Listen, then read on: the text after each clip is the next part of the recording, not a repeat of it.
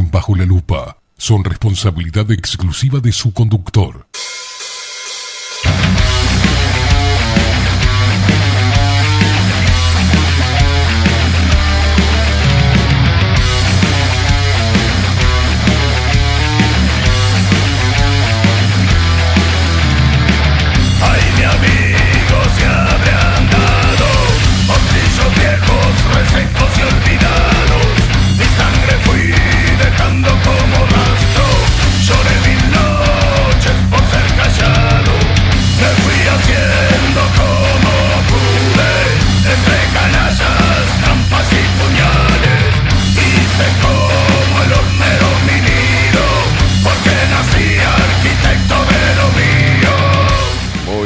Buenos días. Bienvenidos a un nuevo programa de Bajo la Lupa por aquí por bajo la lupa.uy. Más independientes que nunca.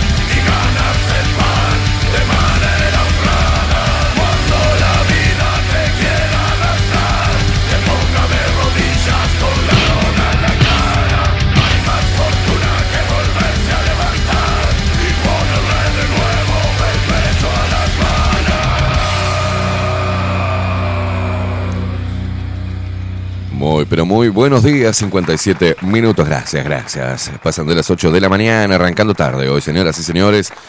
Vamos a pasar a... Era la puta madre, se, te- se olvida que hay madres de bajar eso. Yo sentí algo raro. ¿Cómo andan? Hoy se viene a unir Sartú y su columna Tiempo Incierto. Señoras y señores, martes 6 de junio del 2023. Está fresquito. Dicen que se viene una ola de frío. Así que empezar a sacar los ponchos. Señoras y señores, vamos a presentar al, equipo de Bajo la Lupa. ¿Tienen un po- poquito más arriba? ¿Puede ser el micrófono o no? ¿O es- sigue siendo mi oído tapado? ¿Estamos bien? ¿Estamos bien? Muy bien. En la web Bilden, de la mano de Miguel Martínez, video y fotografía Adolfo Blanco, nuestras voces comerciales las mejores y las más profesionales, como la hermosa voz de Maru Ramírez Bienvenidos a Bajo la Lupa. y la voz de Macho, de Trueno, de Marco Pereira. Bienvenidos, Luperos. Y quien nos pone al aire y hace posible esta magia de la comunicación es el Facundo, el vikingo, Casina.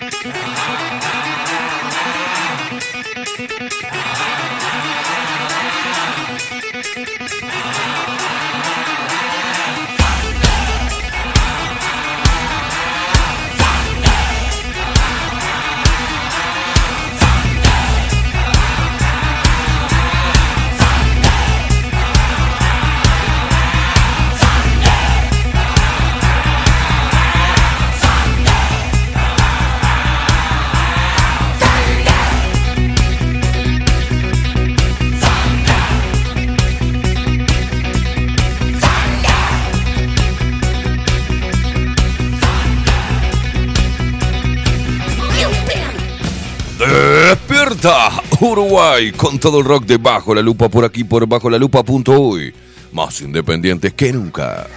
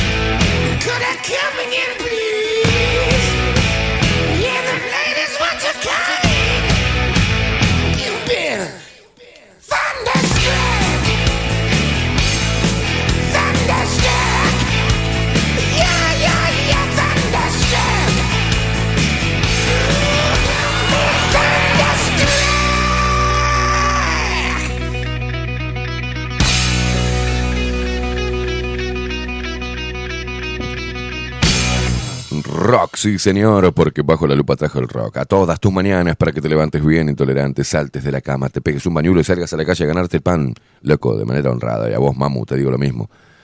Vos, chabón, ponerle el pecho a las balas. Y vos, vos, hermosa, ponerle los pechos a las balas.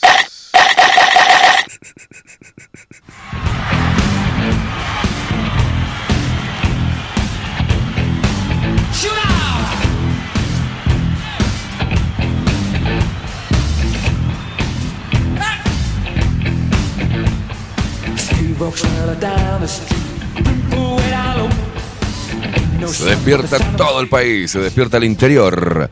Los paisanos guapos y las paisanas piernudas.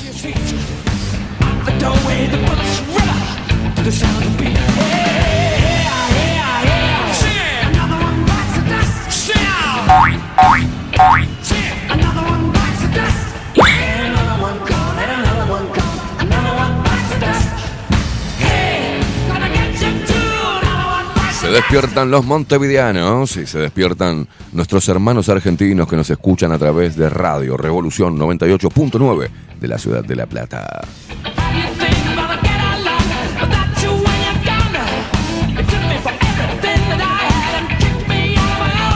Mira cómo bailo, tingue, tingue, tingue, tingue, tingue.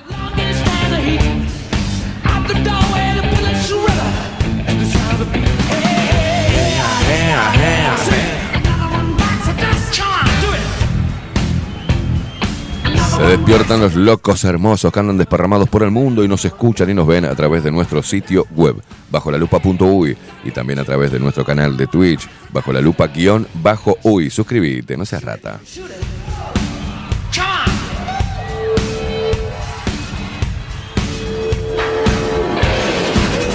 Un abrazo a todos los que nos escuchan después, que están escuchando ahora, por ejemplo, on demand, a través de Spotify.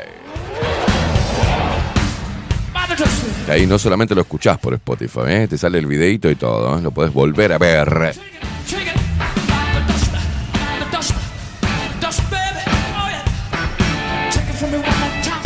Eso para Ramiro que dice, ay, no, no, que Ramiro, en Spotify, hermano. Lo escuchás después y ahí lo ves. Porque él quiere vernos, ¿viste?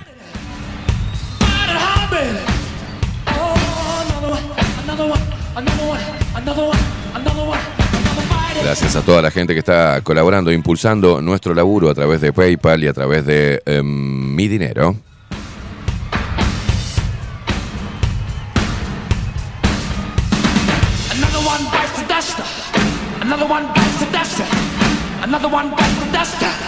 Another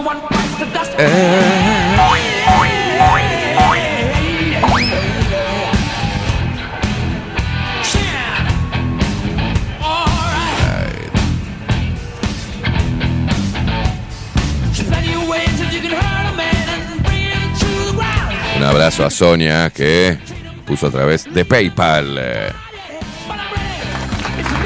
Gracias, Sonia.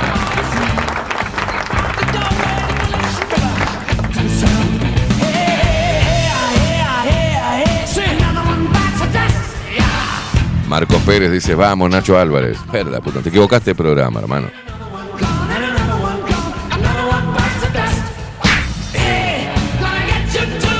Nos seguís a través de todas las redes sociales, arroba bajo la lupa uy en Instagram, en Twitter y en Facebook. Y a mí me seguís en todas las redes sociales también, ¿eh? arroba Esteban Queimada. Estoy hasta en TikTok.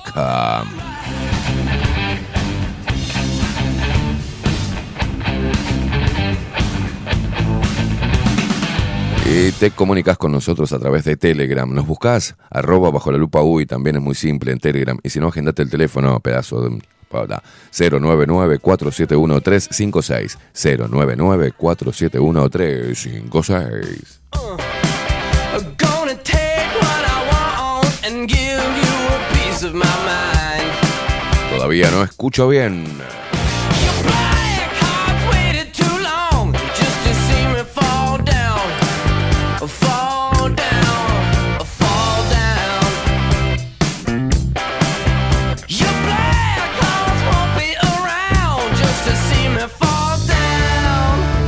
Atención que según Inumet, una masa de aire polar ingresa este fin de semana a Uruguay, ¿eh?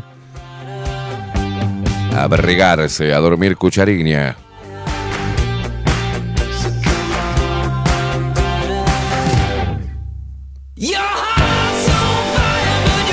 Las lluvias que se registraron este fin de semana pasado fueron bien escasas en la capital, casi nula.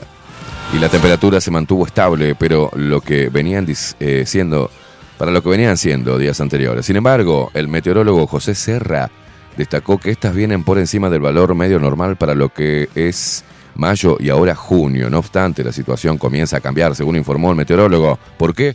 Porque el próximo fin de semana ingresará un pulso de aire frío y, queda, y el mismo dará lugar a temperaturas muy bajas, tanto las máximas como las mínimas y heladas agrometeorológicas.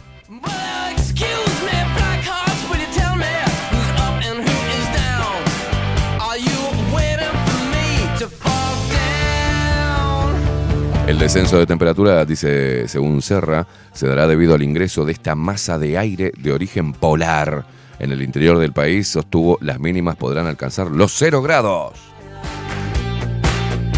Abrigarse, mamo, abrigate al pechito, mamo.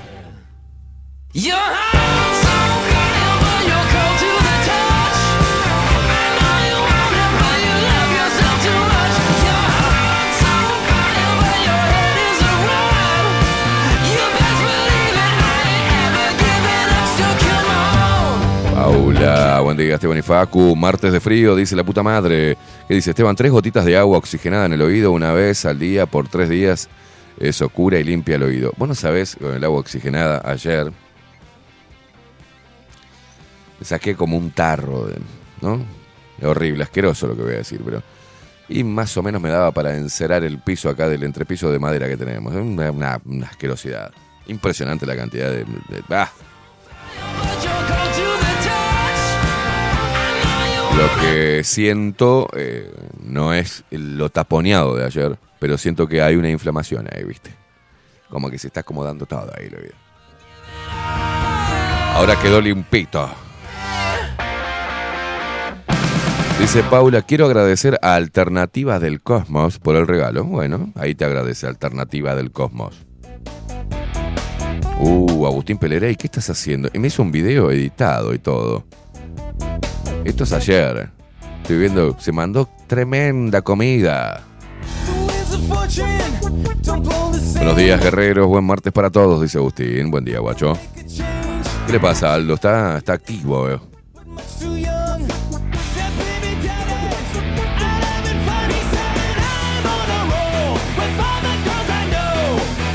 Pechugas, pa, se mandó ayer. Pechugas con curry y jengibre. ¿Qué lo parió?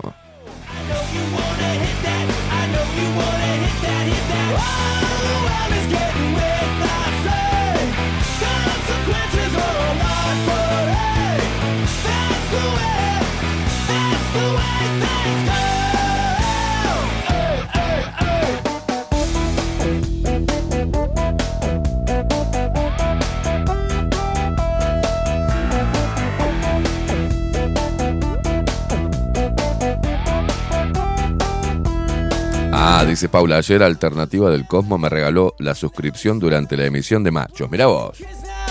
Muy bien, ¿eh? Alejandro dice, buen día Esteban y Vikingo, espero ustedes eh, estén muy bien. Dice, te comento que no me anda la app, ya desinstalé e instalé nuevamente. No funca, escucho por la web. Fuerte abrazo Alejandro. Ahora fijamos, a ver, ¿estamos, ¿no? ¿Estamos saliendo bien? Muy bien.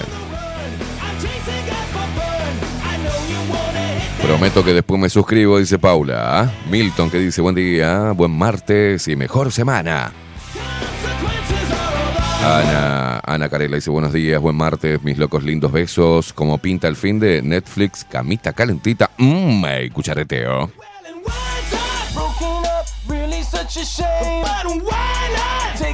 Marta, soy el número. Mar, feliz martes, Facundo, Esteban y audiencia. Pando frío como culo de pingüino. Yo en la cama tomando esos mates. Muy bien.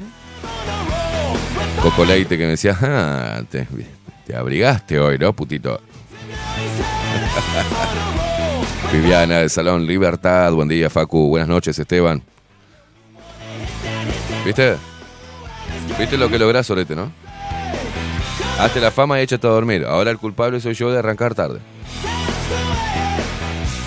Lo defiendo, lo defiendo. No, no, no me defienda, no hace falta. Usted deja que yo le pongo el pecho a las balas. ¿Cómo anda, Facu? Buen día, ¿cómo estamos? Buen día, ¿cómo le va? Bien, bien. Me, me dormí. Se durmió. Perfecto. Es humano, le puede suceder. A todos nos pasa. Eh, salí rapidísimo y llegué Ay, el chiquitito. Salí rapidísimo, dice. corriendo cual bebé. ¿Con cuál bebé? Dios querido. Pero no, llegué bastante bien. Tomá, Viviana, para vos. Que te burlabas de mí. Ahí tenés.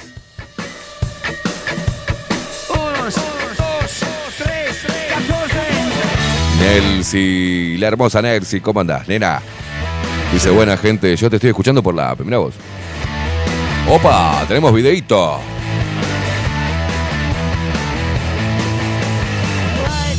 Y, José Jardín atrás. Qué cuida que es, por Dios. Escribe ella y él atrás, ¿viste? Buen día, sordo, dice Ifacu. En la app salen bien, gracias, chicos.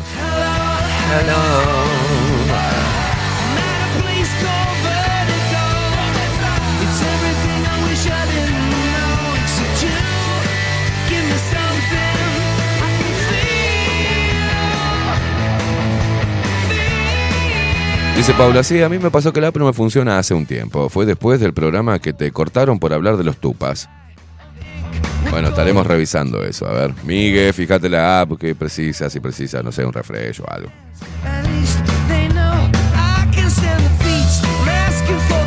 Daniel Barrón, buen día. Esteban Facu, el vikingo y Lupero Friolentos. Iniciamos con el fresquito y el cielo brumoso artificial. Dice, espero que ese oído esté mejor. Está un poco mejor, sí. Alberto Betancor, nuestro viejito de 84 pirulos tiene ahora, ¿eh? Los recién cumpliditos. Dice, buen día Esteban, arriba con toda la fuerza. Cuando Nico... ¿cu- eh? Cuando no estás, se te extraña. Dice, por mucho tiempo. ¡Ay, precioso! Emilio dice, buen día Esteban, se viene el frío. Yo la semana pasada me hice terrible puchero y ahora tengo caldo para unas buenas sopas para salir a pelear osos polares. Muy bien. La bella Nati, desde Corrientes, la porteña, pero ahora en Corrientes, dice al fin los puedo volver a escuchar. Saludos a todos desde Corrientes, Argentina. Para infecciones nasales y auditivas, es recomendable tres gotas eh, sublinguales de aceite de orégano. Pero dale con el, dale a todo, le meten aceite de orégano, dice que bueno para allá. No, ese era el té de orégano.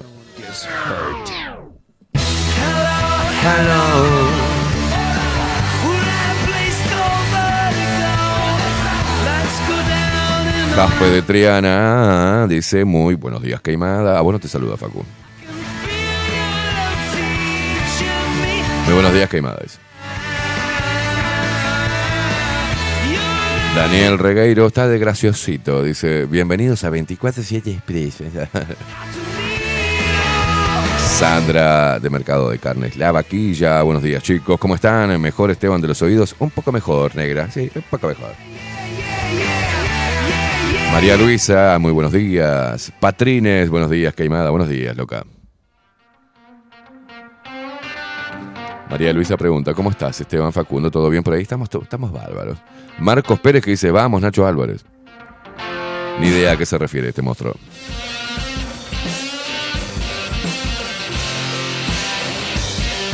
Dice Coco Leite, está saliendo parte del cerebro progresista por el oído izquierdo.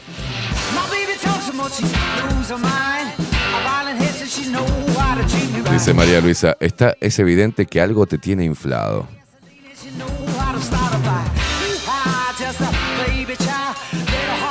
Facundo es el bebito fiu fiu. Oh, acá hay este, el poderoso San. Buen día, papus. Pude arreglar el tema de PayPal. Las cosas de calidad hay que apoyarlas. El mejor programa de este país. De mierda. ¡Vamos! Un aplauso para el poderoso San. Claudia Lam, buenas noches, Facu, dice. Buenas noches, locura. ¿Por qué buenas noches? Me dormí, la puta madre, ¿eh? Los lunes, culpa de machos, la quedo los martes. Me voy, beso, buen programa, los quiero. ¿Qué culpa tenemos nosotros? Pasa hasta las mejores familias. Ah, exacto.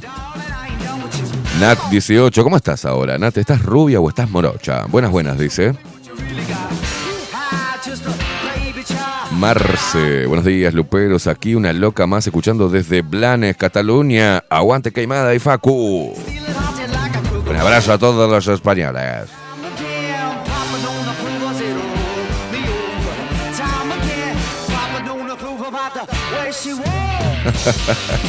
Juan Durán, buen día. Esteban, un saludo y gran abrazo desde Salto. Por ahora, hermoso día sin aerosoles por el cielo. Veremos más tarde. Nat18 dice: Estoy morocha. Oh. Nati, la otra Nati, desde Jacksonville, que está rubia. Buenos días, chicos, buenos días. Buenos días, Nati. ¿Cómo estás, Nati? ¿Se fue Richard? o ¿Querés ir a tomar algo? Te invito a tomar algo. ¿Qué estás haciendo, Nati? ¿Estás yendo para el gimnasio? Está escribiendo, Nati. Hola, bombona. Aprovechemos que Richard no está. Dígale algo, Facu también. Ya no está Richard. Salude a Nati. Facu. Dígale hola, bombona. Nat 18 ya se vende. Estoy soltera también. un, car- un cartel de hasta agotar stock tiene Nati. ¿Qué lo parió?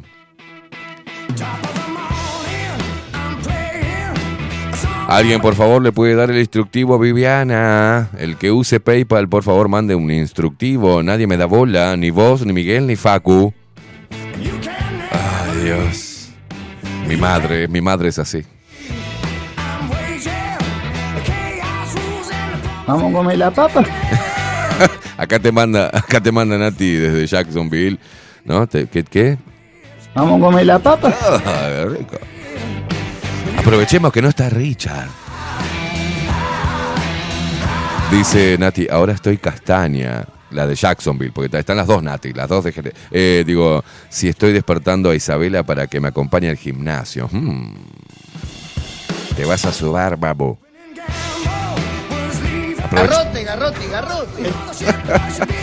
aprovechemos que no está Richard, aprovechemos. Esteban, dice Ana Carolina, deja tranqui a Facu. ¿Querés que lo cuelguen de las bolas? Ah, cierto, claro. No puedo invitarlo a decirle nada a otra mujer porque está Lana otro lado. Me he. Tengo miedo que termine muy mal esto. Tengo miedo que usted no coma o que no duerma dentro de su casa, está bien. Eh, eh, a Lana no, no, no, es una bromita.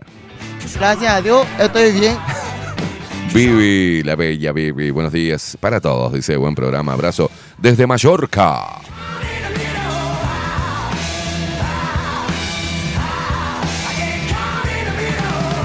Marcos Pérez dice, me estás meando ya y leíste dos veces el mismo mensaje, botón. Vos sos el botón que venís a nombrar a Nacho Álvarez acá, papá.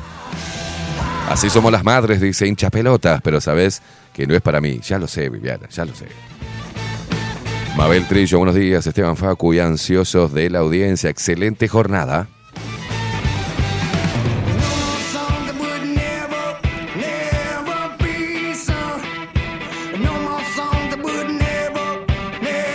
En un rato nada más se viene Oenir Satú y su columna Tiempo Incierto. Estoy muy atravesado hoy. ¿eh? Un nudo en la lengua tengo.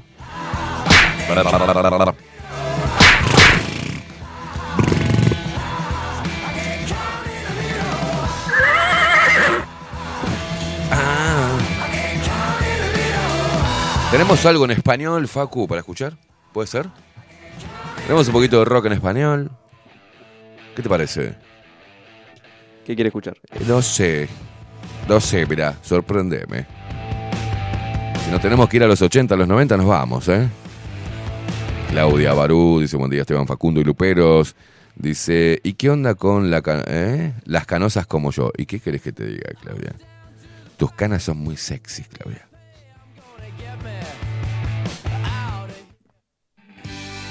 Ahí va, un poquito de rata blanca. Mujer amante.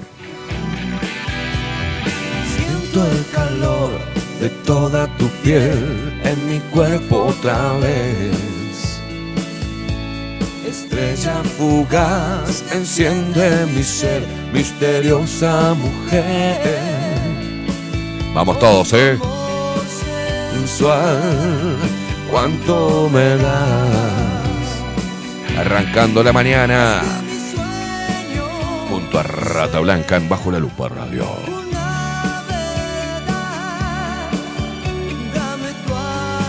Eh, no escucho bien yo.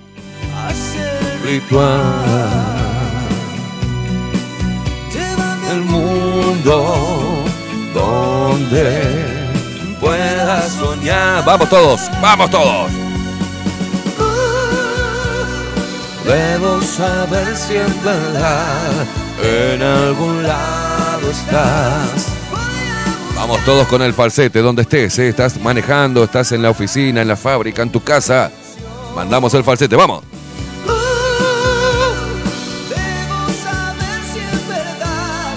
En algún lado estás. No, Fito y Fitipaldi no, Coco. Fito y Fitipaldi. Eso bien de Mina. Que pide Fito y Fitipaldi, Fitipaldi es Mina. Fito y Fitipaldi. Tiene temazos. No, dejaste de joder con Fito y Fitipaldi. Parecen todos cortados por la misma tijera. ¿Qué, qué música querés escuchar? Ay, tenés un poco de Fito y Fitipaldi. Escucha otra cosa, mamo. Son sin Dios, dame un lugar.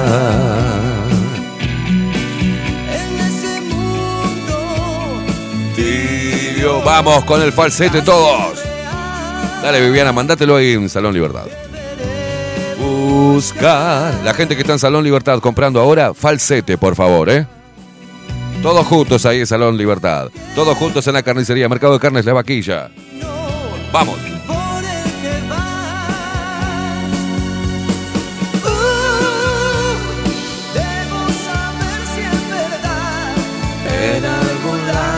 Lado estás. Una señal. Uh, vamos, eh, de vuelta.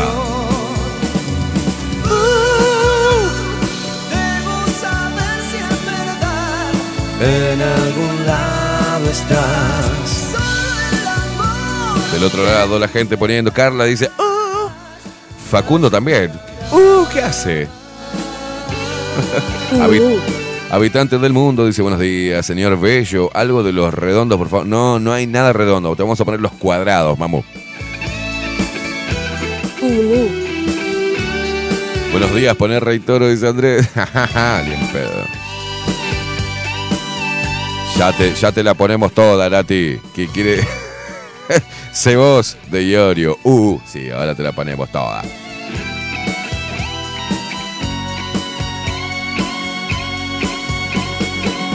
Tu presencia marcó en mi vida el amor. Lo sé.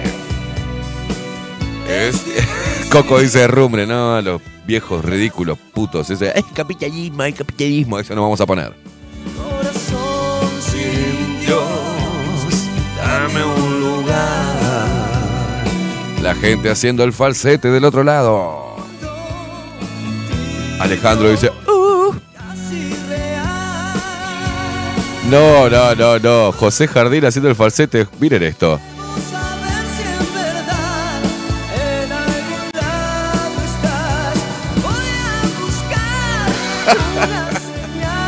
Me encanta. José Jardín, dale.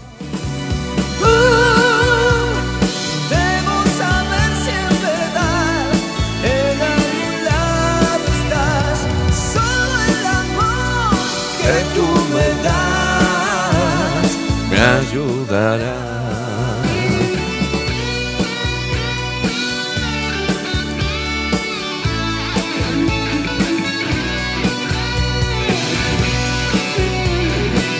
Durán dice, pasate elegante. Dice, perdón, el de elegante. No. Cuchilla grande, sí, se puede pasar algo de cuchilla grande, ¿eh? Ana Carela gritando el falsete, haciendo el falsete. ¡Uh! Hace otro falsete más el tema ya está terminando, porque está uno ponerlo con la imagen de José.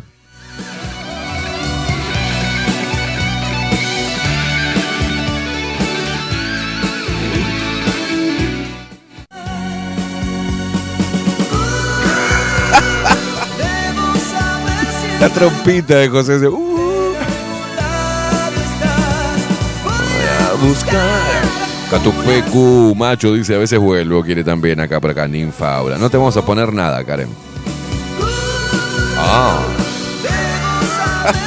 Ay, Karen. Ay, ninfa. Ay, cambió la foto de perfil, mirala a ella. Nah, nah, nah. ¿Pero qué te hace? ¿Pero qué te hace la Ceci? Vamos, che. Yorio, ¿Por qué dejar se vos. que tus sueños se desperdicien? Si no sos vos, triste será. Si no sos vos, será. ¿Cómo me desespera escuchar tan bajo, boludo?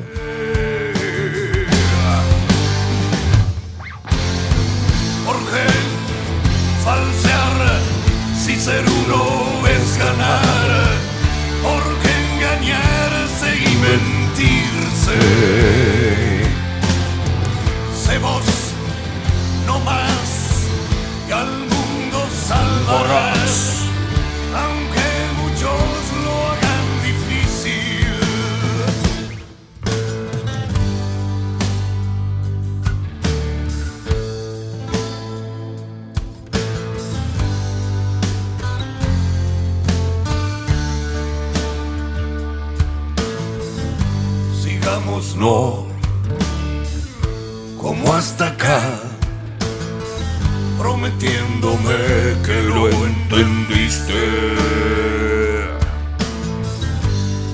Fue, si algo anda mal Y está llegando el on- ir.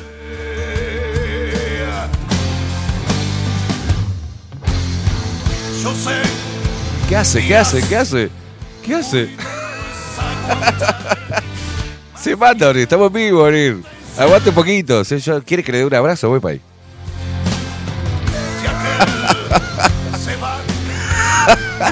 Qué grande. Pasaba la cola con la calle. Quedó bárbaro eso. Después te mandamos el recorte, Onir, de eso. ¡Vamos, che!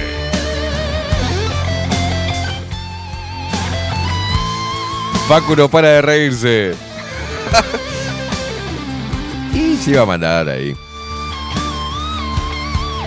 Onir hizo el- ¿Abrió? Doña Cora. Mamá Cora entró. Qué grande, Onir. ¿Cómo te queremos, loco?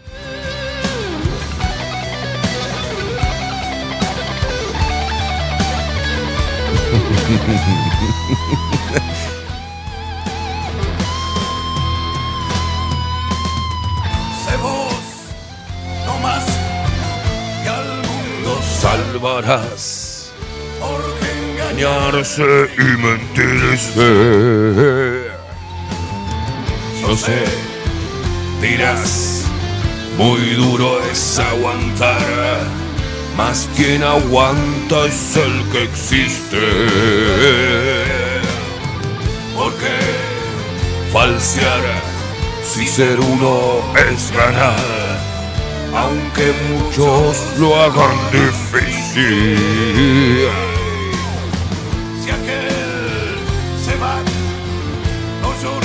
Mires atrás. La vida busca instruirte.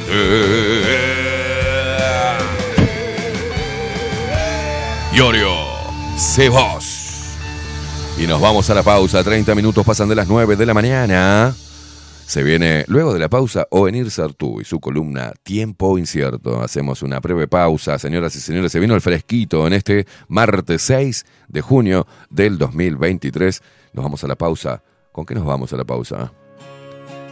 Con Catupecu Macho. Quédate ahí prendido. Ya venimos.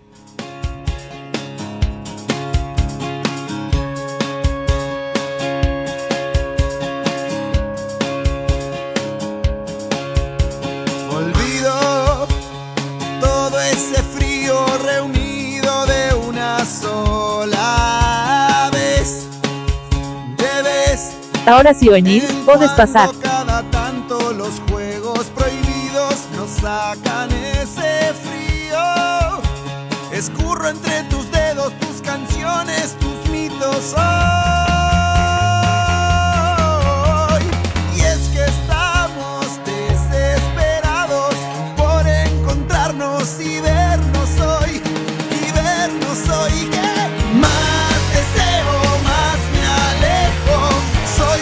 Extraño aquí en mi cuerpo. Tanta calma, desespero. Salgo mucho, a veces vuelvo. Más deseo, más me alejo. Soy un extraño aquí en mi cuerpo. Tanta calma, desespero. Salgo mucho, a veces vuelvo. Para vos, Karen, Catupecu Machu. ¿Ah? Arriba, loca. Mandamos un abrazo enorme todos los luperos a Karen. Karen que está internadita. Dale, guacha, metele, metele. Crujen los maderos de viejos andenes, las vías muertas nos quieren llevar a nuevos cruces infinitos, destinos imposibles, noches de nunca acabar.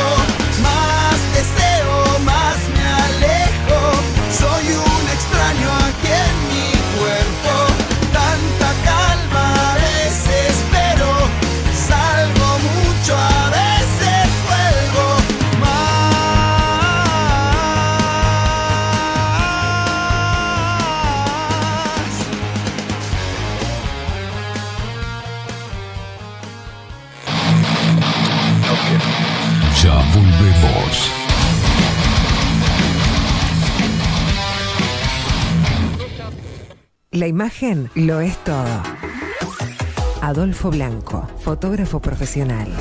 Una buena foto guarda tus recuerdos y también puede vender tus productos. Cobertura fotográfica de cumpleaños, bodas, eventos empresariales, retratos, books, fotos de productos, fotos para web. Fotógrafo profesional, Adolfo Blanco, 099 150 092. Mercado de Carnes La Vaquilla. Ofrece a sus clientes los mejores cortes y la mejor atención. Ventas por mayor y menor. Descuentos especiales a colegios y caterings. Envíos sin cargo. Teléfono 2-208-9877. Horarios de lunes a sábados de 7 a 13.30, de 17 a 20 horas. El tierno sabor de nuestras mejores carnes a su mesa. Mercado de Carnes La Vaquilla. Avenida San Martín, 2555. Teléfono 2-208-9877. Envíos sin cargo. Builder. Transformación digital. Creamos la estrategia de transformación digital para que tu empresa avance y se adapte a los desafíos de hoy. Desarrollo y posicionamiento web, community management, planes de marketing digital. Builder. Transformación digital. Comunicate al 094 400 060 o escribinos a hola. Café Jurado. Directamente desde la planta hasta su propia taza. Siempre garantizando la mejor calidad. Café Jurado. Su cuerpo, su intenso sabor y su aroma hacen de nuestro café un placer único. Desde 1912. Pasión por el café. Estudio Jurídico Notarial, Perezcal y Asociados. Más de 25 años de experiencia en todas las materias, representando a estudios nacionales e internacionales. Una amplia trayectoria en materia penal, sucesiones y reivindicaciones. Más de dos décadas de experiencia recuperando terrenos ocupados. Torre Gorlero, oficina 20, 21 y 22. 099-309-319. Estudio Jurídico Notarial, Perezcal y Asociados. Mostrá tu mejor sonrisa. En Timbo, consultorio odontológico, te ofrecemos la atención y todos los tratamientos necesarios para recuperar tu salud bucal. Reserva tu consulta diagnóstico sin cargo al 099-750-182. Te esperamos en Colonia 1181, oficina 505, esquina Cuareima. Nombrando a Bajo la Lupa, obtendrás un 10% de bonificación. No postergues más la sonrisa que te mereces. Timbo, consultorio odontológico. 099-750-182. Mercería Las Labores. La mercería más antigua del país, desde hace más de 100 años junto a vos. Tristán Baja 1524, abierto de 9 a 19 horas. Visítanos en www.lanerialaslavores.com.uy. Facebook, Mercería 094-893-881. En artículos de mercería y lanería, lo que no encuentra aquí, no existe. Wolfer Contenedores. Realizamos oficinas, viviendas y proyectos a medida. En Wolfer Contenedores armamos el proyecto para tu vivienda con uno o más contenedores. Visita nuestro showroom en Ruta 1, kilómetro 155-500 y elegí tu vivienda. Wolfer Contenedores para entrega inmediata. Informate al 094-263-705 45 20 31 63 o en wolfer.com.uy. Wolfer Contenedores desde Colonia y Montevideo para todo el país.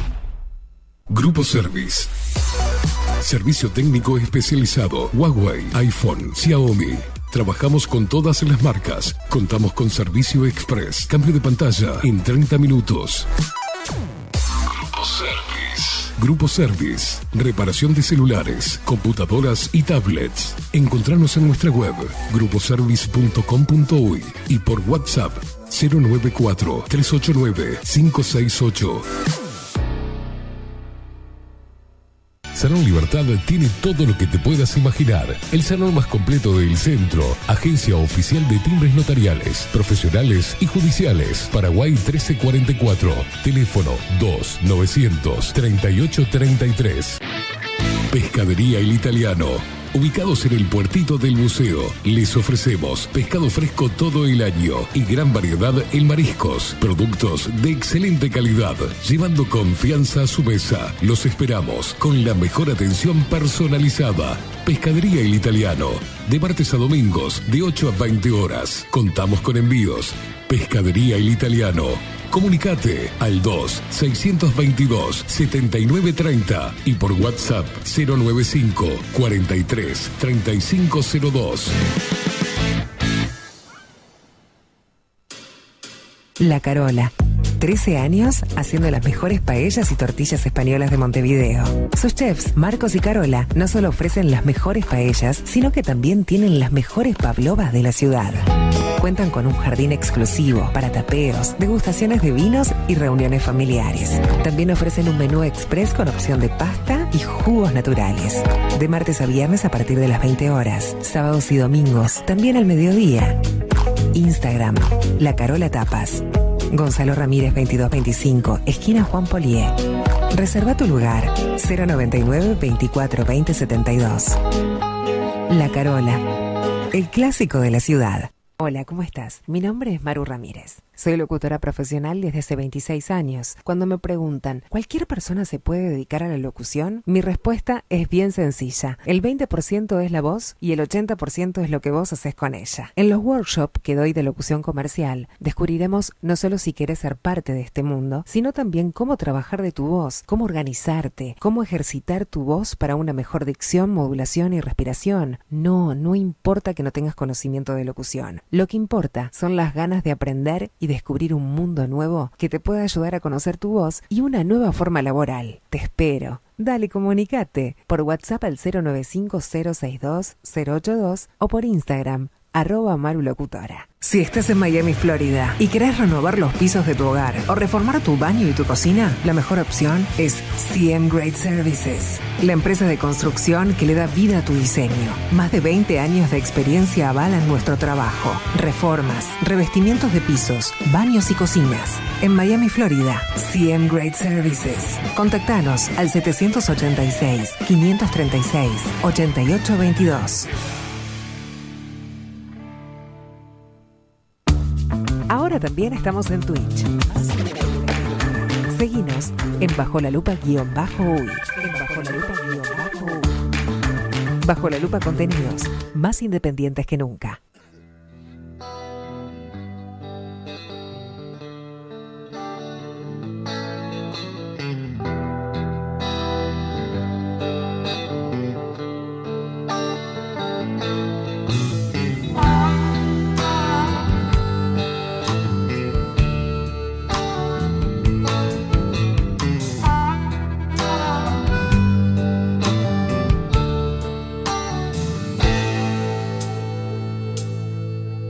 Estaba el diablo mal parado en la esquina de mi barrio, ahí donde dobla el viento y se cruzan los atajos.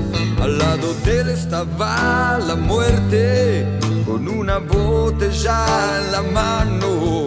Me miraban de reojo y se reían por lo bajo.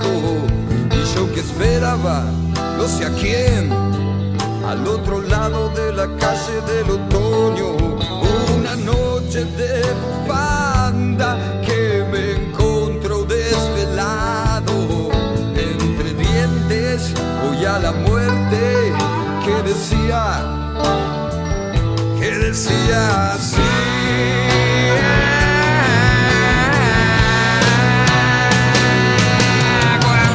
Veces se habrá escapado como laucha por mirarte? Y esta noche que no cuesta nada, ni siquiera fatigarme, podemos llevarnos un cordero con solo cruzar la calle. Yo me escondí tras la niebla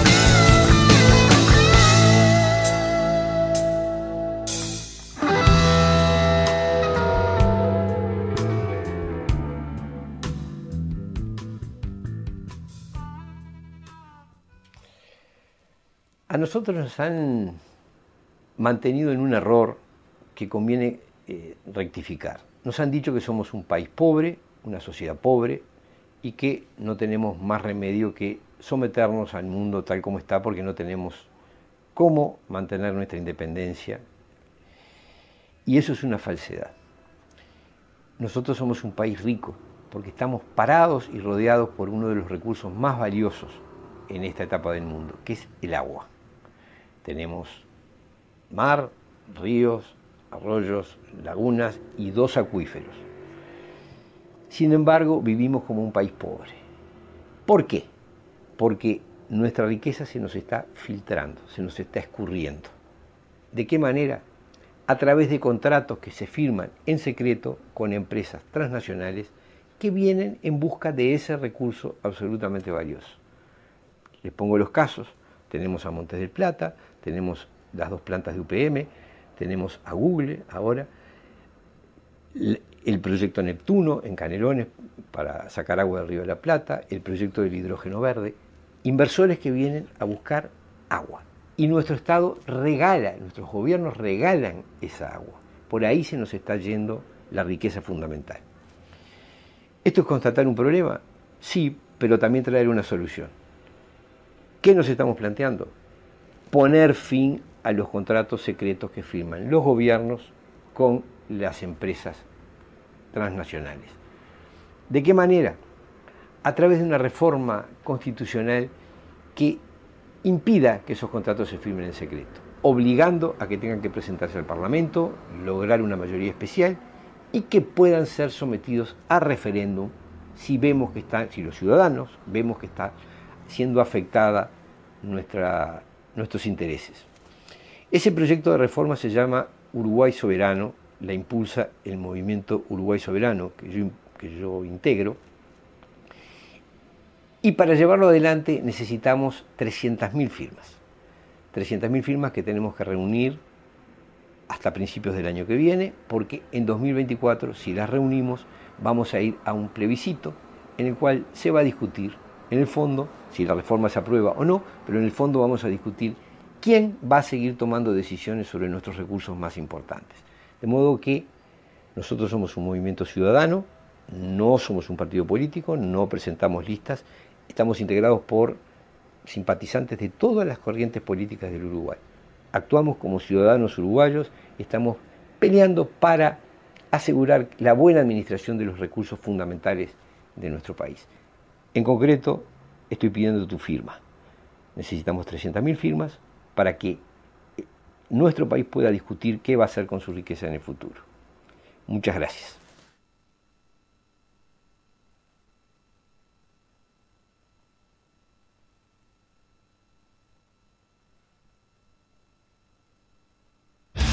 El análisis de la actualidad local e internacional de la mano de Oenir Sartú. Tiempo incierto. En Bajo la Lupa. Ovenir, ¿cómo le va? Buenos días. Muy bien, buenos días. No, ahí le puso. ¿Vio que estaba poniendo cara ver, triste ver, usted? ver, Yo estaba triste porque me... Claro. Ahí le puso como el agua. Ah, bueno, bárbaro. Paquito de flamenquita. Para arrancar esta, este martes frío. Se le ilumina el rostro cuando escucha el flamenco. Es una Me cosa de encanta, me encanta. Y aparte nunca más adecuado, llamarse como el agua. Como el agua. En estos momentos la verdad que Facundo la pegó. Este, bueno, no, hoy yo tengo intención de hablar de una- un término olvidado que tiene muy mala prensa, que es la palabra república. Ah, la miércoles. Eh, porque yo creo que me da la impresión de que algunos de los problemas más graves que estamos enfrentando tienen que ver con el olvido de ese término y de lo que significa. Eh, digo, república viene de, del latín, quiere decir res, que quiere decir cosa, y pública, que quiere decir pública, quiere decir cosa pública. ¿A qué alude? ¿A qué se refiere? Y se refiere a aquella área de problemas que son comunes, que son públicos. Y eso es lo que ha llevado a que prácticamente esté olvidada. ¿Por qué? Bueno, y acá viene mi, mi- un tema que ideológicamente me parece muy, muy importante Hmm. despejar, que tiene que ver con la un eterno debate que hay entre las concepciones comunitaristas de la vida y las, las, este, las convicciones liberales de la vida. Básicamente lo que está siempre en discusión en la vida social es cuál es el centro, qué es lo importante. ¿Es el individuo o es la comunidad? Es un, un eterno conflicto. Entonces, las concepciones eh, comunitaristas tienden a poner por delante, no estoy diciendo comunistas, digo comunitaristas, Sí, que, sí, entiendo. que incluye concepciones eh, sí de, lo que fue el marxismo soviético o del fascismo o de regímenes religiosos, o el- las comunidades, por ejemplo, islámicas suelen tener esa visión y, y- y las comunidades muy religiosas suelen tener esa visión donde lo que importa es la sociedad, su tradición, sus, sus costumbres y no el individuo. El individuo debe someterse a la eh, necesidad o voluntad de la colectividad, sobre todo la tradición de la, de la colectividad. Y también hasta el día de hoy se ve en el Parlamento hablando de colectivismo e individualismo. ¿no? Claro, es, es, es, un, es un conflicto eterno, pero que además no, no, no es estrictamente, no es necesariamente político, es, es profundamente filosófico. Es la comunidad existe para que el individuo sea feliz o el individuo está sometido a la comunidad y, y existe para que la comunidad prospere. Es Claro. un, un debate en, en el que no es fácil encontrar una solución, porque de- yo diría, ninguna sociedad, ninguna sociedad puede vivir bajo términos absolutamente comunitaristas, porque es la cosa más opresiva para el individuo, ni tampoco puede vivir en los términos del absoluto Mm. Claro. liberalismo, porque al final no, no hay vida social, no es posible. claro. Bueno, entonces, lo que hay que hacer es articular, o de alguna manera lo que se ha terminado por hacer es articular un- alguna clase de punto medio. Y yo creo que yo situaría eso en, la concepción republicana, que en la medida en que distinga entre lo que es la esfera individual, la esfera de, de- de lo personal e individual, de lo que es colectivo. Se supone que eso debería articular, ya los antiguos romanos lo tenían claro, ¿no? Había un área que era privada, donde la persona tomaba sus decisiones, y había un área que era pública, donde pesaba la comunidad, los intereses de la comunidad.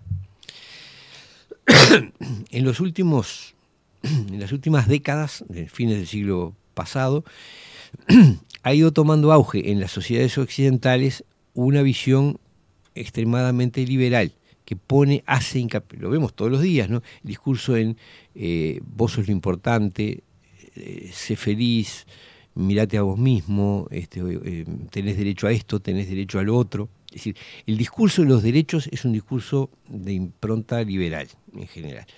Porque, bueno, hay un autor muy interesante, un chileno, que se llama Fernando Atria, que escribió un artículo hace años ya, ahora escribió otro, Las formas del derecho, también muy interesante, de 2016. Pero hay uno más antiguo, que se llama, un artículo, no un libro, sino un artículo, que se llama ¿Existen los derechos sociales? Y la tesis de Atria es que eh, no, que los intereses sociales no pueden expresarse en términos de derechos, porque los derechos presuponen una, una cuestión individual. Es decir, Claro. El derecho es, es- es mi derecho frente a todo lo social. ¿no? Cuando yo digo, bueno, yo tengo libertad de hacer con mi vida lo que quiero, bueno, le estoy diciendo al resto de la sociedad, no te metas en lo que es mío, ¿no? en lo que es mi decisión, mi vida. Este, cuando Sí, pero la misma está supeditada a reglas. Si, si es esa decisión individual este, se da de lleno contra el, el derecho y la libertad de otra persona, ahí tenemos un conflicto. Por algo se habla de, de eso. Somos una, la sociedad está compuesta por individuos, los individuos tienen que tener claro cuáles son sus derechos y en la convivencia se dan las reglas. ¿no? Sí, La- lo, que pasa que, lo que pasa que eso no es tan claro, no, no opera tan fácilmente. Digo, realmente nosotros tenemos ahora un profundo desequilibrio. Lo, lo voy a ejemplificar ahora con dos, cosas que, que son muy esenciales, pero me- lo que quiero decir, esto que vos dices es real, o sea, así debería ser. Mm. Ahora, eh, el excesivo énfasis en el concepto de derechos, es decir, ¿cuál es, en- cuál es la concepción liberal? Para la concepción liberal, el centro es el individuo y la sociedad está compuesta por un eh, un, un conjunto de individuos. Para la concepción, si se quiere, republicana, la sociedad está compuesta por individuos, pero, pero no es la simple suma de los individuos. Hay algo que es propiamente lo social, lo colectivo, lo común, eh, esa- la cosa pública. Y yo creo que la mejor forma de entender esto, después volvemos a lo teórico, pero la mejor forma de entender esto es el caso del agua, por ejemplo. Nosotros, bajo el discurso de los derechos, con la idea de que solo existen derechos individuales de, ca- de cada sujeto, hemos dejado que el agua se pudriera. ¿Por qué? Bueno, porque si yo venía y volcaba contaminantes al. tiraba sustancias químicas en mi campo y eso después escurría al río, ¿afectaba el derecho de alguien? ¿El derecho individual de alguien? No. No. Yo qué sé, yo seguía tomando agua. Si no se dragaba el río, ¿afectaba el derecho individual de alguien? No, inmediatamente no, nadie era encarcelado, nadie era privado de nada en concreto, no. Eh, si se omitía hacer eh, las obras que había que hacer para el suministro de agua, afectaba, alguien tenía el derecho de decir, a mí me están afectando, no, porque mientras tenés agua, no, tu derecho no está afectado. Entonces vos seguís olímpico. Pero ¿qué pasa? Se van tomando decisiones que en temas comunes, ¿tá? porque el, el agua es un bien común, del que todos usamos y necesitamos, se van tomando decisiones que a la larga terminan matándote también en la esfera individual. Entonces, ¿qué es lo que nos pasa hoy, además de salirnos agua salada? Bueno, estamos recibiendo el resultado de, no sé, 20, 30 años de que nadie se ocupó de la cosa pública, de la red pública. Nadie se ocupó de la administración, de la gestión del agua. Mejor dicho, los que se ocuparon no se ocuparon mirando el interés público, sino mirando su interés privado. Los que vinieron a hacer contratos para explotar el agua, para, es decir, intereses privados. Y quienes deberíamos haberlo mirado y cuidado como un bien público, nos, desinteresamos porque no afectaba a nuestra esfera directa, inmediata de, de- de lo que consideramos nuestros derechos, de aquellos intereses que consideramos nuestros derechos. El resultado es que cuando una sociedad solo se mira a sí cada individuo se mira a sí mismo y mira su esfera de derechos y no mira eso que es público, eso que es colectivo, ¿no? Bueno, llega un momento, esto es como si cada uno mantuviera impecablemente su casa. Yo arreglo, lustro el parqué, cambio las ventanas, y absolutamente nadie se ocupara de las veredas, la calle este, y las rutas. Llega un momento que vivís encerrado en tu casa porque no, no tenés cómo salir. Bueno, esto es lo que nos pasa un poco acá. Nos hemos ocupado tanto, hemos hecho tanto énfasis en los derechos individuales, en los derechos humanos, en nuestros propios eh, libertades y derechos propios, que nadie se ocupó del área común, de- que en este caso era el agua, ¿no? Por ejemplo. Nos está pasando lo mismo y nos va a pasar, ya lo estamos empezando a pagar y lo vamos a pagar mucho más caro con la enseñanza. ¿Por qué? Porque en la enseñanza hacemos exactamente lo mismo. Cada cual dice, bueno, yo mando a mi hijo, y me incluyo, ¿eh? mando a mi hijo a tal colegio, chao, se acabó y no, no me complico más. Este, y el otro dice, bueno, yo le pago un maestro particular y que vaya al curso de inglés y lo mando al club y no sé qué. Ahora, eso lo hacen los que pueden. El grueso de la gente, es decir, tres cuartas partes de la población, no puede hacer nada de eso y está sometido a la enseñanza que le dé el Estado, sea cual sea. Entonces, ¿qué pasa? Nadie, nadie se preocupa de- realmente de que la enseñanza sea eh, buena, sana y con efectos sociales positivos, porque total yo me ocupo de mi hijo y se acabó, es mi, mi preocupación y punto. Y no... Ahora, ¿qué pasa? Terminás viviendo en un clima social que es producto de esa enseñanza. Entonces vos, si vos tenés un 70% de individuos que se han convertido en unos, en unos lumpenes porque, porque nadie se ocupó de transmitir otras cosas, pues terminás viviendo en una sociedad espantosa. Y de nada te sirve que tu hijo se forme en la Sorbona si después tiene que convivir en un medio donde andan a los balazos y donde el, narcotraficante es, es el que tiene el campeón más grande, es el, el, el CRA. Bueno, si esa es la realidad en la que vivimos, es decir, estamos si llegamos a eso, estamos llegando, estamos, estamos muy próximos a eso, eh, es porque hemos descuidado esa red pública, esa cosa que es la educación, que no es de mi hijo ni de tu hijo, es la de todos. O sea, a mí me tiene que interesar qué tipo de educación recibe el gurí que vive en un cantegril, porque después vivo en la sociedad donde está. Ese es el que me va a venir a pedir eh, moneda, ese es el que no va a entender nada, ese es el que, el que puede ser violento, puede dar pie a que, a que se organicen formas de, disciplina social muy jorobadas, disciplinas mafiosas, yo qué sé. Es decir, el nivel de... Y si tenemos un 70% de la población que es incapaz de razonar como es debido, bueno, estás viviendo en un desastre colectivo donde no tenés más vueltas, no tenés cómo zafar. Y eso es lo que nosotros nos hemos olvidado porque nos hemos olvidado del concepto de res pública, de cosa pública. Creo que son dos ejemplos muy claros, el agua y la enseñanza. Hay otros, ¿no? Hay otros, pero esos son vitales. El abandono de esa área, es decir, y en esto contribuyó profundamente el discurso de los derechos humanos, ¿no? la idea de que todas, y eso es lo que cuestiona Atria, que dice Atria, bueno, hay intereses sociales que no pueden eh, expresarse en términos de derechos. Es decir, yo no tengo un derecho a que el agua sea bien administrada, es decir, un derecho individual, subjetivo, a que el agua sea bien administrada, pero sí tengo un interés que es colectivo, que es social, que nos debería afectar, a, preocupar a todos, en que el agua sea bien administrada porque después la necesitamos. Y todos tenemos en realidad un interés colectivo, del cual ni siquiera nos damos cuenta en que la enseñanza sea buena y, y- y forme gente apta para vivir realmente en sociedad, porque después tenemos que vivir con el resultado de esa enseñanza. Y bueno, a la vista está lo que... si Vas a andar por la calle, vas a ver... El otro día venía de... Venía de Piriá, pero tuve que parar en una esquina para que alguien de, de- de casa fuera a buscar algo a un lugar.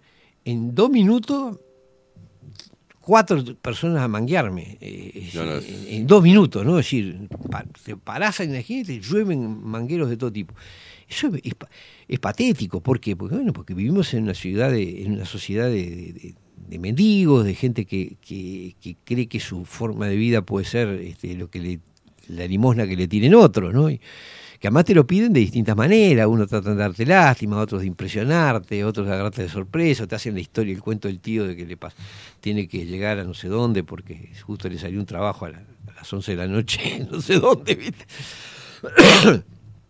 Entonces, ¿eso qué es? Y bueno, es el resultado, así como el agua salada es el resultado del olvido de un interés público, de un interés común, bueno, ese es estos, estas formas en que estamos viviendo, y te estoy hablando de- de- del cordón, del centro de Montevideo, ni hablemos de lo que pasa en los barrios más periféricos, ¿no? donde la cosa ya toma carices casi de, de control social, donde le- las bandas, este, yo me crié en Villa Española, hoy Villa Española es territorio de guerra entre, entre, dos, entre dos bandas. La otra vez subí un video de, de- en- el sábado pasado, Mercedes, casi Roxlo, estaban haciendo un lechón en la En la vereda. en la vereda.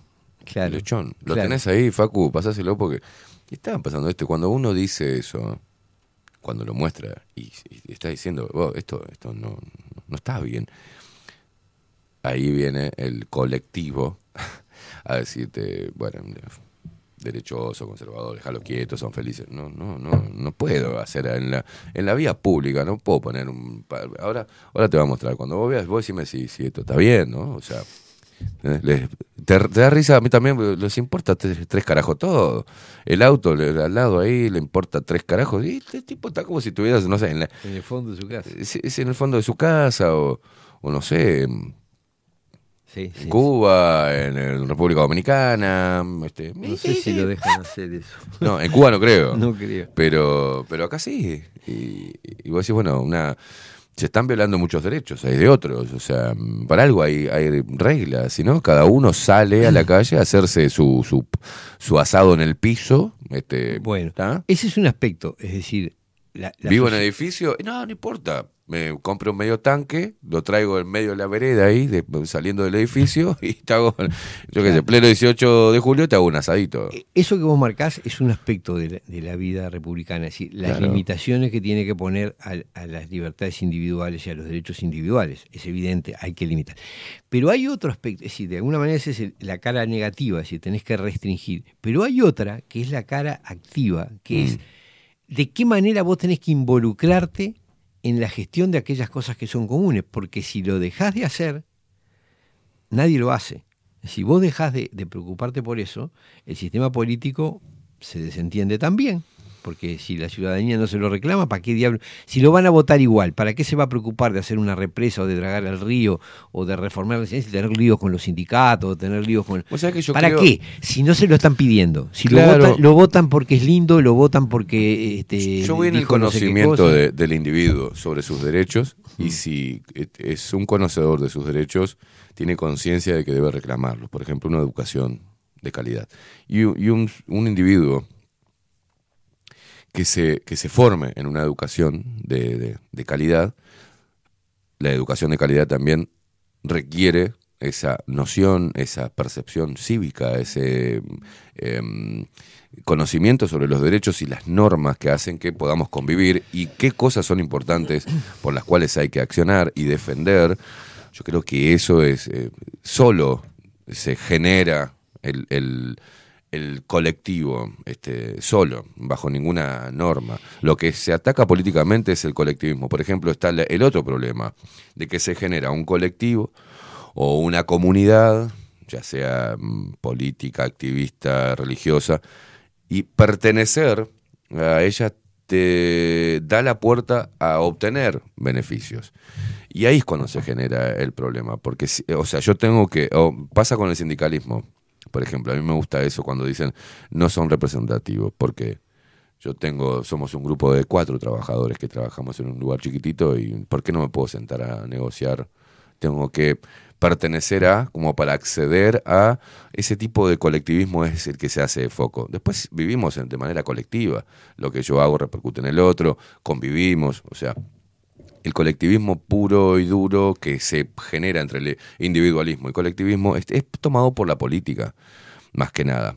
Todos sabemos que vivimos en comunidades. Todos sabemos cuando salimos a la calle de que es nuestra responsabilidad. No tirar mugre, eh, cómo manejamos, este, dónde dejamos las... Acá lo que pasa son otras cosas para mí culturales que vamos allá del individuo o el colectivo.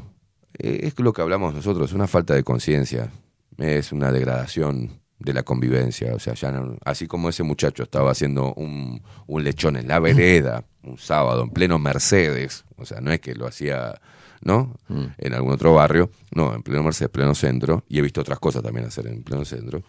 Asimismo está el, el- el individuo que le importa tres carajos dónde estacione y cómo estacione y se ocupa dos lugares porque no le importa a él, porque ya lo hizo y no tiene conciencia de convivencia, ni se, no hay nada que lo mueva. Hablamos y hemos venido hablando columna tras columna de, cómo la cabeza lo va desarraigando de, su propia tierra, lo va desarraigando de los intereses de- de su propia nación, de su propia república a la cual pertenece, pasa por ahí, más que un error de centrarse en los derechos individuales y que parten de ahí.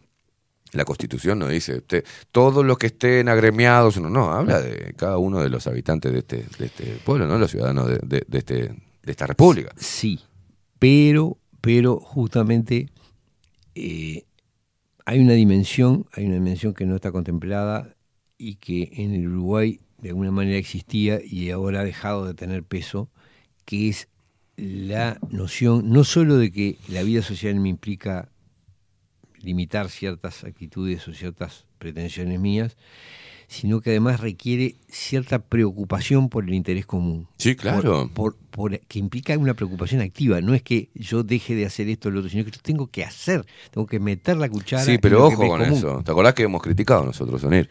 Lo que hizo la Institución Nacional de Derechos Humanos.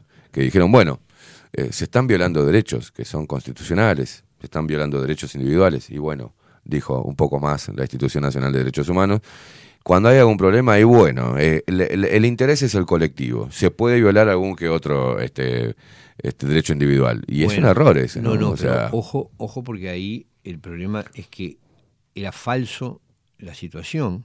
Es Sí, decir, igual, pero el mecanismo es el mismo. No, no, pero una cosa es cuando la situación es real y otra cosa es cuando la situación es eh, falsa, porque vos podés entender que en una situación de crisis haya que hacer algún recorte de libertades o de derechos, siempre ha pasado eso, pero tiene que ser real la situación. no puede ser una situación fabricada, no puede ser un invento para vender vacunas, no puede ser un invento para, para donde el objetivo es restringir las libertades para ningún beneficio. Pues claro, pero ahí el caso cuando- es que era todo mentira, Claro, además. Pero no, no es que sea mentira o no.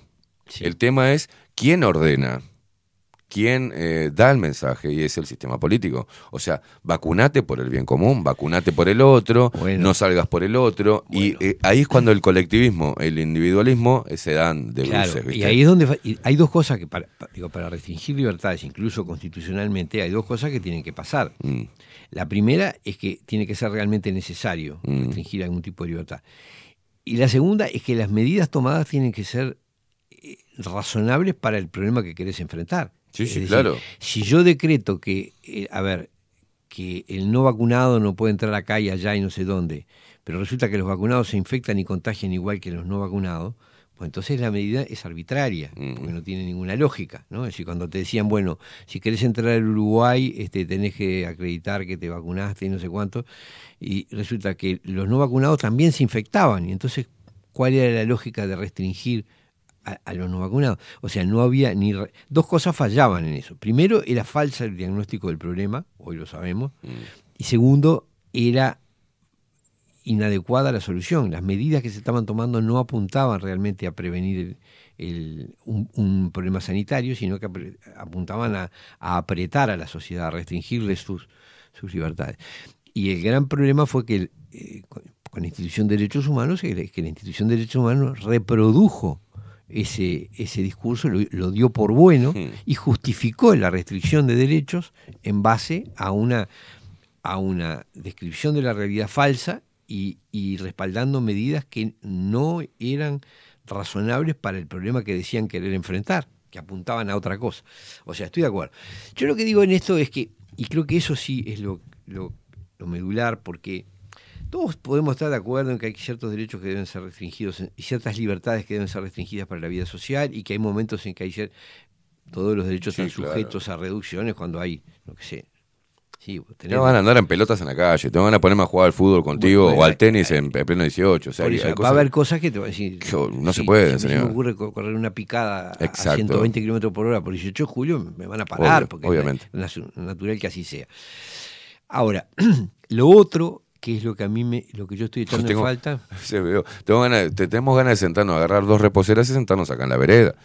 ¿no? A charlar y fumar un cigarro de la vida. Estamos trancando el paso el, el peatonal, o sea, a ver, estamos trancando todo. sí. ¿eh? Pero tenemos el derecho porque es el espacio público. son, son, Son normas, Ah, reglas de ah, convivencia. restricciones, ¿no? sí, pero yo insisto en lo otro, en la falta de compromiso activo Ah, bueno, eso es otra- para, para Sí, solucionar claro. problemas colectivos.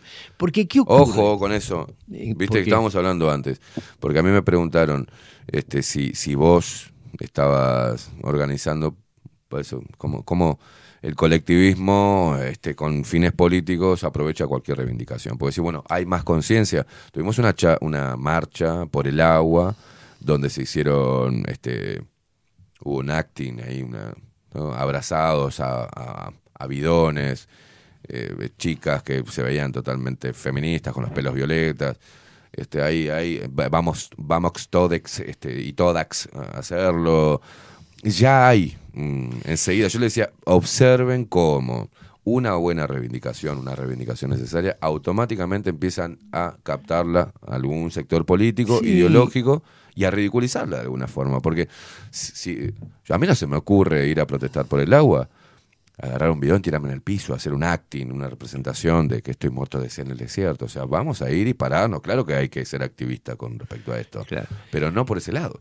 Ahora, hoy se dan lugar a esos activismos, esos y otros activismos, ¿tá? porque hay, este, este tema lo está agitando todo el mundo, ¿no? Porque lo, lo- lo agitando los partidos políticos de oposición, lo están agitando organizaciones sociales, lo están eh, agitando el movimiento sindical, todo el mundo está, todos tenemos que decir, estamos los de Uruguay Soberano con este tema, pero eh, lo que estamos haciendo es tarde, es decir, es estamos ll- llegando tarde a algo que debió hacerse antes, que es la preocupación constante, esa preocupación que es republicana, que es antes del Claro. problema. No, la, la cuestión republicana no consiste en salir a protestar después que el problema está Claro, creado. claro, claro. La, la actitud republicana consiste en tomar medidas políticas, en exigirlas, tomarlas, en interesarse, informarse y, y actuar para que el problema no se genere antes.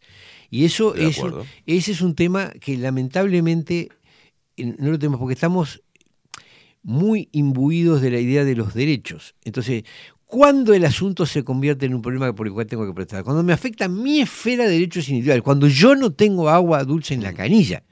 Pero, eh, muchacho, hace 30 años que este problema se ve venir y hay gente que te lo viene advirtiendo Claro. hace muchos años. Miren que esto, estas políticas de plantar eucaliptus por todos lados, de echar contaminantes indiscriminadamente y dejar que escurran hacia el agua, de no hacer el dragado, de no, hacer, no manejar las represas como es debido, llevan a que al final el agua se contamine y escasee.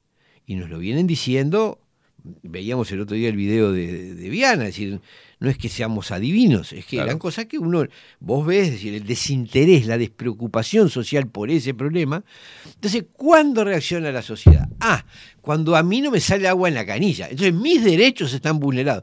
Sí, tus derechos están vulnerados porque cuando tuviste que actuar como un ciudadano durante los últimos 20 años no lo hiciste. Y Bueno, estabas como- ocupado en tus problemas de género y ocupado en tus problemas Pero de, claro, de no sé los qué. derechos y obligaciones.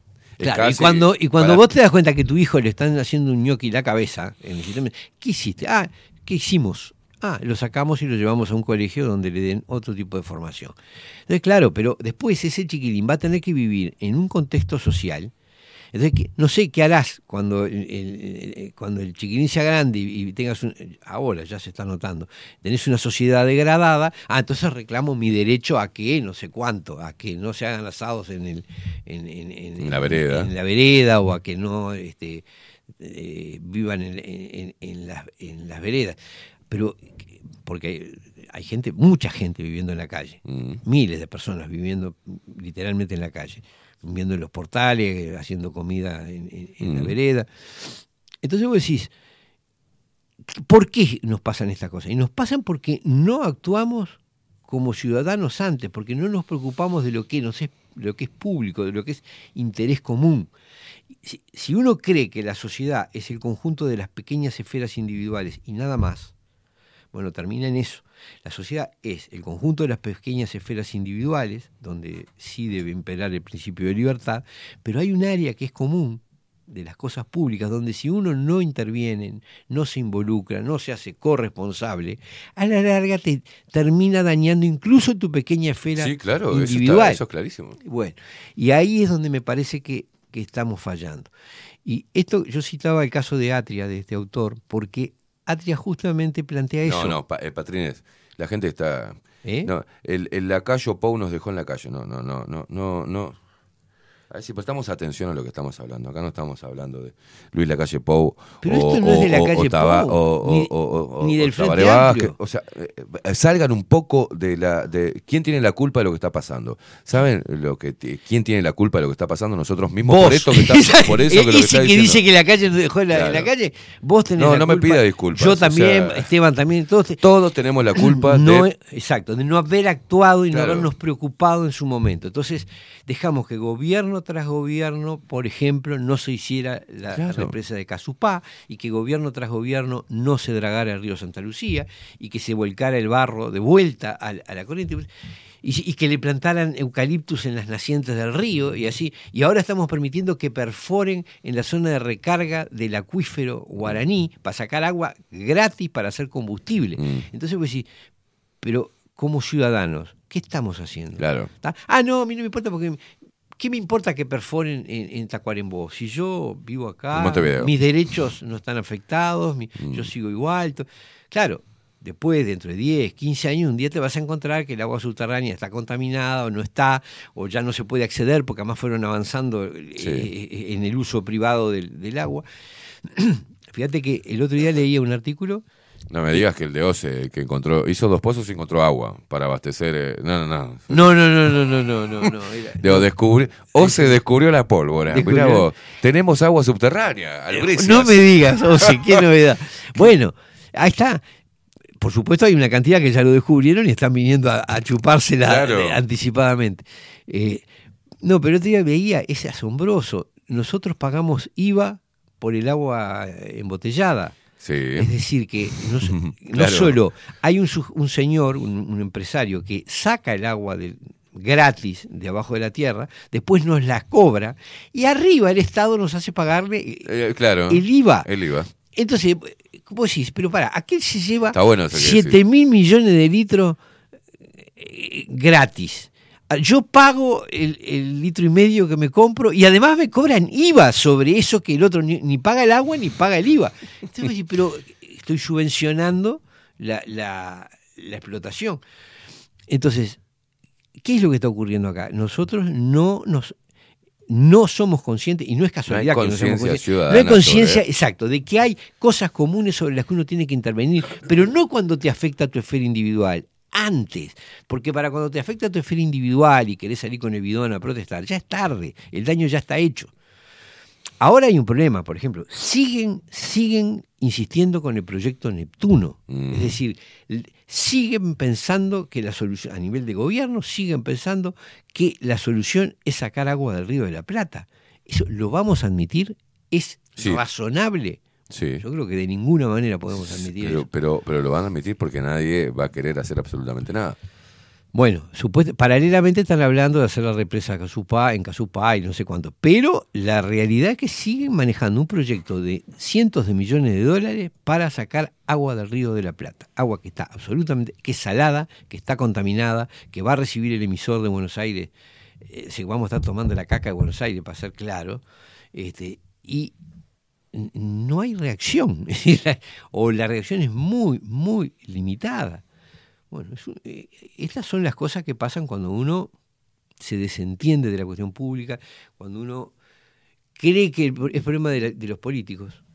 Hay, había un, un viejo... Pero hay, hay, por ejemplo, Sí. eh, la importancia de que el individuo conozca sus derechos y también que, entendiendo sus derechos, comprenda cada una, revise cada una de sus acciones que podían estar violando los derechos de otro. Por ejemplo, mirá el detalle mínimo que te lo digo.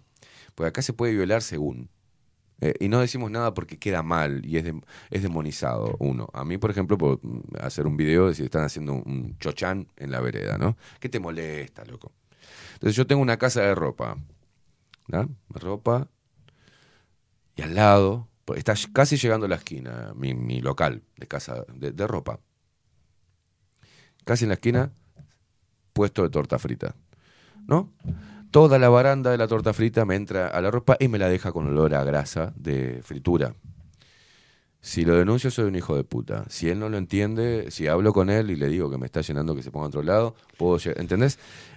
Hay cosas, hay reglas que van más allá de, de la conciencia del ciudadano en, en- en- en no vulnerar los derechos del otro. Yo entiendo lo que decís, bueno, más allá de eso que es la, la chica, la cortita, la conciencia que es más elevada aún Mm, sobre, claro. sobre de tomar i- i- actuación, interés y preocupación sobre las áreas que son comunes, que después a la larga te llueven.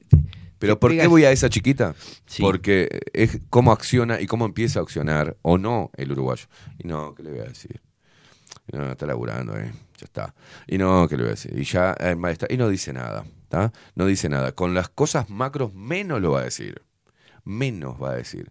Entonces queda siempre a que haya un activismo ideológico, político, que convoque a algún lugar a que vayan todos a reclamar. Y tiene que ser de manera individual, pero colectiva siempre lo es, porque si somos un millón y medio, dos millones de individuos que tenemos conciencia de nuestro derecho, automático, no precisamos reunirnos a hacer nada. O sea, cada uno que eleve esa, ese descontento, que reclame por su derecho y que se ponga de punta. Si hoy o se recibiera un millón y medio de denuncias por día y de, y de, y de pedidos de informe. Y si los políticos hoy tuviesen esa continua respiración en la nuca de un pueblo consciente de lo que está sucediendo, y bueno, sí, eso es colectivismo. Claro que trabajamos en colectivo. Pero Obviamente. es que hay una esfera que es colectiva, no, no Sí, hay claro. vuelta. Es decir, vos vivís en un medio social donde hay. hay- El ejemplo es ese, ¿no? Es decir, vos- está bien, tenés tu casa, en tu casa sé lo que querés, pero, pero vos tenés que salir por la calle y, y circular por la ruta. Y, por-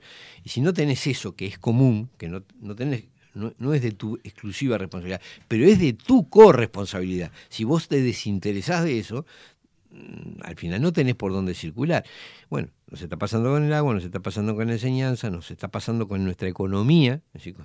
El endeudamiento que está contrayendo el país es brutal y nadie se preocupa, porque total, mientras le den esto y lo otro, este, se la banca, pero en realidad a la larga te va condicionando cada vez más el endeudamiento. Y Yo no- creo que. no nos ¿viste- ocupamos. Viste como decíamos que eh, la posición que tomamos frente a la pandemia era una posición de orden, pidiendo información y, y no dejándonos que Claro, el, el bueno, Estado. Bueno, eso, un- pero ¿qué pasa? Hubo activismo que eh, ridiculizó esa posición, que se fue al carajo. Con respecto al agua, parece que está pasando lo mismo. Uno quiere mm, reclamarlo. ¿no? sin estar bajo ninguna bandera política, pero parece que a los políticos les interesa toda esta movida y empiezan a hacer su cosa. sí. Pero porque el, el asco al colectivismo es por la cantidad de colectivos ¿tá? que empezaron con reivindicaciones y plataformas reivindicativas de derechos y más, y algunos se fueron al carajo, ridiculizaron la acción de reclamar colectivamente. Y que yo creo que es eso lo que hace, es caldo de cultivo también para el liberalismo berreta, que, es, que también está de la mano con, con los estatistas, de generar este tipo de extractivismo o usufructo de los recursos naturales sin importarle el colectivo. Es Te digo, que- porque, por ejemplo, uno lee acá, ¿ah? Eh, en Argentina, ¿qué puede pasar acá? Pero el, el colectivo que hay, Eh, están bajo el programa Menstruar. Y decís, ¿cómo hago para demonizar y ridiculizar un movimiento o, un- o una acción colectiva? Acá tenés una. A través del programa Menstruar se entrega copas menstruales a municipios de todo el país para garantizar el acceso igualitario de las personas menstrua- menstruantes personas menstrua- a insumos de gestión menstrual. Además, se promueve el cuidado ambiental a través de la utilización de productos sustentables, como toallitas reutilizables, copas menstruales, entre otras. ¿No? Bueno, ese es un, un típico caso De de cómo distraer. ridiculizar Sí, de cómo un- distraer. una acción colectiva, ¿no? Ahora, vos sabés que acá hay una cosa muy curiosa y es que eh, nuestra. Lo que se. ¿Entendés lo que digo? Bueno, sí, sí, eh, eh, eh, la izquierda te dice, bueno, si cuanto más seamos reclamando, más fuerte nos hacemos. Y por el otro lado es, es como quitarle, eh, demonizar la, la acción conjunta, colectiva, porque no le conviene nunca Sin a ninguna embargo- facción, y de hablarte del individuo, deja a todos estos colectivistas de mierda ese individuo. Pero ninguna de las dos funciona. Sin embargo, vos sabés que nosotros tenemos una izquierda, una supuesta izquierda, es decir, el Frente Amplio, para decirlo Sí, sí, claro, que es no solo liberal, sino neoliberal. Bueno, es neoliberal. Neoliberal. En la descripción que vos haces. No, No, pero sí, en un, en un sentido es liberal, ¿en qué sentido? En que su discurso está basado exclusivamente en términos de derechos. Sí. En vez de hablar De obligaciones de- ninguna. y de obligaciones y de intereses comunes, Exacto. es decir, ¿qué hicieron? ¿Cuál fue el discurso en el fondo del Frente Amplio? Fue, bueno, ustedes tranquilos, vayan para sus casas, nosotros gobernamos. Dejen que nosotros gobernemos. Ese es un discurso liberal. Y después, su beta neoliberal es cómo gobernaron. Y bueno, gobernaron comprando la idea de que gobernar es favorecer a los inversores extranjeros, a los inversores privados, para que después la riqueza chorree sobre la sociedad.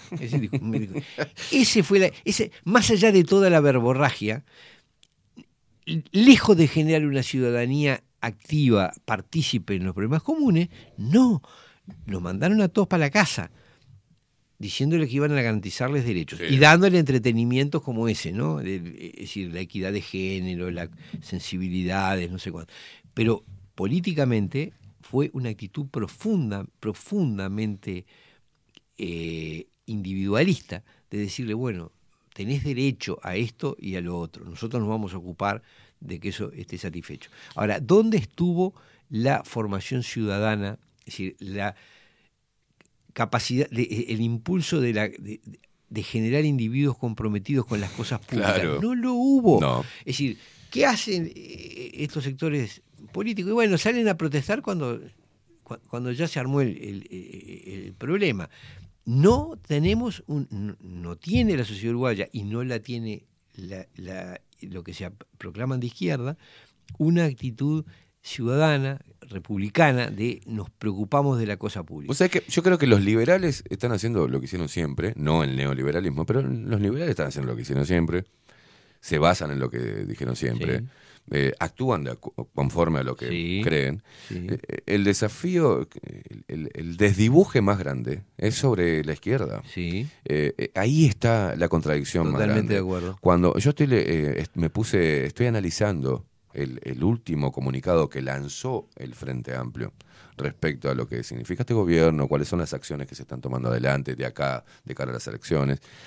Y uno cuando ve, por ejemplo, que el FAT escucha, ese fue uno de los pilares que revivó el vínculo de nuestra fuerza política con el conjunto de la sociedad uruguaya, no, no, con el conjunto de sus votantes desencantados. Fueron a buscar a sus propios votantes, Sí. no a la sociedad, porque No ellos discriminan a la sociedad entre gente que está a favor de este gobierno de mierda a gente que es adepta a ellos. Pero acá dice, con esa misma lógica llevamos adelante las giras por Uruguay, por el agro, también de la Comisión Nacional de Cultura, contra la reforma jubilatoria en un proceso de profundización del carácter nacional de nuestra fuerza política. Pero acá pone, también trabajamos en la generación de un gran equipo con nuevas comisiones de género y feminismo, interior, cultura, derechos humanos, y escúchate esta, escúchate esta porque... Afro frente amplistas, antirracistas. O sea que el Frente Amplio tiene frente amplistas blancos y negros. Y negros. ¿Está? Más Euro frente, segregacionista a, que. euro frente No, amplistas no, no, y no. afro frente amplistas. Y, a- no y tendrá que- frente amplista. Claro. Alguno, que alguno habrá, yo no, qué no, sé. no, afro frente amplistas. O Ay, sea, ellos que creo que ellos mismos se autodenominan así. O sea, yo soy afro frente a... No soy, o sea, soy frente amplista o no lo soy, indistintamente el color de piel. Las Yo- tienen un quilombo Yo con los más de caracterizados expresiones culturales de, de la raza negra en el Uruguay, de la tradición, de la cultura Claro. afro en el Uruguay, te dice yo soy negro. Negro. Chao. Bueno, pero, no, no, bueno, pero hay eso que me- a- es más, afro frente amplistas antirracistas, o sea. Sí, sí, sí, sí. Se discriminan ellos mismos, porque yo no, no, no soy, soy afro frente amplista. Soy afro. Frente son amplista. distintos. bueno, Pero a lo que voy, que e- el problema lo tiene ahí. Yo creo que el Frente Amplio tenía la, ya que hablamos de derechos, la obligación moral y ética de decirle a la gente y de trabajar sobre los recursos naturales y de reivindicar su posición histórica respecto al extractivismo, al nacionalismo, a, ¿no? Pero eso no lo hicieron porque No lo hicieron. en el fondo, y ese es el... Mira, yo hace años que vengo viendo una cosa. ¿Cómo discuten los partidos políticos? Falta más nacionalismo. ¿Por qué le tenemos miedo no, a eso, no? Bueno, Falta más es- pero nacionalismo. nadie lo hace, nadie hace ese discurso. Porque ha demonizado al, nacionalismo. Las, las críticas siempre son sobre la gestión. Claro. Es decir, este gobierno es malo porque no supo administrar tal cosa, no supo. Pero pasó en- cuando el frente al gobierno, ¿qué le atacaban? No le atacaban las políticas de fondo, porque las políticas No. de fondo eran las La mismas que iban a seguir haciendo. Exacto. Y ahora vos ves las críticas y es, la calle nos dejó en la calle. No. No, no es la es un modelo No. que viene desde hace muchos Modelo que se años. viene en pasamano, Esto ¿no? que nos dejó sin agua, que nos va a dejar sin jubilaciones, Sí. que nos van a dejar con una educación de, de- de africana, bueno, afroeducación. este, sí, este. y- y- y- sí. Tenemos afrohidratación y, Sí, a- sí, sí. y- y afroeducación. No, me vuelvo loco. Es decir, estamos, estamos eh, ¿Por qué? Bueno, porque África ha sido un continente expoliado, vaciado, o sea, donde se, se impidió y se, y se combatió toda forma de organización política que limitara el saqueo. Y hoy, bueno, tenés países que están desolados. Haití, otro caso. Es decir, es. Que nos devuelvan la planta, la UPA que le mandamos a Haití, por favor. el- extraer todo lo que se pueda y para eso tenés que impedir que se organicen políticamente, porque si no te pondrían límites. Entonces, tienen que ser burros. Para el modelo económico global, lo ideal es una población burra, un gobierno servil e impotente Mm. y, un, y, y- y recursos abi- abiertos a la, a la- a la extracción. Ese es el modelo ideal. Y nosotros en África y en zonas como Haití, en muchas zonas de América Latina, eso se ha logrado. Y a nosotros nos están llevando a ese terreno. De hecho, están lloviendo acá eh, curreros que se llevan lo más valioso que hay, que es agua y tierra. Yo creo que al tomarla, eh, es, una, es una estrategia muy simple, al tomar la educación ¿tá? y llevarla a los intereses y a, y a la orientación de los intereses extranjeros, porque es así, Sí. eh, claro, creamos lo que pasa hoy, creamos una, una masa. Eh, desarraigada de esa conciencia ciudadana, que le importa tres carajos, Exactamente. y los políticos contribuyen a eso, porque eh, qué, qué utopía, ¿no? Decir que haya dos referentes, porque viste que están para la foto nomás. Viajan juntos, los referentes de un sector y del otro. Y dos referentes que digan, bueno, muchachos, es momento de dejarnos de joder con esto. Hay que hacer un plan para este, proteger el agua, loco. Eh, ya hicimos cagadas nosotros, nos- Pero no- no- pero no ahora no es momento de a- izquierdas y derechas, es agua para todos. Pero no sea, lo van a simple. hacer. No lo van a hacer. No, está. obvio que no lo van a hacer. Porque primero están absolutamente condicionados a los intereses que se quieren llevar el agua. Exacto. Es decir, si vos vivís, pedí- p- tu idea de gobernar es ir a pedirle al Banco Mundial, al Fondo Monetario y al BID que te Mm. preste para esto, que te preste para lo otro, así sos- vas a cumplir las órdenes que te den, porque estás siempre con, con- con la palma extendida esperando que te tiren una moneda. Así no hay forma de que hagan una política nacional de ninguna manera. Y en eso están de acuerdo los dos partidos, las cúpulas de los dos partidos. ¿Y qué se critican? Se critican la eficiencia. No, porque a vos te dieron tanto y no hiciste esto y no hiciste lo otro. O lo hiciste mal o no sé cuánto. Ahora, nadie discute qué es lo que están haciendo. Es decir, a ver, ninguno se dijo, bueno, acá lo que hay que hacer es cuidar, el- rescatar el río Santa Lucía. Claro. Entonces no podemos permitir que planten eucaliptus en la naciente, no podemos permitir que lo contaminen por acá, tenemos que dragar y tenemos que hacer la represa. Nadie lo hizo. ¿Por qué? Bueno, porque no había interés. Porque el, el interés... ver, hoy esto rompe los ojos. Sí. El, el el proyecto Neptuno... ya explotó. El proyecto Neptuno es otro curro privado que se van a llevar cientos de millones de dólares para hacer una planta que lo que sirve es para darnos aguas acá del mar, en vez de hacer lo que hay que hacer. Ahora te dicen, sí, pero siguen hablando. Yo, yo no puedo. Si no archivan ese proyecto, nosotros nos vamos a coronar como los reyes de los idiotas. El proyecto Neptuno no se puede hacer, es una locura. Tienen que rescatar el, el Santa Lucía y usar, en todo caso, las aguas subterráneas para proveer a la, a, la zona del... No podemos tomar agua del río de la Plata. Y siguen insistiendo con eso. Entonces vos decís, bueno, y eh, desde que se está hablando, insisto siempre en esto, ese plan era anterior a la crisis de Santa Lucía. Ya estaba el proyecto Neptuno, fue negociado desde hace tiempazo, eh, lo fueron cocinando. Y qué casualidad que cuando estalla la crisis, en lo que están es en, en- en un curro para que otra empresa venga a, a sacar un agua absolutamente impotable para darlo. Bueno, ese es el modelo y en eso están de acuerdo los dos partidos. Porque es muy gracioso, ¿no? Cuando el Frente Amplio te dice, no, porque no hicieron la represa Casupá, que nosotros le Perdón, dejamos una el carpeta. que decía eso, ¿te acordás? Era Huidobro. Y está el plan B. Varias veces los dijo Huidobro en su momento que hacía hincapié en, en lo del agua y dijo, y después está el plan B. ¿A qué se refería con Y el plan B es sacar agua del Río de la Plata. o sea, estaba, ya se hablaba, por eso es- Ya se tenés, razón de lo que decís. Ya se hablaba- no, por que eso- la segunda opción era, bueno, vemos que no podemos, sacamos agua y la potabilizamos. Claro, pero no hicieron nada de lo necesario para que eso no fuera No, claro. indispensable, si tenían que haber tomo- tenían que haber tomado medidas. Ahora, yo vuelvo siempre a lo mismo. El problema somos nosotros. Es decir, ten- mal o bien el sistema político que tenemos lo convalidamos nosotros. Si nosotros seguimos votando a gente que se propone darte agua del río de la Plata, bueno, Claro. ¿qué querés? Este, no podés esperar otra cosa. Me dirán, sí, pero no hay opción. Bueno, primero, sí hay, hay algunas opciones. En- yo diría en todos los partidos hay alguna gente que tiene una visión distinta, en todos los partidos.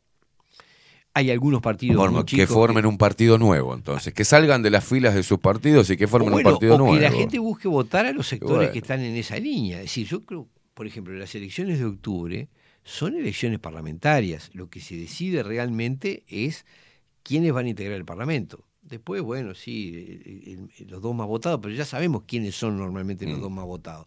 Entonces, lo que realmente podés determinar en octubre es quién va a ser el parlamentario. Entonces, bueno, proponete que con tu voto entre un parlamentario que vaya a defender los intereses que son realmente preocupantes. ¿Dónde? A mí no me importa, capaz que votas a, al- dentro del Partido Nacional, capaz que votas dentro del Frente Amplio, capaz que votas a Salle, capaz que votas al PERI, capaz que votas a la UP, no importa, votá quien quiera, pero lo que me parece que sí es clarísimo que uno no puede convalidar unas políticas que lo, que lo están destruyendo.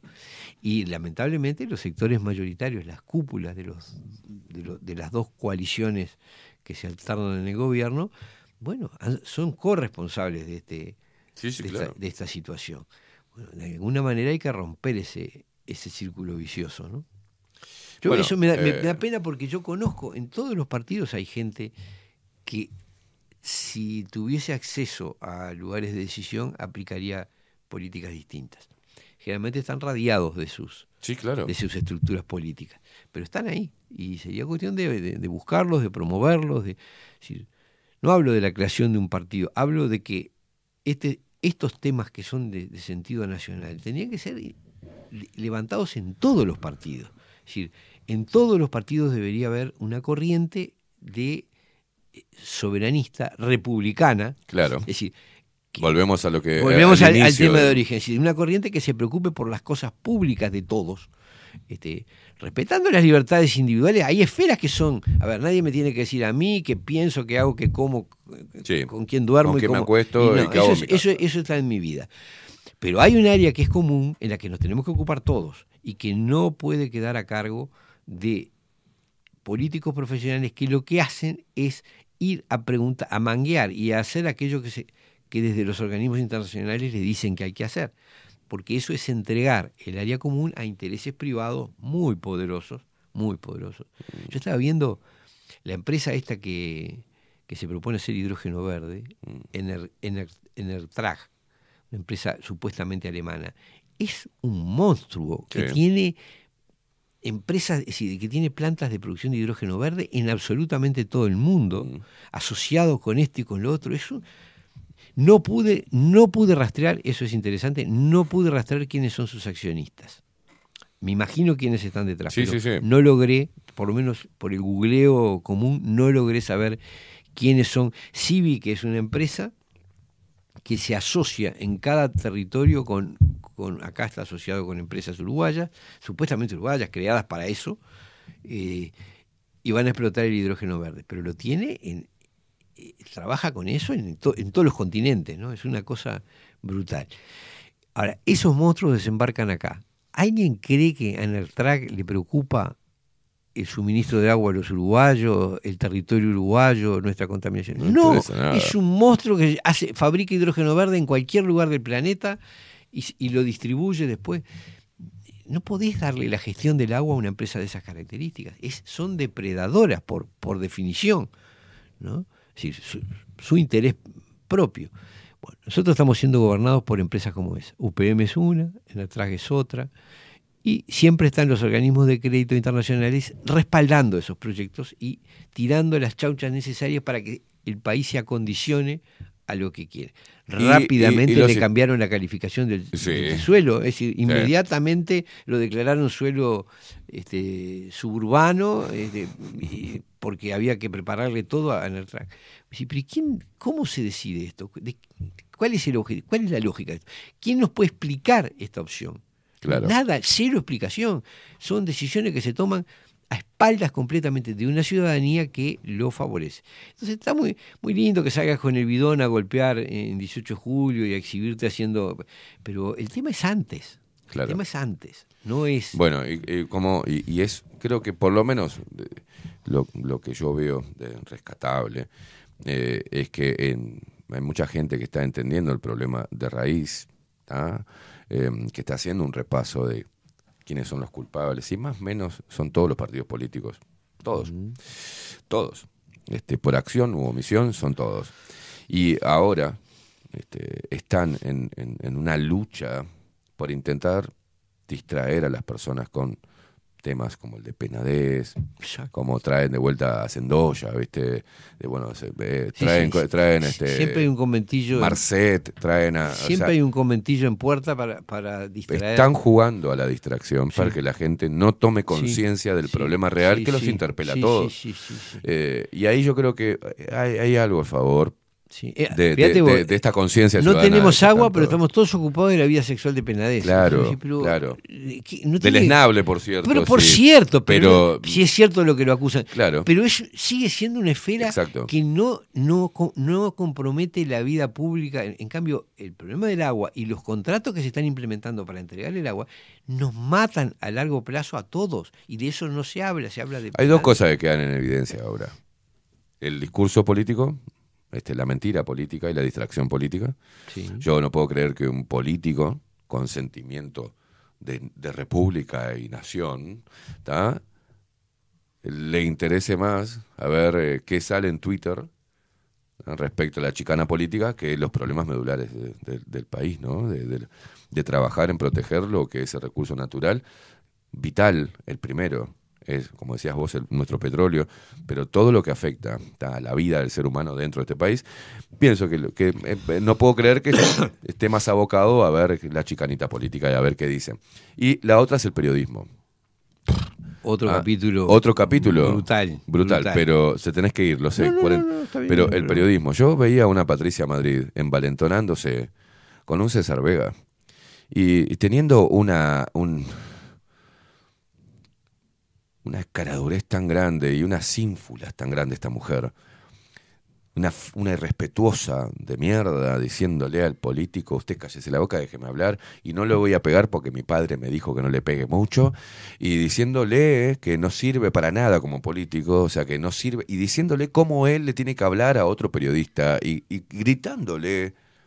No la vi así con otros políticos. No, ¿eh? y la misma. No la vi así enojada y- pidiendo y- respuestas y al la ministro de Salud. individua ¿no? que salió a decir que había que encerrar en una camarita a todos los no vacunados. Sí.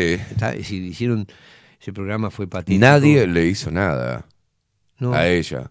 No. Nadie la sacó de los medios de comunicación. Si lo, si lo dice un hombre, Ah, hay una lo sacan de los medios de comunicación porque dijo algo reivindicando el holocausto, ¿no? Meterlos en una camarita, Ajá. ¿No? Sí, sí. Si lo hubiese dicho un hombre, no trabaja más en televisión. No. Han echado hombres de la televisión por decir, este, mu- eh, murió un chorro, uno menos. Al decir, lo han, lo han eh, defenestrado. Lo han defenestrado. Ella Ahora- dijo, hay que meterlo a todos en una camarita, los no vacunados. Estaba diciendo una cámara de gas, la que ponía ¿no? el holocausto a los judíos. Y nadie dijo nada. Nadie dijo nada. Y todavía se le da... Mejor dicho, ahora salió una declaración del- de la Institución Nacional de Derechos Humanos muy tibia, promovida, es decir, a- a- en base a una denuncia de la, de la doctora Rodríguez. Mm. eh, ¿Ahora o fue la otra que salió la otra vez pronunciándose? hace un tiempito. No, pero hace poco, eh, hace bien poco. No, no recuerdo ahora la fecha, pero hace bien poco. No, no, no la que ella que, que justificaron las políticas. No, no, una que salió específicamente sobre lo- los dichos de Madrid Y en la- Puglia. y Puglia en la, en la- y bueno, le dan un palo diciendo que bueno, que lo de la camarita y eso fue inadecuado y podía haber traído Vos fíjate que ese señor, Puglia, que dijo eso por televisión, hoy está trabajando en la parte cultura. O sea, ese tipo que dijo eso está trabajando en el sector cultura. O sea, Sí, es para sí. que te des cuenta cómo está el Uruguay, ¿no? Y, y además, no olvidemos que gente que se ha pasado la vida protestando contra la discriminación por razones sexuales. Hay, hay videos donde él hablaba de lo discriminado por SIDA o por Pero ser puto, resulta pero- que después sí se puede discriminar por razones vacunatorias. Mm. Hoy además los hechos, que, que son duros, están demostrando que teníamos razón. Sí. Y que la vacuna era un disparate, que no servían para nada y que eran peligrosas. Todo eso.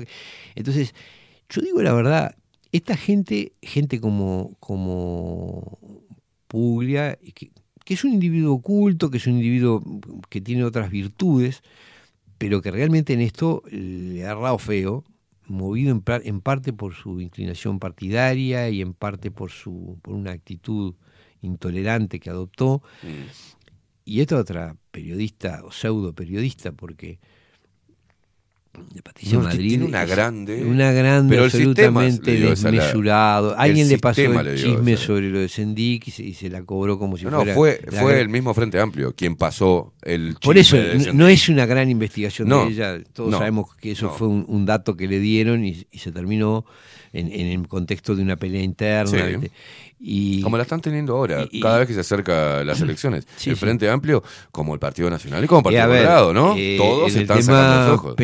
tam- hay, hay interesados en fogonearlo porque, Exacto. porque es así. Es- siempre voy a Tiene que ver mucho el sector de, secretario, que secretario de presidencia actual, ¿no? Que el- ese hombre que también muy fascista, que no dijo meterles una cámara, pero dijo va a haber un mundo para vacunados y, no- y para no vacunados. Ese mismo hoy dice, le dice al Frente Amplio que para hacer una, una, una crítica hay que tener este eh, una, un nivel moral o ético o él, ¿no? Pero más allá de eso, están todos los partidos ahora quebrándose por dentro a ver quién se mata uno, quién Eh, se eh, mata claro, y- Trajeron a Pedro en el partido Colorado. Seguro, tienen que sacarlo. Yo decía, si no va a volver, no va a volver. Digo, lo van a traer porque si no el Partido Colorado muere. Vamos a ver si Pedro sale con alguna locurita de la hidroxicloroquina y, Y si no lo y medio antipandémico. Y si Sanguinetti no lo descalabra como, Si no lo, no suele le baja, pasar. claro. Este, Quédate quieto, nene. No, pero ¿saldrá con un discurso anti-agenda o remarcando algunas cosas de la agenda que no va de acuerdo? Tomar dos o tres puntos. me- Ojalá, ojalá lo hiciera, ojalá lo hiciera. Yo lo que Yo creo que se lleva. Bueno, ojalá. Yo a esta altura te juro, no me importa el partido. Me parece que lo que necesitamos es gente que diga la verdad. Y la verdad gruesa acá no es, es sencilla, es quién se está llevando las cosas fundamentales. Y quienes son, son empresas transnacionales respaldadas por los organismos internacionales y promovidas por todos los partidos que ejercen el gobierno. Esa es la verdad. Si alguien de adentro de donde sea dice esto, bienvenido sea. Me parece que es imprescindible que entremos a hablar de este asunto Claro. de alguna manera, porque esto no da para más, no da para más. Estamos llegando a niveles ya de afectación de la vida y de la salud y de la- que no, que no son...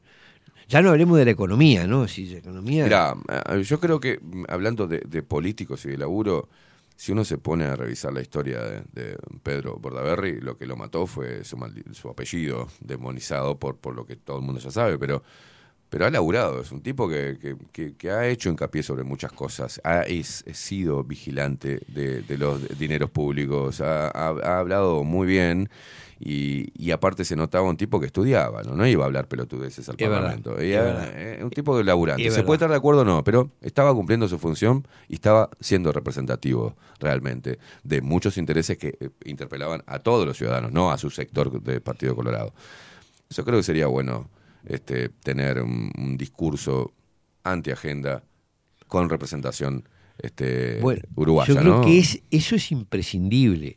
Es me parece que es imprescindible que donde quieran que voten, al sector que sea, pero que haya alguien que plantee, ya no hablamos, es plantear lo que realmente es, es como si, no sé... yo- Total, ya le han dicho tantas cosas a Bordaberry, que es asesino, ¿no? No sé qué hará él, no, honestamente no sé qué hará él, yo no... Pero no- salir que con el discurso tengo- moderado de Talvi iba a salir, o sea. Bueno, espero que no, digo, pero insisto, es decir, porque el problema es que la gente piensa en términos de, de Peñarol y Nacional. Claro. A mí, sinceramente, a esta altura me importa un bledo el ¿De dónde en emane? qué partido estén. Me importa qué es lo que están presentando como el problema central de la sociedad uruguaya. Y el problema central de la sociedad uruguaya no es si el frente o la coalición, ni si Astesiano, Ni la olla si popular, ni los pobres o menos pobres, El problema o sea. es qué estamos haciendo con nuestros recursos fundamentales, cuánto nos estamos endeudando y cuánto Mm. estamos perdiendo la, la soberanía sobre las cosas básicas de nuestra vida.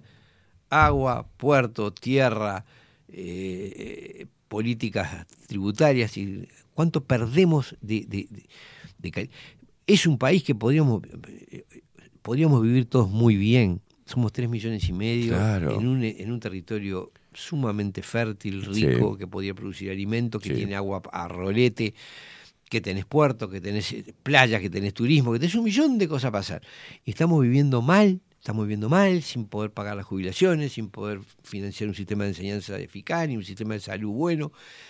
¿Por qué? Porque nos administramos pésimamente mal. Pero no porque eh, eh, el Cuquito es torpe y, y- y- y Orsi es, eh, es bobo. No, ni torpe ni bobo. Es porque no están gobernando ellos. Esa es la realidad. Es decir, no están tomando las decisiones sobre la administración Claro. de nuestros recursos. Están cumpliendo órdenes y recibiendo financiación para hacer eso. ¿Y por qué lo hacen? Y bueno, porque nosotros lo permitimos. Esa es la, la Todo cruda, nos lleva la a cruda verdad. La pérdida del sentido de republicanismo Exacto, Que, que ha sufrido el Eso, Uruguay, ¿no? eso para mí es lo clave. Es decir, bueno, tenemos, tenemos un, todo para, para vivir bien, para vivir muy bien, Mm. quizá. Y lo estamos desperdiciando porque, porque no nos ocupamos de las cosas públicas, porque permitimos que las decisiones se tomen entre cuatro paredes, entre organismos internacionales, empresas monstruos como UPM o, o Ener- Enertrag, este, que se quieren llevar el oro y el moro sin pagar nada, Mm. y nosotros lo dejamos hacer. Ojalá, ojalá surjan discursos Yo creo que va a pasar eso. Sí, Van a tener que hay pasar. una necesidad. Pero lo la están evaluando, ¿no? Por, Sí. por algo tienen los think tank que tienen por todos lados los partidos Y lo políticos. tenemos que generar nosotros, tenemos que reclamarlo nosotros. Claro. Eso no hay. No votar a quien, a quien entrega nuestros recursos. Parece cosa fundamental, Mm. básica, ¿no? Decir, bueno, no, si vos respaldás estas políticas, yo no te puedo votar. Es sencillo. No, Los entreguistas que decían, ¿no?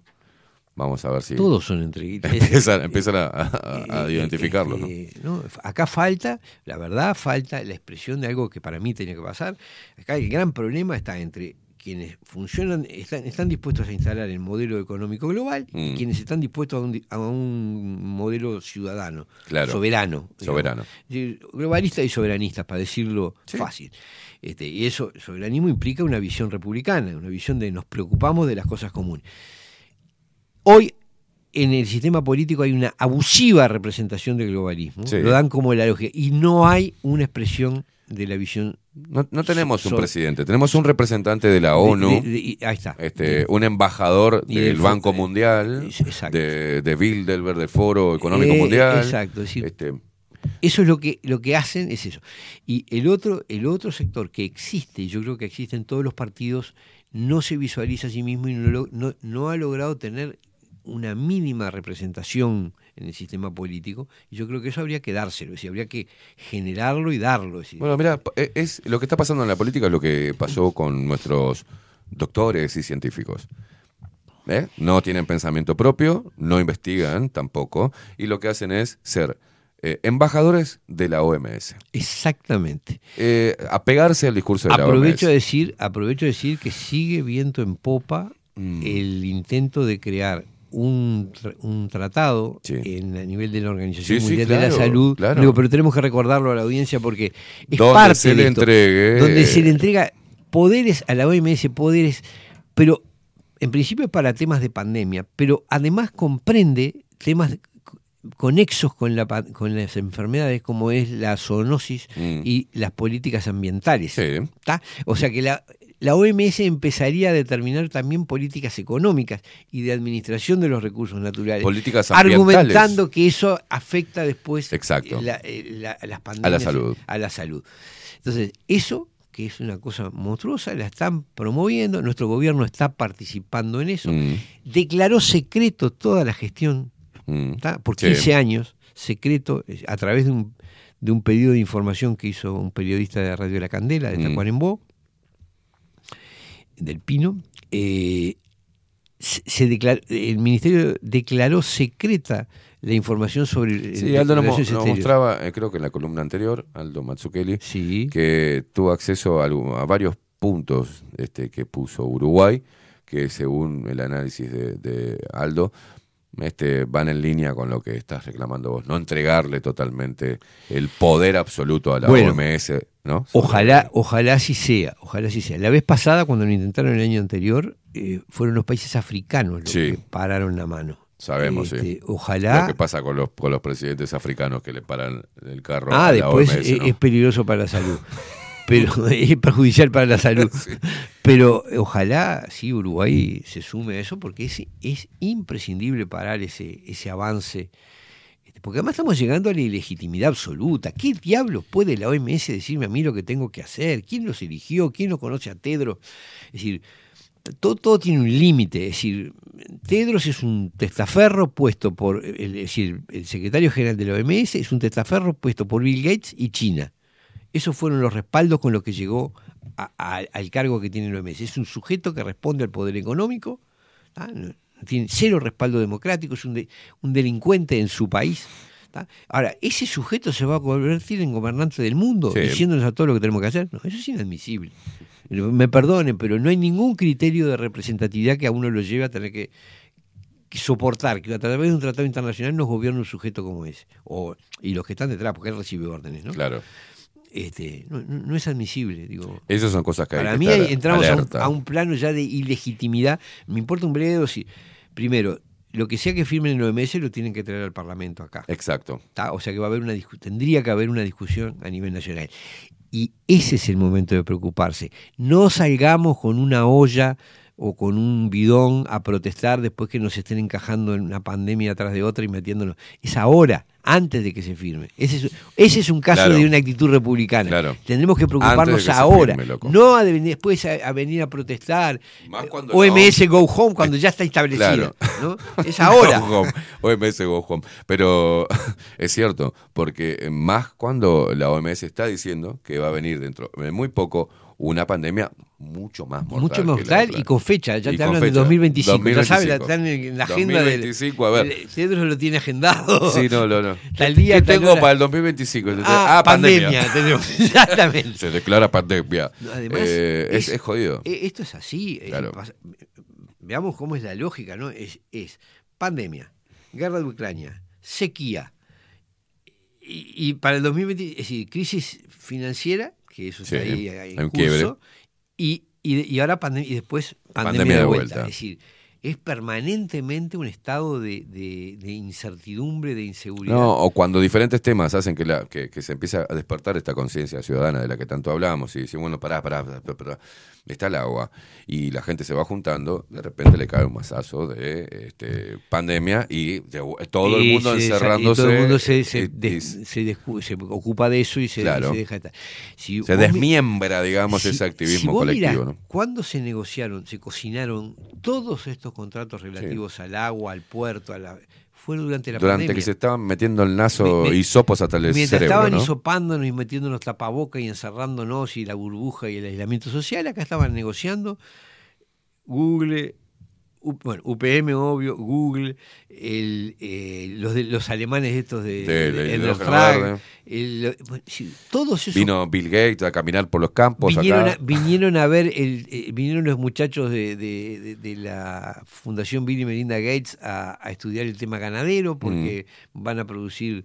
Este, Mm. Tienen ganas de comprar todo. y, este, y- y de, y de vendernos carne artificial o carne de insectos. Bueno. Bueno, eso es lo que hay que. Lo- es ahora que hay que pelearla, no después que a protestar después que está hecho. Simplemente pararte en contra de la agenda y estudiar cada uno de los puntos. No se olviden que suenan muy lindos y son vendidos como este, empatía por el mundo y salvemos al planeta y salvemos, liberen la Willy, ¿tá? Eh, porque está por ahí, ya está el primado, sí, ¿no? sí, de, de todo el activismo. Este, recuerden que lo que hizo esta, ¿cómo es? Se llama la, la activista, esta muchacha que tiene problemas, este.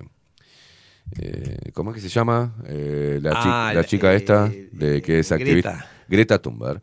Este, bueno, fue lo mismo que hizo Seven Suzuki en el 94, el- la misma, la misma, la misma preparación de, de- de- y coacheo de una chica que está hablando sobre el, el mundo que se va a caer a pedazos si los seres humanos no cambian su forma radical de pensar.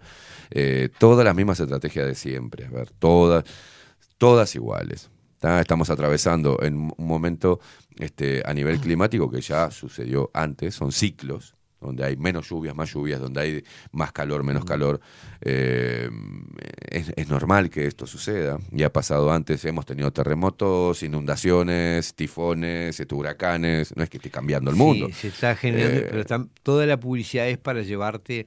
a Mirá. que vos aceptes que ellos apliquen las políticas que teóricamente saben Exacto. que hay que aplicar. El otro día me cambiar. mostraron, me mostraron cómo, es increíble, cómo presentan la Deutsche Welle, la, la Sí. agencia alemana, el tema de la sequía usando videos de Uruguay. Mirá vos. Entonces, Ah, sí, vi una... entonces mostraban, yo qué sé, Santa Lucía Seco, las, las manifestaciones, la- el mundo se está quedando sin agua, Mm, no sé cuánto. claro. Y, y- y después te muestran de España, donde pasa lo mismo, y de Sí. Australia, y de todos lados. porque, Argentina. Falta agua en todos lados. Sí, sí, sí. Eh, Chile.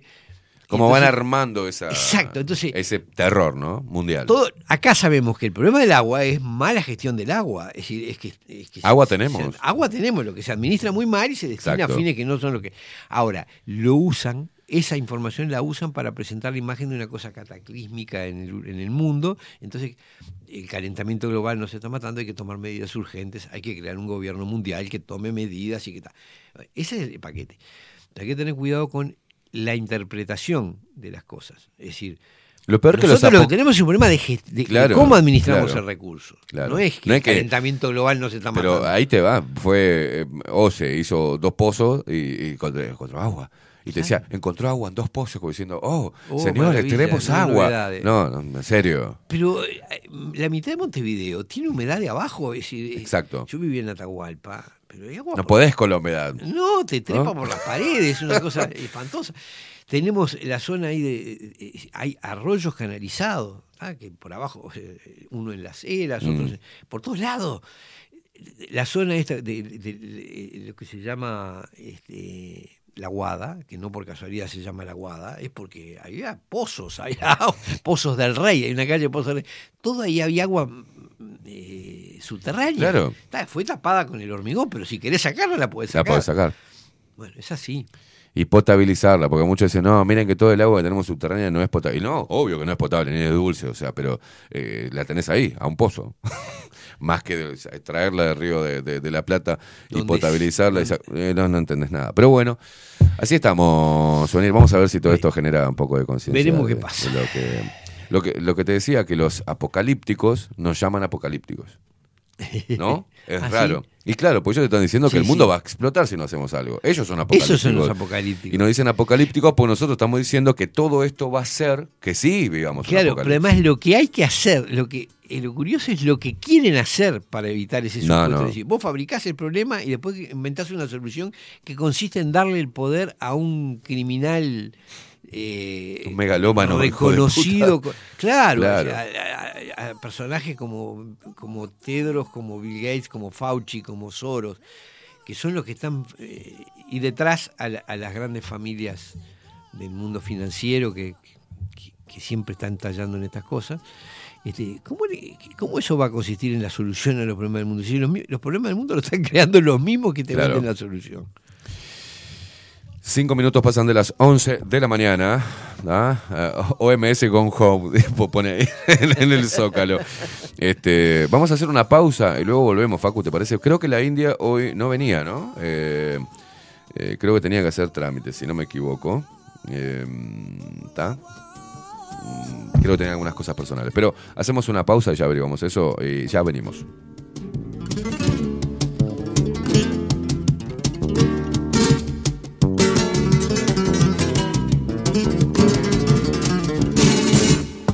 Yo te sé mi brazo al hombro,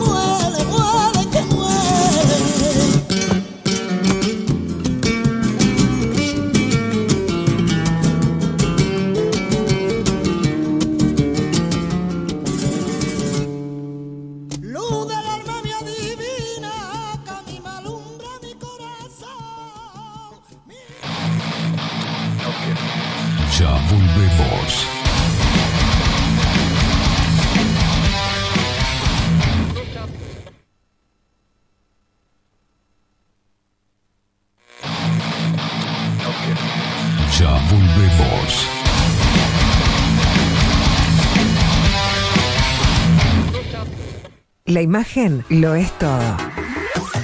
Adolfo Blanco, fotógrafo profesional. Una buena foto guarda tus recuerdos y también puede vender tus productos. Cobertura fotográfica de cumpleaños, bodas, eventos empresariales, retratos, books, fotos de productos, fotos para web. Fotógrafo profesional, Adolfo Blanco, 099 150 092. Mercado de Carnes La Vaquilla. Ofrece a sus clientes los mejores cortes y la mejor atención. Ventas por mayor y menor. Descuentos especiales a parrilladas, colegios y caterings. Envíos sin cargo. Teléfono 2 208 98 77. Horarios de lunes a sábados de 7 a 13.30, de 17 a 20 horas. El tierno sabor de nuestras mejores carnes a su mesa. Mercado de Carnes La Vaquilla. Avenida San Martín, 2555. Teléfono 2 208 98 77. Envíos sin cargo. Builder. Transformación digital. Creamos la estrategia de transformación digital para que tu empresa avance y se adapte a los desafíos de hoy. Desarrollo y posicionamiento web, community management, planes de marketing digital. Builder. Transformación digital. Comunicate al 094 400 060 o escribinos a hola arroba builden.uy.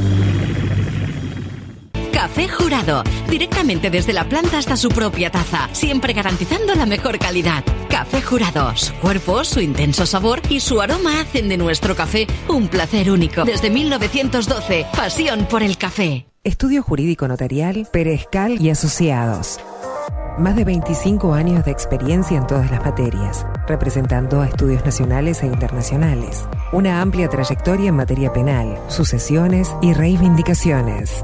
Más de dos décadas de experiencia recuperando terrenos ocupados. Torre Gorlero, oficina 20, 21 y 22. 099-309-319.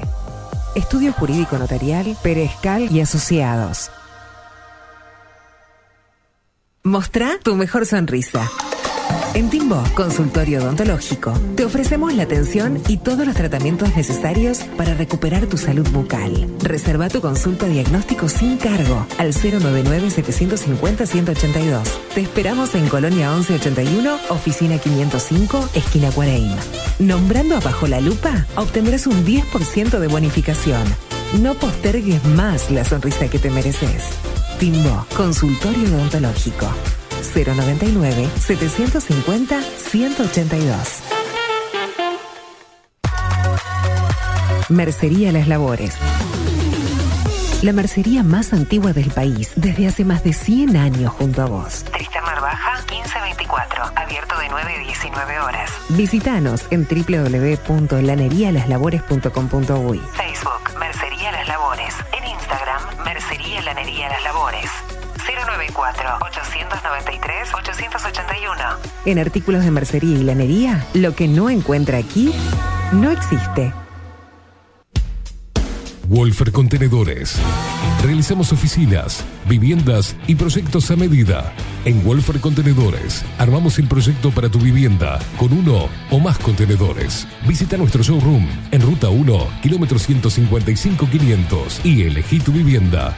Wolfer Contenedores para entrega inmediata. Informate al 094-263-705-45-20-3163 o en wolfer.com.uy. Wolfer Contenedores desde Colonia y Montevideo para todo el país. Grupo Service. Servicio técnico especializado. Huawei, iPhone, Xiaomi. Trabajamos con todas las marcas. Contamos con servicio express. Cambio de pantalla en 30 minutos. Grupo Service. Grupo Service. Reparación de celulares, computadoras y tablets. Encontranos en nuestra web gruposervice.com.uy y por WhatsApp 094 389 568. Salón Libertad tiene todo lo que te puedas imaginar. El salón más completo del centro. Agencia oficial de timbres notariales, profesionales y judiciales. Paraguay 1344. Teléfono 2 900 3833.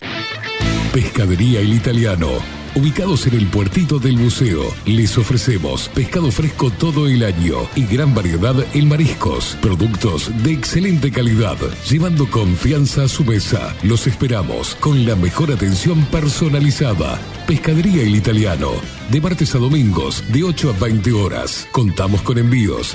Pescadería El Italiano. Comunicate al 2-622-7930 y por WhatsApp 095 43 3502. La Carola.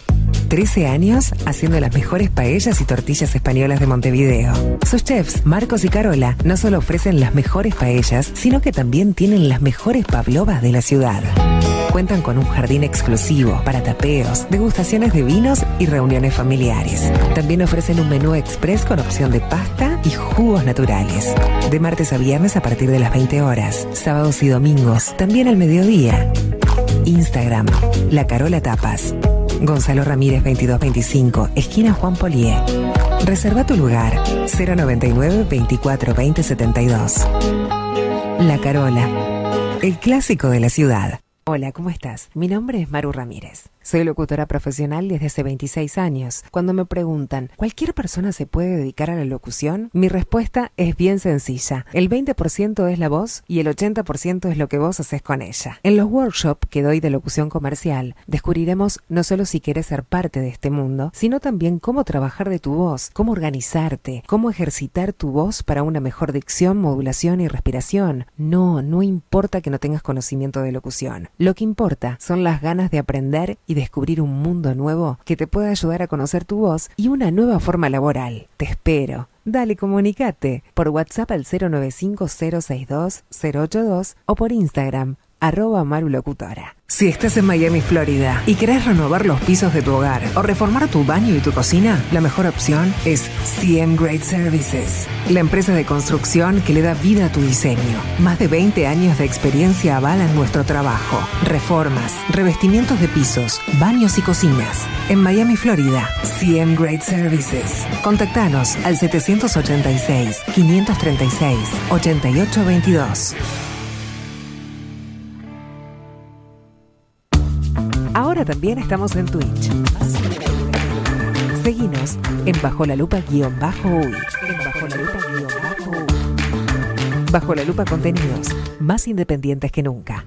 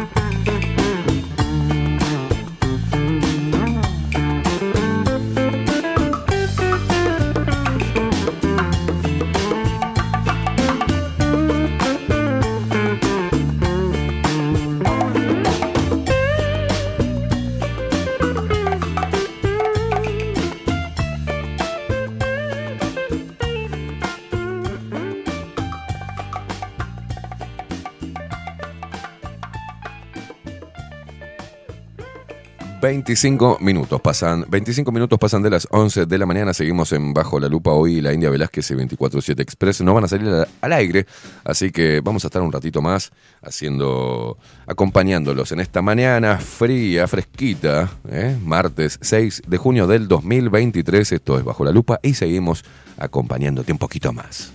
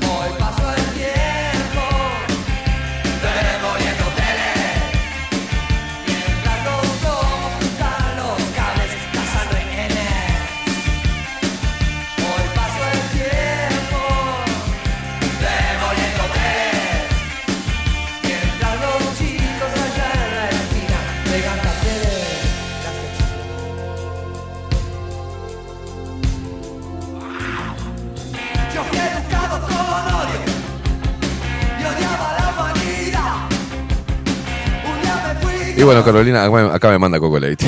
Carolina Cose, la intendente de Montevideo, dijo que nunca imaginó tener miedo a tomar agua de la canilla.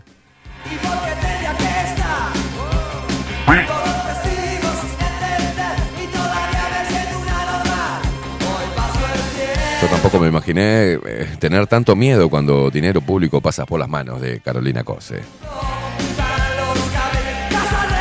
La intendente de Montevideo, Carolina Cose, se basó en el poema del escritor Mario Benedetti. Qué raro.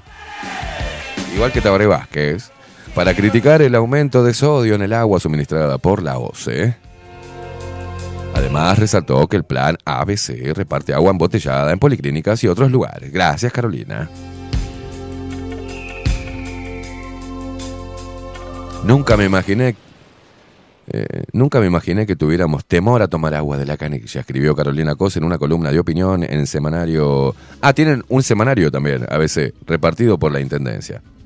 Por si esto fuera poco, ¿no? Tienen un canal, usan dineros públicos para hacer shows, este, para los amigos de la guitarrita y la plebe, y aparte tienen un semanario. Potencia mundial, somos pobres, nos manejan mal.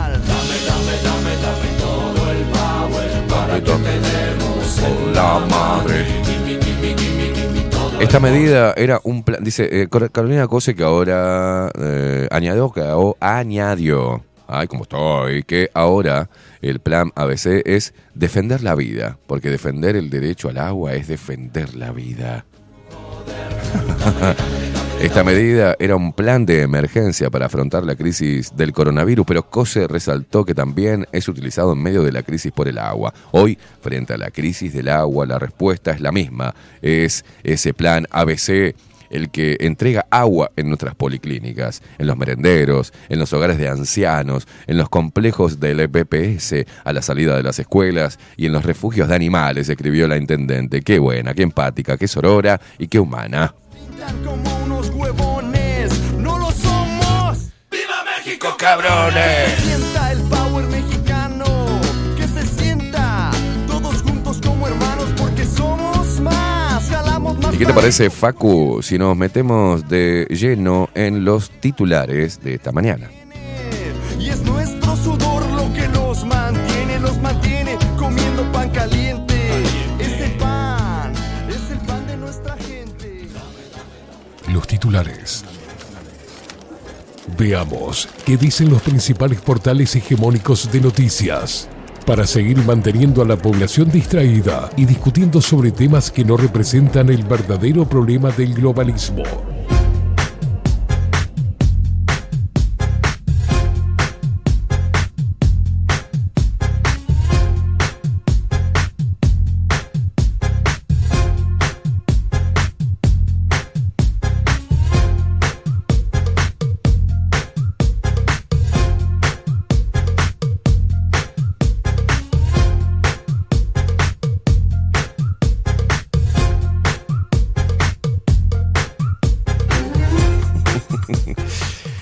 Bueno, arrancamos con los titulares de Diario del País, me llegan mensajes, ¿no? eh, jerarca cabildante del Ministerio de Ambiente, es presentada con un título inexistente.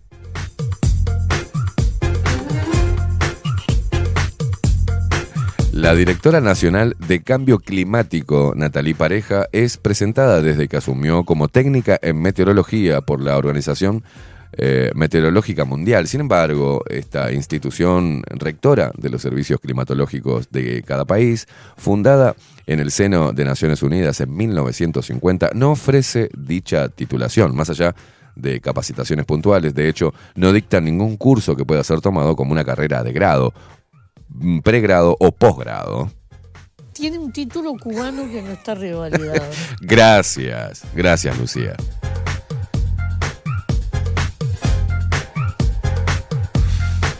Sería como presentarse como médica por la Organización Mundial de la Salud. No existe, sintetizó un especialista consultado por Diario El País sobre la formación profesional de eh, Natalie Pareja, ¿no? Publicada en el sitio web del Ministerio de Vivienda y Ordenamiento Territorial.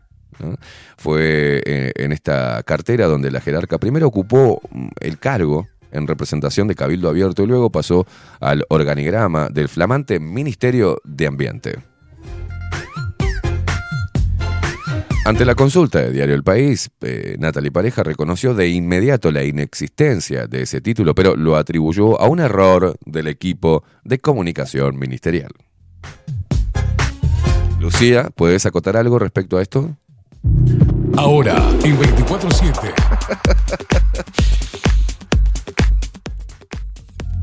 El estado del tiempo, por Natalie Pareja.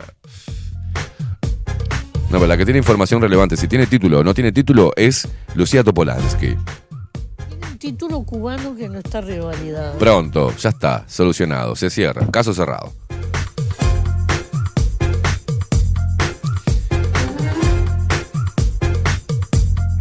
Bueno, denuncian filtración de documento con nombres, cédulas y contraseñas de fiscales. ¿eh?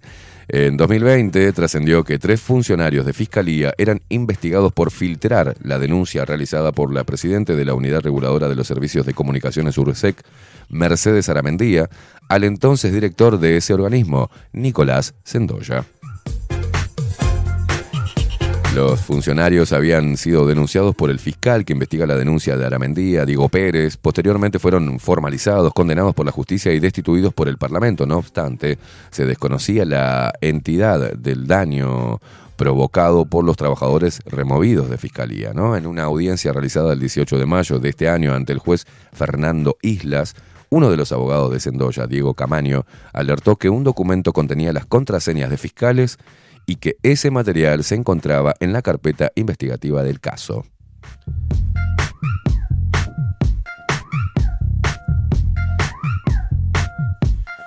En la acusación, el fiscal Pérez señaló que Sendoya era responsable por la destrucción de documentos del organismo por parte de un funcionario allegado a él por filtración de una denuncia penal elaborada por el abogado de Aramendía, Jorge Barrera, y por el respaldo en forma irregular que otorgó a radios de Palmita Soriano y Bemba FM de Salto y le solicitó una pena de 22 meses de prisión excarcelable. ¿no? En la audiencia donde se discutió el sobreseimiento de Sendoya, Camaño señaló al juez Islas que en 40 días el fiscal Pérez subió, eh, en 40 días el fiscal Pérez subió al expediente penal 200.000 archivos en más de 2.000 carpetas. Es imposiblemente materialmente, imposible materialmente, tendría que decir acá, pero está mal escrito, que podamos analizar eso en un mes crítico. Bueno, Camaño, quien pidió una prórroga de 120 días para estudiar la carpeta, remarcó que tendrá que revisar la basura. Por ejemplo, dentro de esa información brindada por Pérez, hay cartas de amor entre funcionarios o entre funcionarios y fiscales. La carta de amor expresa Vos decís que yo quiero todo, como algo abrumador, y todo bien, pero me malinterpretás. Nunca hablé de querer llevarte a un altar, de presentarse, de presentarnos en sociedad como novios, de plantear un proyecto absorbente. Me interesé por una cosa de adultos, de ser un compañero en las distintas cosas que implica una pareja.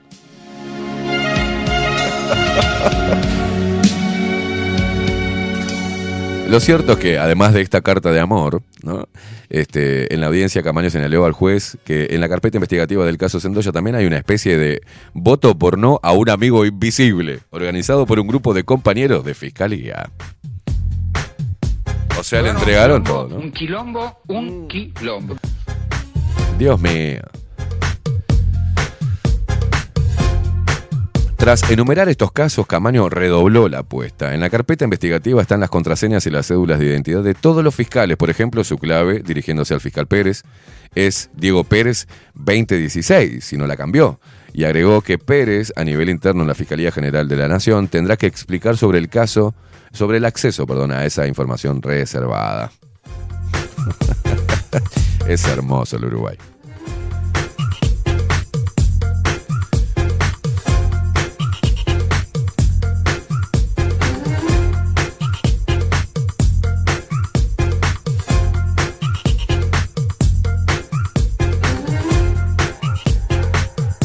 Bueno, y acá tenemos otra encuesta divina. ¿Quiénes son los cinco políticos uruguayos con mejor imagen? Esto dice la encuesta de equipos.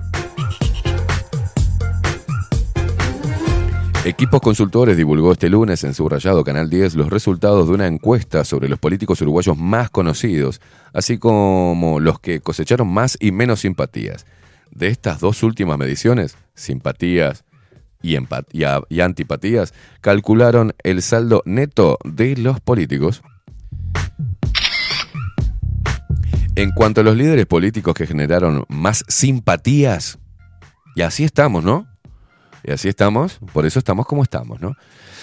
En cuanto a los líderes políticos en esta encuesta, ¿no? Que generaron más simpatías, el ex presidente José Mujica encabeza la lista con un 50%, seguido por el actual mandatario Luis Lacalle Pou con un 43%. Siamo fuori della Coppa.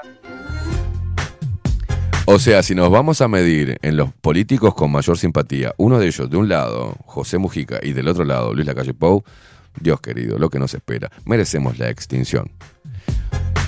Y eh, si por si esto fuera poco, lo siguen. Estamos hablando de simpatía, ¿no? José Mujica está en, el podio. Eh, tenemos tres, tres posiciones y el podio es para tercer puesto, la intendente de Montevideo, Carolina Cose, con un 35%. En el puesto número 2, Luis Lacalle Pou, el actual presidente, con un 43%. Y quien lidera el podio y se lleva todos los aplausos simpáticos de la población es el ex presidente, ex tupamaro, guerrillero, chorro, mentiroso, asesino y secuestrador de José el Pepe Bujica. Gracias, pueblo. Soy como la mugre, no me radico jamás. Acá estamos defendiendo a los pobres y a los gurises que cagan en una lata. Hoy no podemos hacer choripán porque hay lluvia. Callate, Cristina. Muy bien, y sigamos, ¿no? Eh, la sigue a Carolina Cose con el mismo, pero como es mujer la ponen primero, con el mismo porcentaje, el 35%, el, señor Danilo Astori. Después está el intendente de Canelones, Yamandu Orsi, con un 34%, el ex ministro de Salud Pública, Daniel Salinas, con un 33%, el ex presidente Julio María Sanguinetti, con un 28%, el secretario de Presidencia Álvaro Delgado y el senador Óscar Andrade.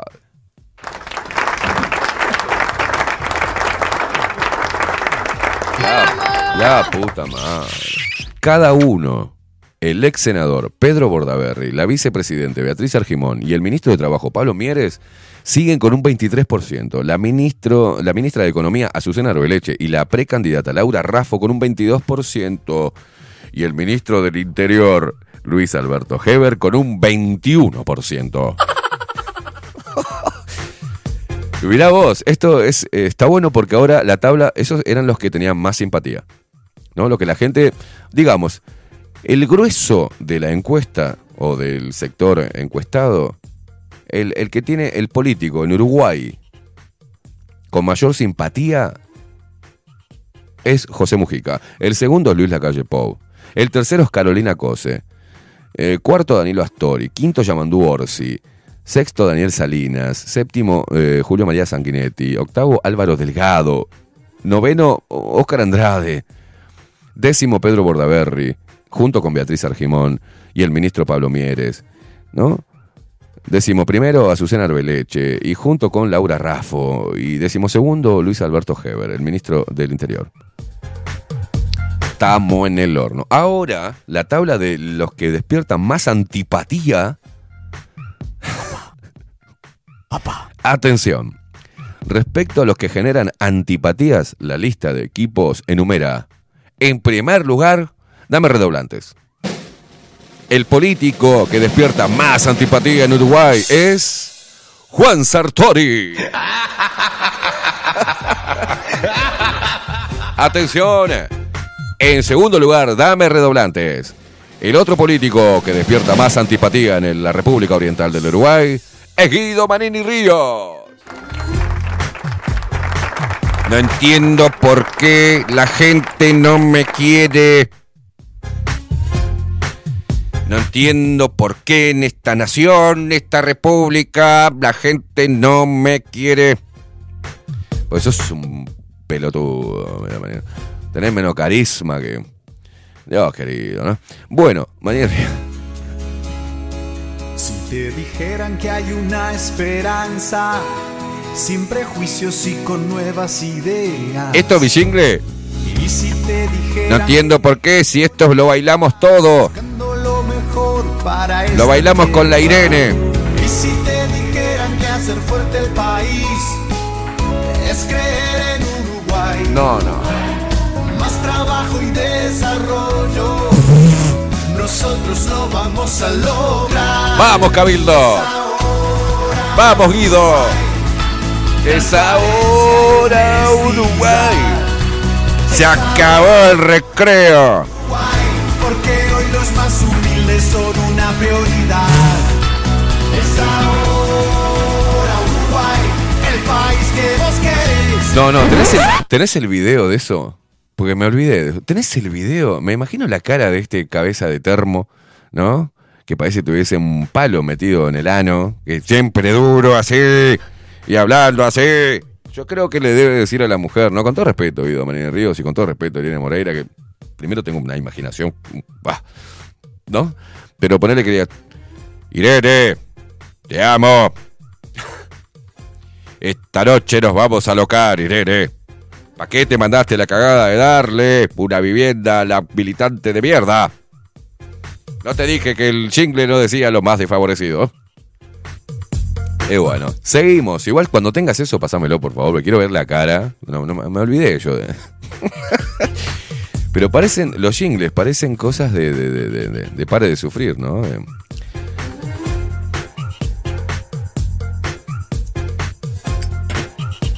Un momento empresarial. Bueno, sigamos con los más antipáticos para la gente, ¿no? Los encuestados, al menos. No es, no es representativo de la gente. Esto es lo que mm, salen a encuestar equipos. Dice, bueno, los, que, los políticos que despiertan más antipatía en el Uruguay son liderando la tabla Juan Sartori con un 58%. El líder cabildante Guido Manini Ríos cosechó un 53% de gente que no lo soporta. Pedro Bordaberry, un 49%. Todavía no volvió el tipo y ya le encajan el Pedro Bordaberry. Heber, un 48%, Laura Raffo, un 45%, Sanguinetti, un 44%, que eran todos zurdos. Andrade, un 40%, gracias. Mieres, un 39%. Pero el tema de Mieres es como... No sabes si tenerle simpatía o antipatía porque el tipo no hace nada. Eh, digamos. ¿No? Yo, si me preguntan ahí, Mieres, paso. bueno, también se encuentra Carolina Cose y Beatriz Argimón y Arbeleche, las tres. Rubias de New York, no, una no es rubia.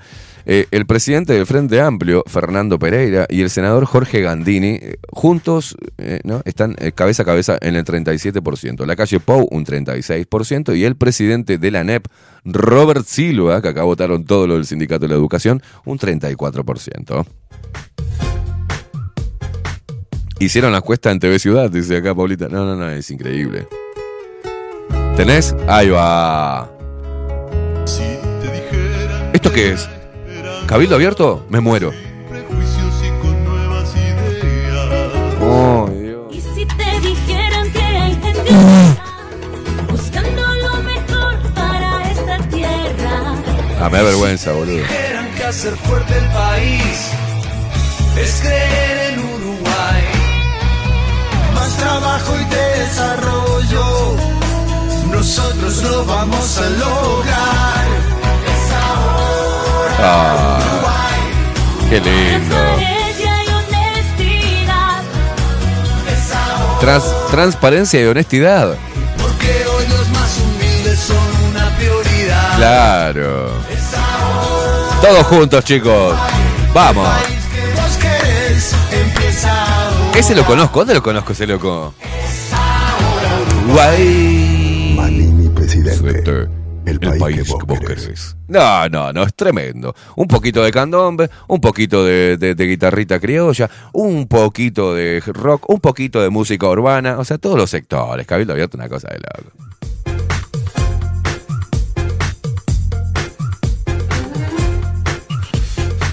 Entre eh, los que tienen saldo negativo está Carolina Cose con un menos 2%. Entre los que no despierta simpatía y antipatía estuvo ahí, en, en los dos en los dos comentarios, ¿no? Negativo y positivo, un menos 2.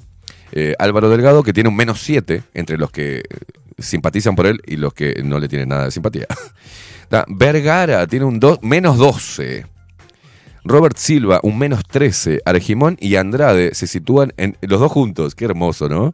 Eh, en un menos 14%, un saldo negativo, digamos.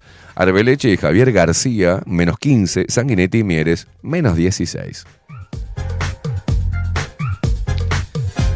Tun, tun, tun, tun, tun, tun, tun. Es hermoso. A ver, los más conocidos termina. Qué linda encuesta, ¿no? Qué didáctica. Por último, están los líderes políticos más conocidos. La calle Pou y Mujica tienen conocimiento pleno, con un 100%. Luego está Sanguinetti con un 96%, Manini con un 93%, Bordaberry y Astori con un 92%, Sartori con un... no- O sea, lo que te dice acá que al al 90% de los encuestados sabía quién era Sartori, ¿no? Yo quiero saber el 9% que dijo que no, no lo conozco, a Sartori. Y, y quiero saber el 4% que dijo no conocer a, Julio María Sanguinetti. A ver. Bueno, Heber y Argimón, un 86%. O sea, el 14% de los encuestados decían que. ¿Quién es Argimón? La vicepresidenta de la República, imbécil. Laura Raffo y Andrade con un 83% de- del reconocimiento de la gente. A ver, Andrade, ah, sí, sí, es el bocón que se levantó de bajo la lupa contenido porque no pudo, ¿no? De la lupa, que se cagó todo y se levantó y se fue. Ah, sí, ya sé quién es. Ah, Rafa es la que quería hacer una aplicación que si te tocaban el culo en el ómnibus, este, podías poner hashtag me tocaron el culo al 226 y venía un helicóptero con la Guardia Civil y la eh, Gendarmería. Ah, sí, ya sé quién es. Bueno, Mieres y Orsi con un 82% y Delgado con un 80%. Ah, o sea, hay un 20% que no saben quién carajo es el secretario de presidencia. Ay, Dios. Bueno, Equipos realizó la encuesta en forma presencial entre el 11 y el 24 de abril de este año y lo hizo eh, en un total de 2.000 personas encuestadas, habitantes de todo territorio nacional, así lo indicó eh, subrayado. Digan lo que digan. Le rompí el hoyo. Les gané. 50% de la población. Cuando digo que el país está dividido entre oligarquía y pueblo. Ah, no, eso no lo había hecho. Yo lo he hecho. Así está el mundo. Así está el Uruguay, amigos.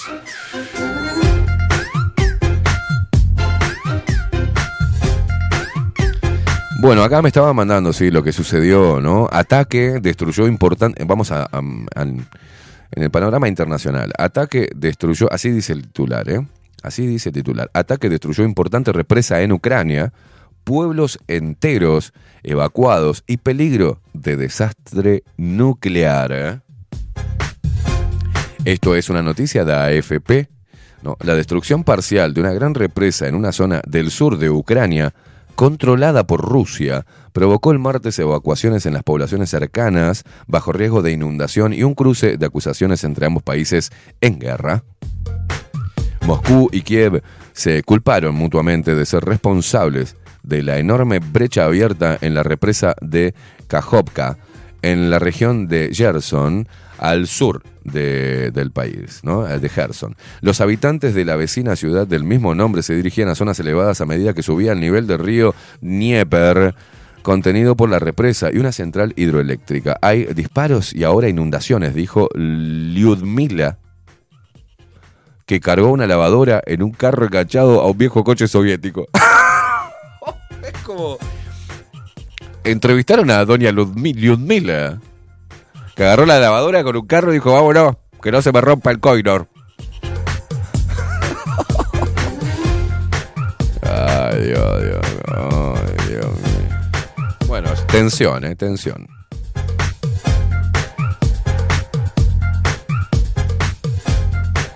Ahí tenemos bien, Facu. ¿Cómo estás, eh? ¿Cómo estás hoy? ¿Estás, estás endemoniado? Ahí tenés, mira la represa, ¿no? Ahí tenés las imágenes. Diario El País, proporcionada por Diario El País. Gracias, Facu. El país de España. Girame, girame, sí, girame la cámara, Facu, gracias. Bajala un poquitito, a ver, gracias. Ahí. Eh, manteneme ahí la. Mirá, mirá la represa hecha mierda. Bien, Facu. Bien, bien, manteneme ahí, subirla un poquito. Eh, Facu está moviendo las cámaras de, de- de- de- Bien, ahí un poquito más arriba. Mirá vos cómo rompieron la represa. Mirá vos, gracias, Facu. Eh, apágamela, gracias. Tenemos un nivel de control impresionante. bueno, caso Penades. ¿Qué, qué, mi ángel? Perdón, que quería mostrarme, había quedado un poco atrás para los que no conocían a Sartori. A ver. Mostrame. Buenos días a todos, tempranito en la mañana en mi casa, aprontándome para ir al Palacio Legislativo. Acompáñame. Primero, vamos a preparar el mate, 85 grados. Tipo le chupa un huevo todo. Vamos a poner agua en el termo. Buen día, Paricio. Buen día, París. Lista la tostada. Con mucho dulce de leche. Importante lavarse los dientes. No, no, no, no, no. Que precisamos para el día, informes, algunos. No conoces a Juan Sartori, te lo estamos mostrando. Gentileza de bajo la lupa contenidos. Que a la vicepresidenta le gusta. Azul, que siempre queda. Pará, pará, pará, pará, pará, pará, pará, pará, pará, pará, pará, pará, no, no, pará, sácamelo. Volvé al inicio. Vamos a hacer bien las cosas. Vamos a contextualizar porque hay gente que recién está llegando. ¿ah? Y acá hice una encuesta, equipos consultores sobre los políticos más conocidos, los que despiertan más simpatía y eh, más apatía, antipatía, no lo soportan, ¿no? Bueno, el ganador de los de la simpatía fue mm, Mujica. El segundo, Luis Lacalle Pau, sin perjuicio de ello. ¿tá? Y dentro de los más conocidos, ¿tá? hablan de, bueno, eh, un conocimiento pleno sobre la calle Pou y Mujica. Tienen todos, ¿no? Los 2.000 encuestados decían, sí, sé quién es Mujica, qué bueno eso. Sé quién es Luis Lacalle Pou y qué bueno es el presidente, ¿no? Eh, luego está Sanguinetti con un 96, más Manini, Mortal, eh, Heber, Argimón, Rafa, eh, conoce Delgado. Pará. ¿A dónde dice? No, pero lo conocían a, a Sartori. Pará, pará, pará. ¿Decía Sartori acá? Mm.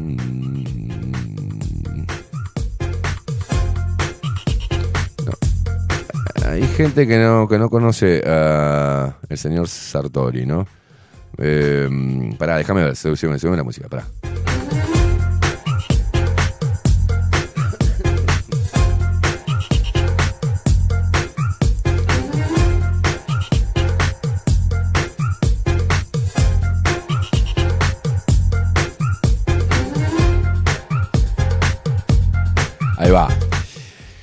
Están los líderes políticos más conocidos. La calle Pou y Mujica tienen conocimiento pleno, con un 100%. Luego está Sanguinetti con un 96%, Menem, bla, bla, bla, bla, bla, bla. Y Sartori lo conoce el 91% de los encuestados, lo conocían, ¿no? Hay un 9% de los encuestados que no conocían. Y para ellos va este video para saber quién es Juan Sartori. Un poco de agua en el pelo que me quedó todo parado. Buenos días a todos, tempranito en la mañana en mi casa, aprontándome para ir al Palacio Legislativo. Acompáñame. Primero, vamos a preparar el mate, 85 grados, con yerba. Vamos a poner agua en el termo. Buen día, Paricio. Unas tostadas. No le emboca ni al mate, boludo. Listas las tostadas. Con mucho dulce leche. Importante lavarse los dientes. Vamos a preparar los papeles que precisamos para el día. Informes, algunos documentos. Llegó el momento de elegir camisa. Por las dudas, una buena corbata que a la vicepresidenta le gusta. Azul, que siempre queda bien. A ver si alguno aprende. Listo. Antes de salir, un poco de agua en el pelo que me quedó todo parado. Ahora sí, tenemos mate, tenemos bolso, tenemos todo saliendo. Hasta luego. Ya está, rumbo al palacio. Empezamos escuchando las noticias. de medida. Muy aburrido. Y no me. Eso bajo la lupa. ¿Está, está bajo la lupa? Claro, está escuchando bajo la lupa. Calentitas y bien dulces.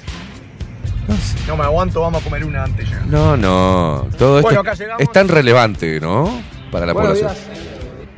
Llegamos al despacho. Equipo, buen día. Llegaron a media luna. Siempre con hambre. Ahora estamos llegando. En hora, como siempre. Primero, orden del día. No, no, no, no, no. Esto, esto está en el Parlamento. Bueno, para el 9% que no conocía a Juan Sartori, acá te lo mandamos. Un día completo de la ardua tarea y labor de un representante nacional. Orgullosos de tener a Sartori, orgullosos. Dice, "Co- creo que a partir de este momento aumentará la popularidad del señor Sartori gracias a Bajo la Lupa. ¿Te gustó, Jaspero, chingüengüencha?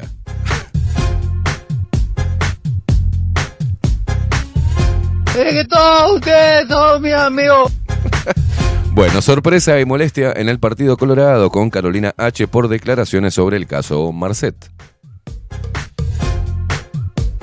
Carolina H. renunció al Ministerio de Relaciones Exteriores en el marco de la polémica por la entrega de un pasaporte al narcotraficante uruguayo Sebastián Marcet.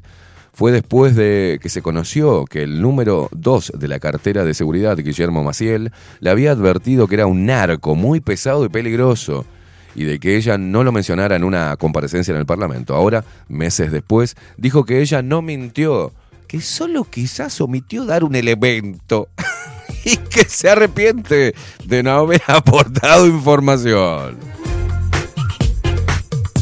Che, ahí, pará, le voy a dar a un narco a Marcet, eh, el pasaporte y coso. Este. Yo primero que era- después digo que me pareció que era, que creo que tenía una boquita de pasta base, pero no pasa nada. Upsi. Upsi. Ups. Omití decir que se lo estaba dando a un narcotraficante buscado por Interpol. H también deslizó la responsabilidad hacia los jerarcas de los ministerios sobre lo, lo que sucedió en la vista, en la visita al Parlamento. La interpelación es a los ministros. La línea de la interpelación no la fijé yo. Y yo tenía que tener lealtad hacia mis superiores, dijo. Nadie habló de eso y todos lo conocían. Yo no lo digo. Después vuelve la palabra a los interpelados que lo sabían y podrían haber dicho. Fue un, ¿Qué, qué trabalenguas? Fue un tema de lealtad, aseguró en una entrevista eh, con Canal 12. ¿eh? Lo que dijo H fue, "Pe- pe- la interpelación es a los ministros, la idea de la interpelación no la fijé yo y yo tenía que tener lealtad hacia mis superiores. Nadie habló de eso y todos lo conocían. Yo no lo digo, después vuelve la palabra a los interpelados que lo sabían y podrían haberlo dicho, pero fue un tema de lealtad. Ah, está bien, H, no hay problema. Tiene razón, obviamente. Y ya es la cuerda más floja, la, parte de la, más fina de la cuerda, pero bueno.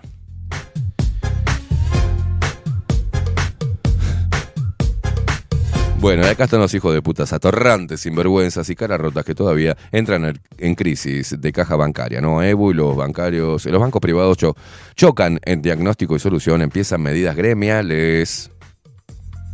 Atención. La crítica situación de la caja bancaria, anticipada por el país el pasado miércoles, tuvo un nuevo capítulo ayer, cuando el sindicato financiero AEBU y la Asociación de Bancos Privados ABPU emitieron sendos comunicados con posiciones disímiles.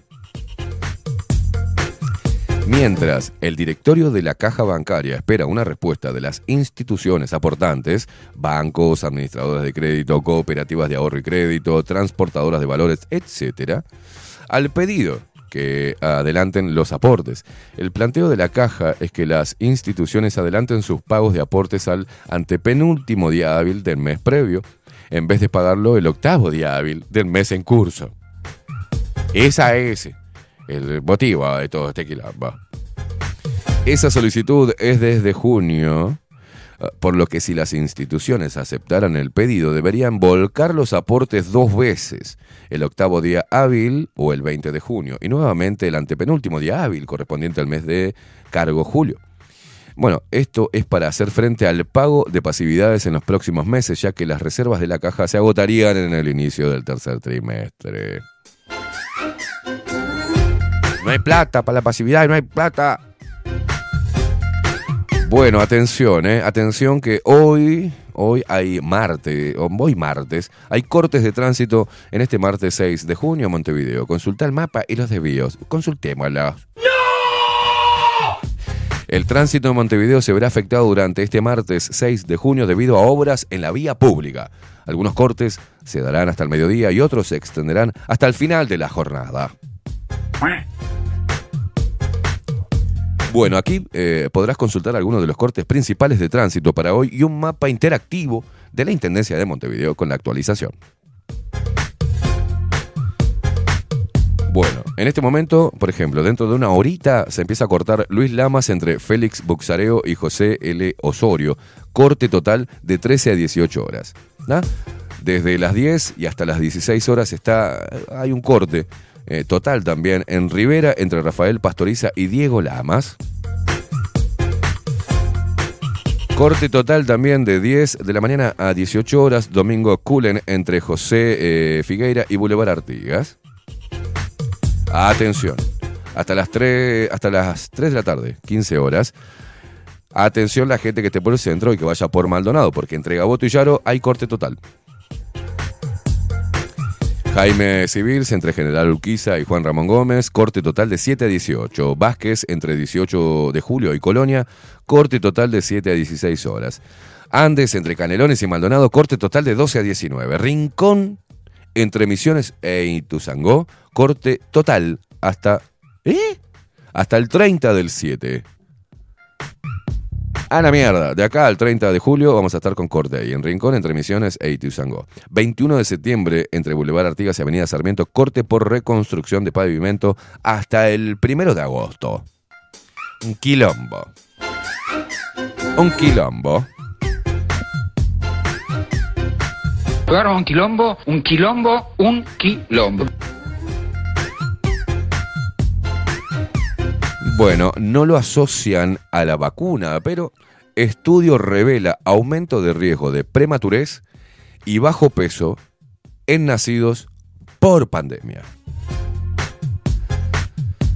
Las medidas de mitigación impuestas por la pandemia de COVID-19, el confinamiento voluntario, por ejemplo, y sus repercusiones sociales y económicas provocaron un aumento de la prematurez y el bajo peso al nacer en el sistema de salud pública en los primeros seis meses de la emergencia sanitaria. O sea, bien.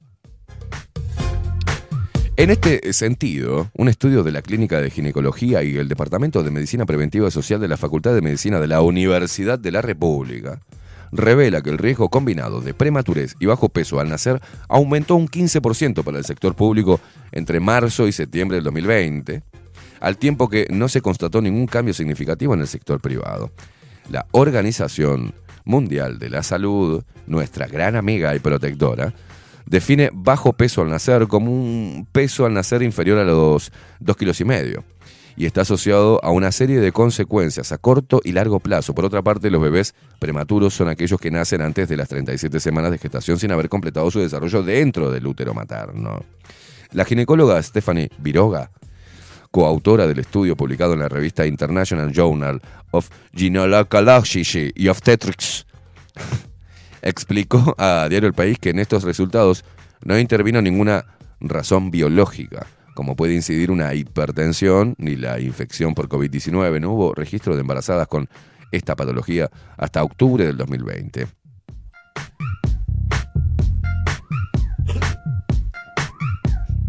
Te quieren vender que todo esto se dio antes de que empezaran a vacunar, ¿no? Para no asociarlo a la vacunación experimental en embarazadas, porque la Organización Mundial de la Salud había dicho que no recomendaba, digamos. Y después las pincharon a todas.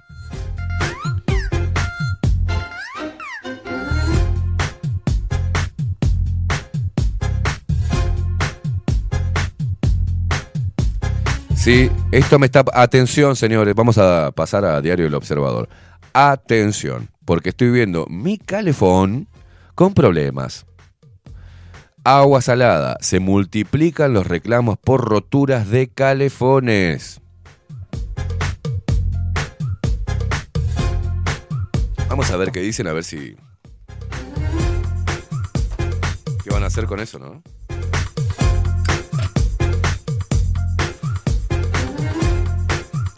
Bueno, hasta una semana es el tiempo que deben esperar algunos montevideanos para que les arreglen su calefón. El incremento de la demanda de asistencia técnica para repararlos es lo que estira esa ansiada espera por una ducha caliente en el hogar, dice acá. Mientras tanto, decenas de reclamos resuenan en las redes sociales, en especial en Twitter, con un origen común, termotanques rotos. Mario Arismendi, gerente de la empresa de Service eh, Hogar Montevideo, afirma a Diario El Observador que empezaron a experimentar un ascenso muy rápido en la demanda de service a domicilio, sobre todo por problemas con los calefones. La sal que está en el agua se suma al incremento de cloruro y está afectando fundamentalmente a los calefones de cobre, apunta Arismendi. Está siendo un problema muy serio para algunas marcas, subraya el especialista en reparaciones. El gerente hace hincapié en las fallas de la marca Llames y afirma que está en contacto con la empresa y que le dan prioridad a la reparación de los calefones con tanque de cobre. A propósito, el primero de junio, Búsqueda publicó que durante mayo se incrementó un 50% la cantidad de servicios técnicos que se solicitaron a la empresa Llames. De hecho, unas 30 camionetas del servicio técnico de Llames salen a diario para socorrer la demanda por fallas en los calentadores de agua. Según publicó el semanario, se atienden unos 200 reclamos por día, cuando lo habitual eran 40. El, el observador, perdón, intentó comunicarse con la empresa para esta nota, pero declinaron de hacer declaraciones. Los expertos coinciden en que el principal problema está en las resistencias, dado que la mayoría de los tanques tienen resistencias blindadas que se encuentran en el interior del termotanque. Damos seis meses de garantía por cambios de resistencias y estamos reponiendo mucho antes de los seis meses, apunta Arismendi. En su caso, la cantidad de servicios a calefones en Montevideo y Ciudad de la Costa se multiplicaron por cuatro en los últimos meses.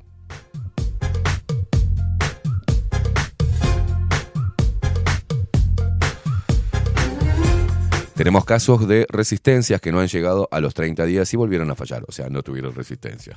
Agregar, agrega el gerente, ¿no? Asimismo, eh, al mismo tiempo, Arismendi recomienda a sus clientes que se bañe con el calefón desenchufado y que revisen la instalación eléctrica para estar seguros. A propósito, el pasado 18 de mayo, la Unidad Reguladora de Servicios de Energía y Agua, URSEA, informó que el aumento de la salinidad en el agua distribuida por OCE no representa para los calentadores de agua autorizados por la URSEA un incremento en el riesgo de choque eléctrico. No te va a quedar pegado, hermano.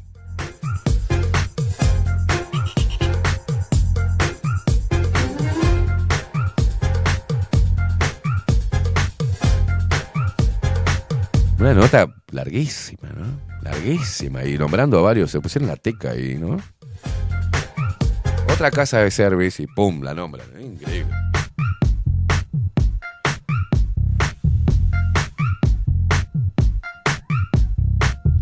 Ay, no, no, escúchame. Hoy es Cyber Day, ¿entendés? Hace un upgrade con 50% durante 6 meses. Me encanta esto, chicos. Hoy es Cyber Day, ¿entendés? Hace un upgrade con 50% durante 6 meses. Ah, qué jugado el- viaje, ¿no? Mm, Además, lanzamos un sorteo de cinco pasajes para dos personas a Buenos Aires, ida y vuelta. Que lo hace que chingüengüencha con dos mangos lo saca. A la calle Buenos Aires. a la calle Buenos Aires. Adelantamos los Cyber Days para que nuestros suscriptores members realicen un upgrade y accedan con anticipación al descuento del 50% durante 6 meses. Es la oportunidad de hacer un upgrade a los planes Pro o Full y así poder acceder al contenido exclusivo del newsletter de, de Financial Times sin publicidad emergente accediendo a todo nuestro archivo Pro y acceso a tres cuentas adicionales Full para hacer el upgrade. Entra aquí, dice el observador, pero manga de putos. Estamos en Uruguay, ¿qué upgrade? Full time work from pelotudo. Un Cyber Days. o sea. ¿Qué les pasa, señores? Gear. It's a making your. No, no, porque vuelvo a leer. Adelantamos los Cyber Days para que nuestros suscriptores member realicen un upgrade y accedan con anticipación al descuento de 50% durante 6 meses. Es la oportunidad de hacer un upgrade a los planes Pro a full y así poder acceder al contenido exclusivo del newsletter de Financial Times sin publicidad emergente, accediendo a nuestro, a nuestro archivo Pro y acceso a tres cuentas adicionales full para hacer el upgrade. Entra aquí. ¿Quién la escribió? La, la hija, parece la, la de la de sin codificar, boludo. 50% de descuento, no. 50% off. 50% off. Half battery, half battery. O sea, sería, ponete, ponete las pilas, ponete las pilas. Media pila, media pila sería, media pila. Half battery, subscription, half battery, yo- your one. Miss Me Spider, me extraña araña.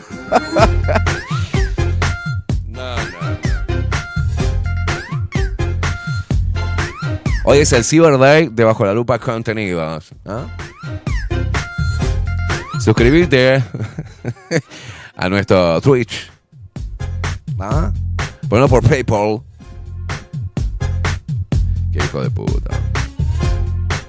Bueno, Peña dijo que H, Carolina H, eh, mintió sobre Marcet y actuó con negligencia en el Parlamento. Qué bueno, un tipo defendiendo a una mujer, ¿no? Qué guapo. Estos son, estos son criollos, ¿no? Ah, la que tuvo la culpa de la conchuda esta, yo no. Pará, hijo de puta, se me. Ah, no, ya no dije nada, Marcet. eh. Fuiste vos, hija de puta. Qué lindo ver a los colorados, ¿no? Con esa cosa guerrera, defendiendo a su compañera. El senador colorado, pollero, Adrián Peña, que lo sacaron cagando del Ministerio de Ambiente por falsear un título. A ver, Lucía, ¿pero tenía título o no tenía título el pollero? Él Tiene un título cubano que no está revalidado. Ah, entonces fue una injusticia. El senador colorado, Adrián Peña, dijo que la ex, ex subsecretaria de Relaciones Exteriores, Carolina H. Valle, me encantan los, los- los nombres, ¿no?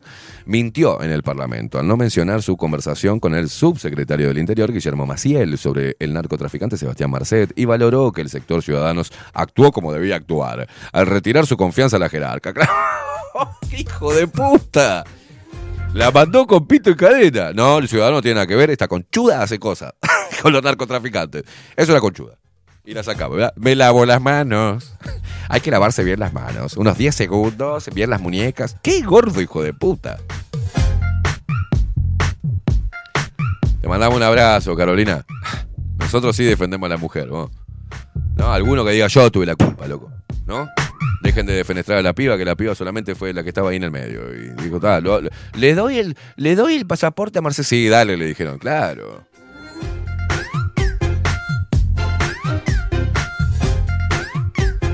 Upsi. y todavía la otra, la otra periodista Sorora, ¿no? Se hace la incisiva ahora, la Matisique esta, que le pasan todos los datos. Ahora entiendo para qué está, para quién está trabajando Matisique. Para Canal 12.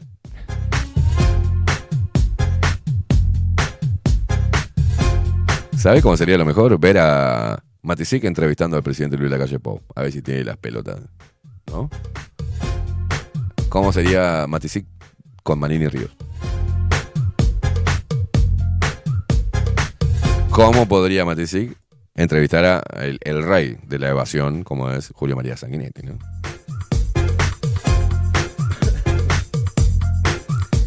Oh, escuchate esta, Día del Comercio, ¿no? Día del Centro de Junio.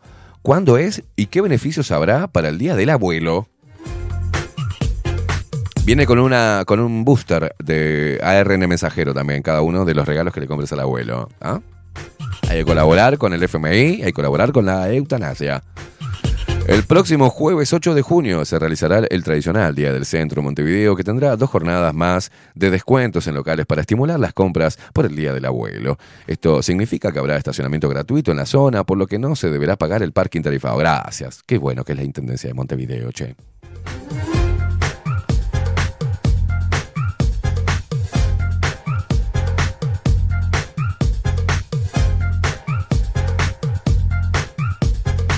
Día del Abuelo y Día de la Bandera. El próximo lunes 19 de junio se celebrará el Día de los Abuelos en Uruguay. Esta fecha, que se celebra todos los años, coincide con el nacimiento de, del José Gervasio Artigas, pusieron de José Gervasio Artigas, jefe de los orientales y padre de la patria, que nació el 19 de junio de 1764.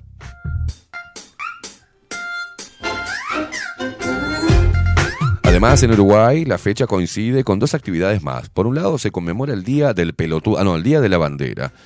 Por el otro se llevan a cabo dos actos en la educación. Los alumnos de primer año de primaria prometen la bandera, mientras que los alumnos de primero de secundaria, YouTube, la juran. Calculo que al lado va a estar la bandera de LGTB, ¿no?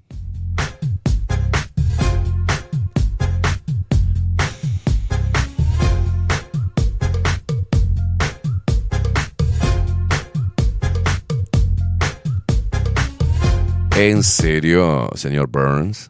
Poneme señor Burns, es igual, boludo.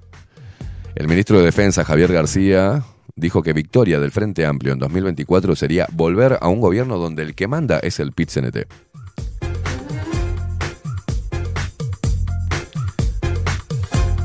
Facu en este momento está buscando la foto del señor Burns.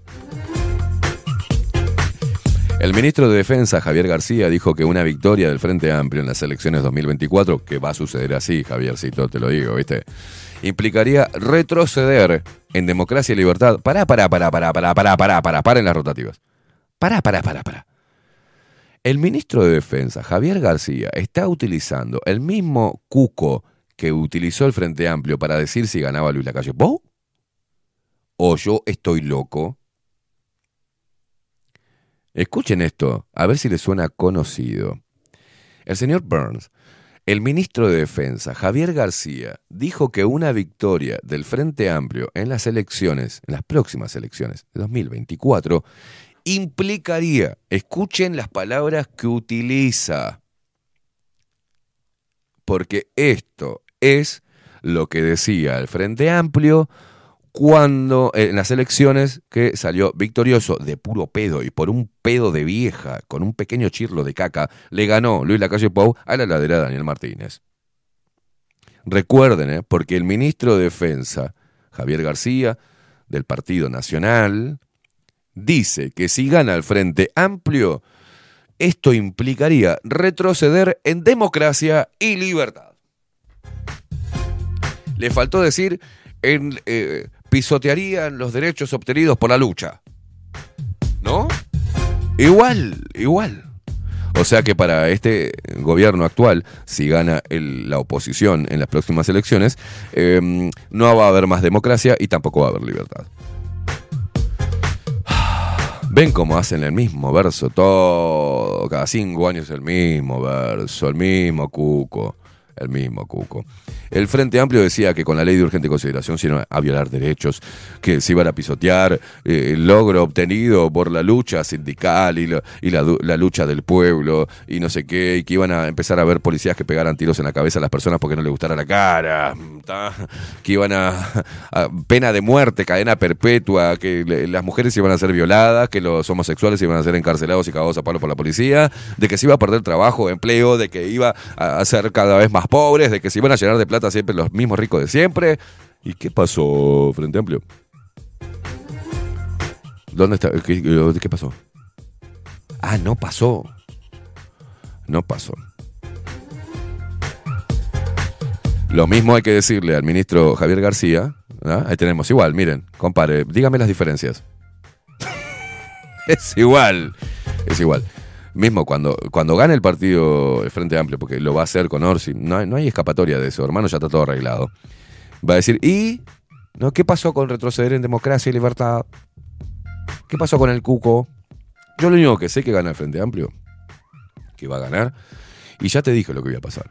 Iba a empezar con la, la- la- regalarle copitas a las mujeres y, ¿no? Me gustó Amalia Granata en Argentina be- be- criticando al el, el proyecto este Menst- Menstru Art Menstruar de Argentina, ahí de menstruar. Y que dijo, bueno, entonces para los para las personas cagantes que nos van a regalar papel higiénico, el Estado nos tiene que dar papel higiénico porque todo es somos cagantes, ¿no? Es increíble. ¿eh? Es increíble. Bueno, atención que si gana el Frente Amplio se termina la democracia y la libertad, ¿eh? según el ministro de Defensa, señor Burns, eh, Javier García. No, esto me encantó, ¿no? Me encantó. Tomer Urwitz. ¿Los uruguayos tenemos fe?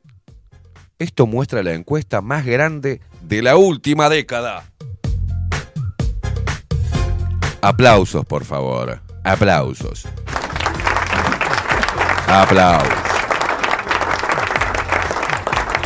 En Uruguay, la religión va por zonas. La aparición de un papa con acento rioplatense y que toma mate no frenó la caída del catolicismo que, al menos en la frontera con Brasil, pierde terreno ante otras corrientes del cristianismo. Allí, donde los rezos en español se entremezclan con el portugués, la quinta parte de los adultos se considera protestante, casi la mayoría de ellos evangélicos pentecostales.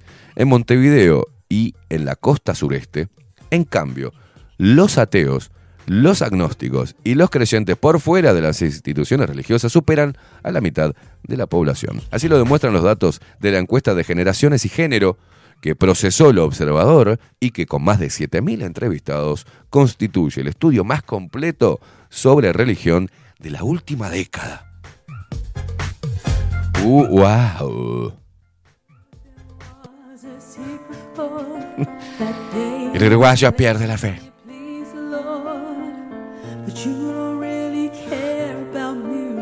Y es azul porque son del Partido Nacional. Porque las nubes pasan, pero el azul y los negros quedan. pará, pará. Chiste racista. ¿Qué son? ¿De Liverpool? Aleluya. Aleluya. Aleluya. Aleluya. Aleluya.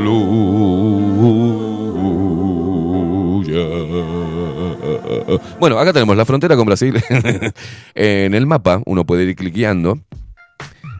Y dice acá, en, la frontera con Brasil, sin religión un 34%, católicos un 35%, musulmanes un 0%, judíos un 0,18%, cristianos no católicos un 20,25%, otra religión 7,17% y afro-umbandistas, hermosa religión, cargada de luz, ¿no?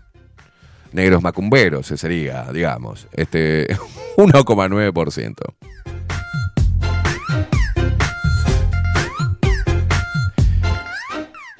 En el centro, sin religión, un 40%. Los ca- católicos, un 44%. Musulmanes, 0,35%. ¿Dónde están los musulmanes acá en nuestro país?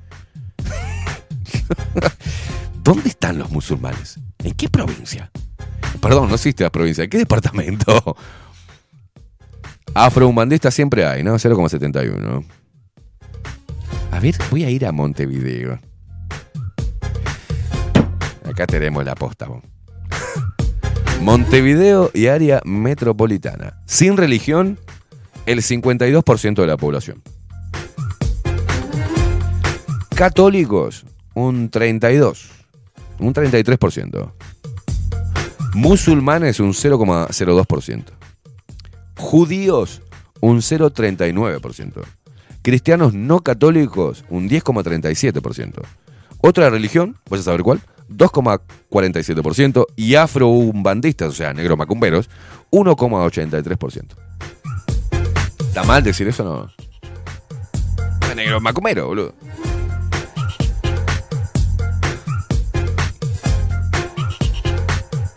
Perdón, ojo, eh, porque en la costa este eh, hay sin religión un casi un 55% de la población que habita en este sector del país.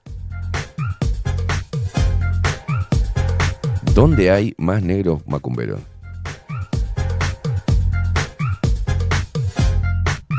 Sí, en la frontera con Brasil, claro. Hago una pregunta tan boluda yo. Opa, opa, que en el litoral norte afro-umbandista, o sea, negro macumbero, hay 2,22. Es el lugar más alto. Mirá vos, en el litoral norte hay más negros macumberos que en el centro. Me cagaron ahí, ¿eh? Bueno, en fin, estamos perdiendo la fe, señores. Y la encontramos en la otra encuesta. La fe la tenemos puesta en la fe religiosa en José Mujica y Luis Lacalle Pou. Estamos mal, boludo. Estamos. Divino, nene, divino. Bueno, hacemos un repaso por subrayado y se ganó toda la plana el Partido Nacional. Comisión del Senado recibe y analiza hoy el pedido de desafuero de Gustavo Penadez. Directorio del Partido Nacional esperará el desafuero de Penadez para pasar al tema de la Comisión Ética. Argimón dijo que hubiera preferido que el Partido Nacional tomara la decisión hoy sobre Penadez. Mujica es el líder político de mejor imagen del país, seguido por simpatías por Luis Calle Pou. La Calle Pou y además autoridades participarán de la inauguración de la planta de celulosa UPM2. Atención que desmojoran las próximas horas. ¿eh? Y llueve el miércoles y el jueves. Y si te lo dice el Inumet, es palabra santa. Bueno, en Durazno, ¿no? la calle Pou participa en este momento de la inauguración de la planta de celulosa UPM 2. Con la presencia del presidente Luis Lacalle Pou, la planta de celulosa UPM en el norte de Durazno realiza este mediodía su ceremonia de inauguración. Divino. ¿Hay algo en vivo ahí? El presidente Luis Lacalle Pou participa este mediodía, otra vez, la puta madre. Los actos oficiales comienzan al mediodía con autoridades nacionales y departamentales, así como ex jerarcas de gobiernos anteriores. ¿Todos quieren salir en la foto? Mirá vos, ex jerarcas de gobiernos anteriores, o sea, los que firmaron el contrato secreto, ¿ah? que participaron de la autorización inicial a UPM para que construya su segunda planta de fabricación de pasta de celulosa. Esta segunda planta ya comenzó a operar semanas atrás y hace pocos días se concretó incluso la primera exportación de celulosa desde el puerto de Montevideo, que le leíamos, ¿se acuerda? Salió el barco con 50 mil millones de toneladas de pasta de celulosa. La primera planta de UPM está ubicada a orillas del río Uruguay, en Fraiventos, departamento de Río Negro. Qué lindo, todos cortando cintas, qué hermoso. Haga mierda el agua, ¿no? Bueno, un docente investigado en caso Penades sigue dando clase por presunción de inocencia, dijo el ministro de Defensa. Que a él le van a preguntar cualquier cosa, señor Burns, y él contesta.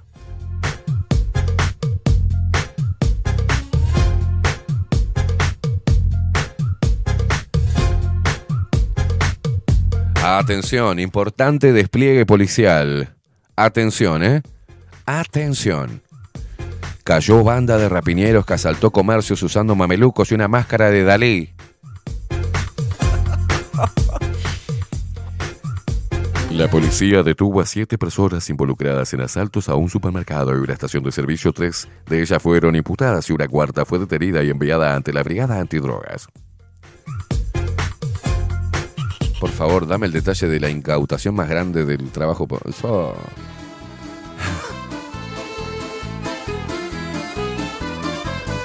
Eran seis. Eran seis. Tenían sus caras tapadas. Y según estimó el denunciante, se llevaron 40 mil pesos, además de varias cajas de cigarros. Unos testigos vieron que escaparon en una camioneta Ford blanca, pero que no llegaron a observar la matrícula.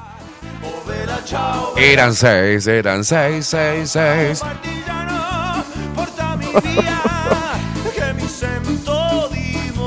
Tras observar las cámaras de seguridad, la policía confirmó que eran los pipos delincuentes que afanaron en otro lugar. La banda usó las mismas armas para los dos asaltos y las mismas vestimentas.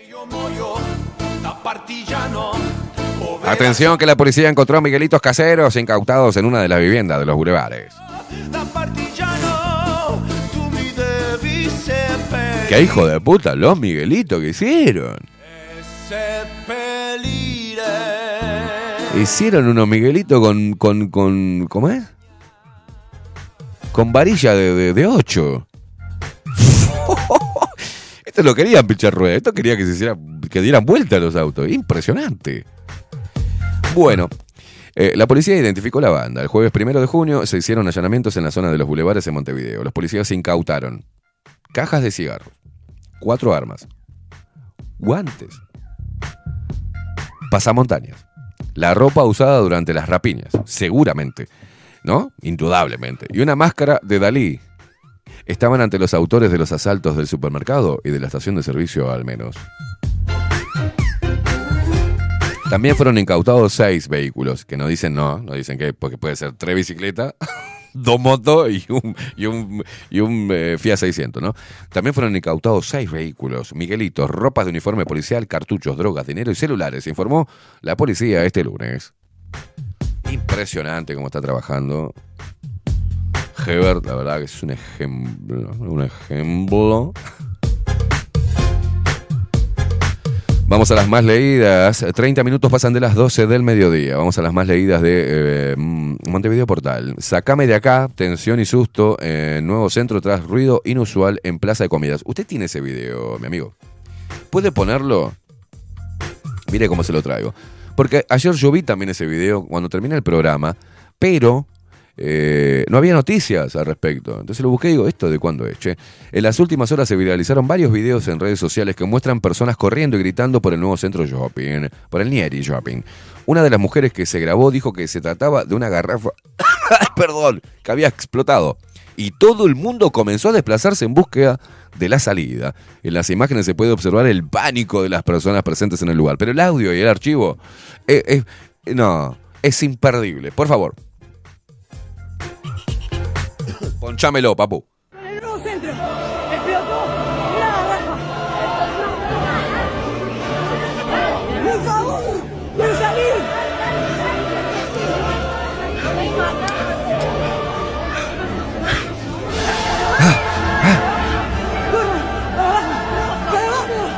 garrafa.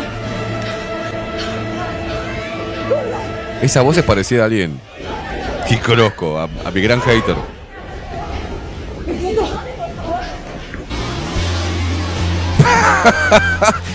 No, no, es la burla. ¿Por qué? ¿Por qué esa burla?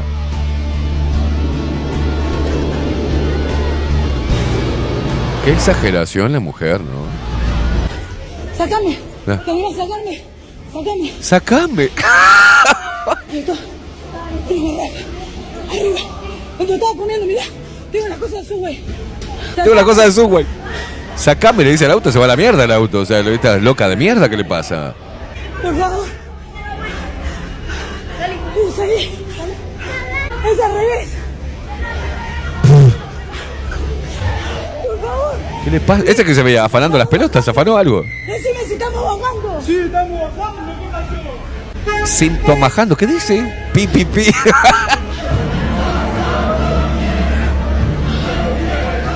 Pánico en el Diary Shopping. Pánico.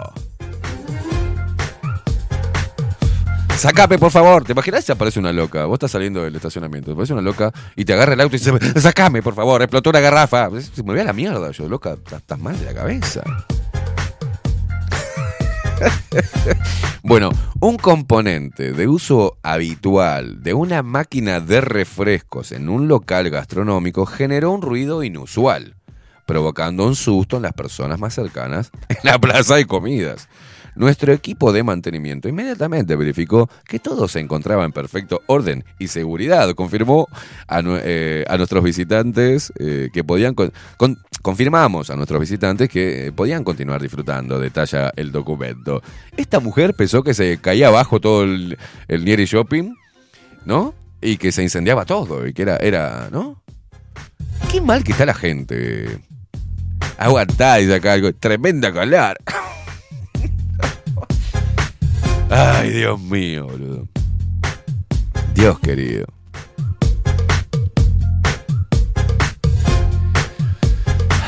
Este país es... Vos, Hay un problema que tenemos.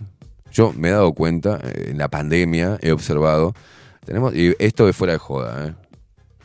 Hay un grave problema que lo hablan, ¿no? De manera muy también por arriba, un problema de la salud mental, ¿no? Hay un, hay un alto índice de personas que no gozan de una salud mental plena, ¿no? Y que creo que se vio acrecentado también en- con el tema de la pandemia. Pero tenemos un grave problema. Somos muy poquitos para el alto índice de, de, de problemas mentales que tienen las personas. Eh, ataques de pánico. eh, tendrá que ver algo como efecto adverso de vacunación, tendrá que ver algo las antenas 5G, tendrá que ver algo los metales pesados que estamos consumiendo en cada uno de los alimentos, tendrá que ver, seré conspiranoico, pasará algo, algo está sucediendo en Uruguay, algo estamos consumiendo que nos está haciendo mal a la cabeza, porque hay, mu- hay un índice muy alto de personas que están mal del bocho. Los ves habitualmente caminando, o sea, hay mucha gente con problemas y desórdenes mentales, sin atención en realidad. Eh, a mí me extraña eso, en un país tan chico que se vea tanto, ¿viste?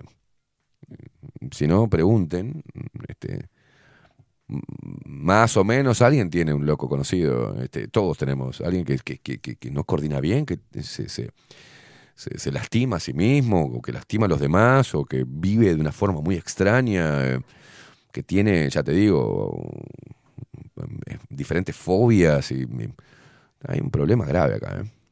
Grave. Sigamos con las más leídas.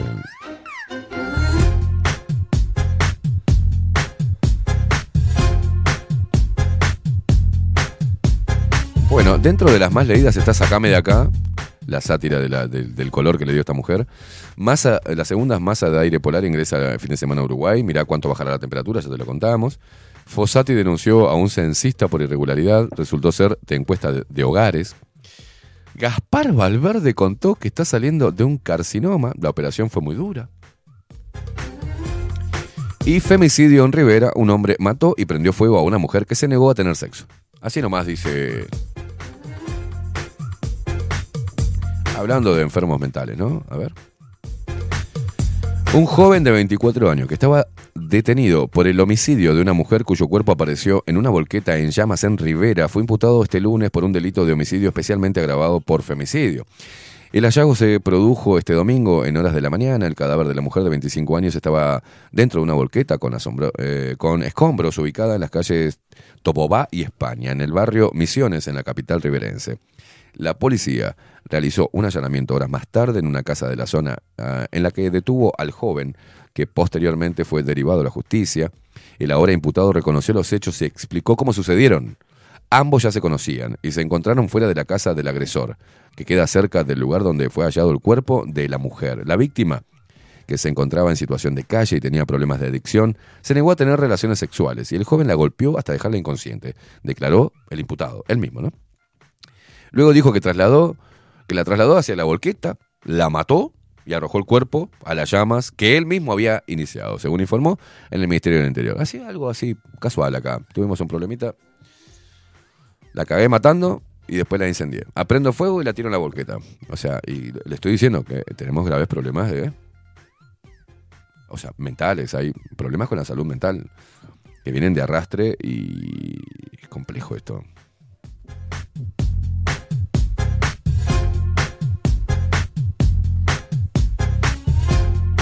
Bueno, en ello se basa la conspiranoia. Yo estuve. A mí me llegan cosas, ¿no? Y yo veo a la, a la- gente.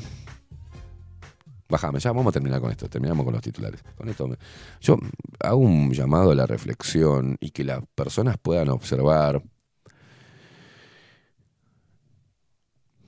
las cosas que dicen, cómo las dicen y lo que hacen. Por ejemplo, personas que se autoproclaman mm, portadores de la verdad absoluta dentro de una posición de resistencia a lo que está sucediendo respecto a la, Agenda 2030. ¿no? Y me llegan cosas que, y, audios de personas que te das cuenta que están desvariando totalmente, que están teniendo graves problemas mentales. Es- son como personas que tienen varias personalidades en una, este, y en un solo cuerpo, y, y dejan salir a lo, viste, es como fragmentada. Hay un montón de, de- Lo peor es que uno puede identificar cuando una persona está, no está bien de la cabeza, o sea, Te das cuenta cuando le falla, no le llega agua al tanque. Te das cuenta. No me digas que no, pero te das cuenta. Y a pesar de ello, tome como cierto o válido, porque está buena la estrategia de decir, bueno, Einstein fue considerado loco en su Sí, sí, pero era Albert Einstein. No era, bueno, no quiero decir nombres.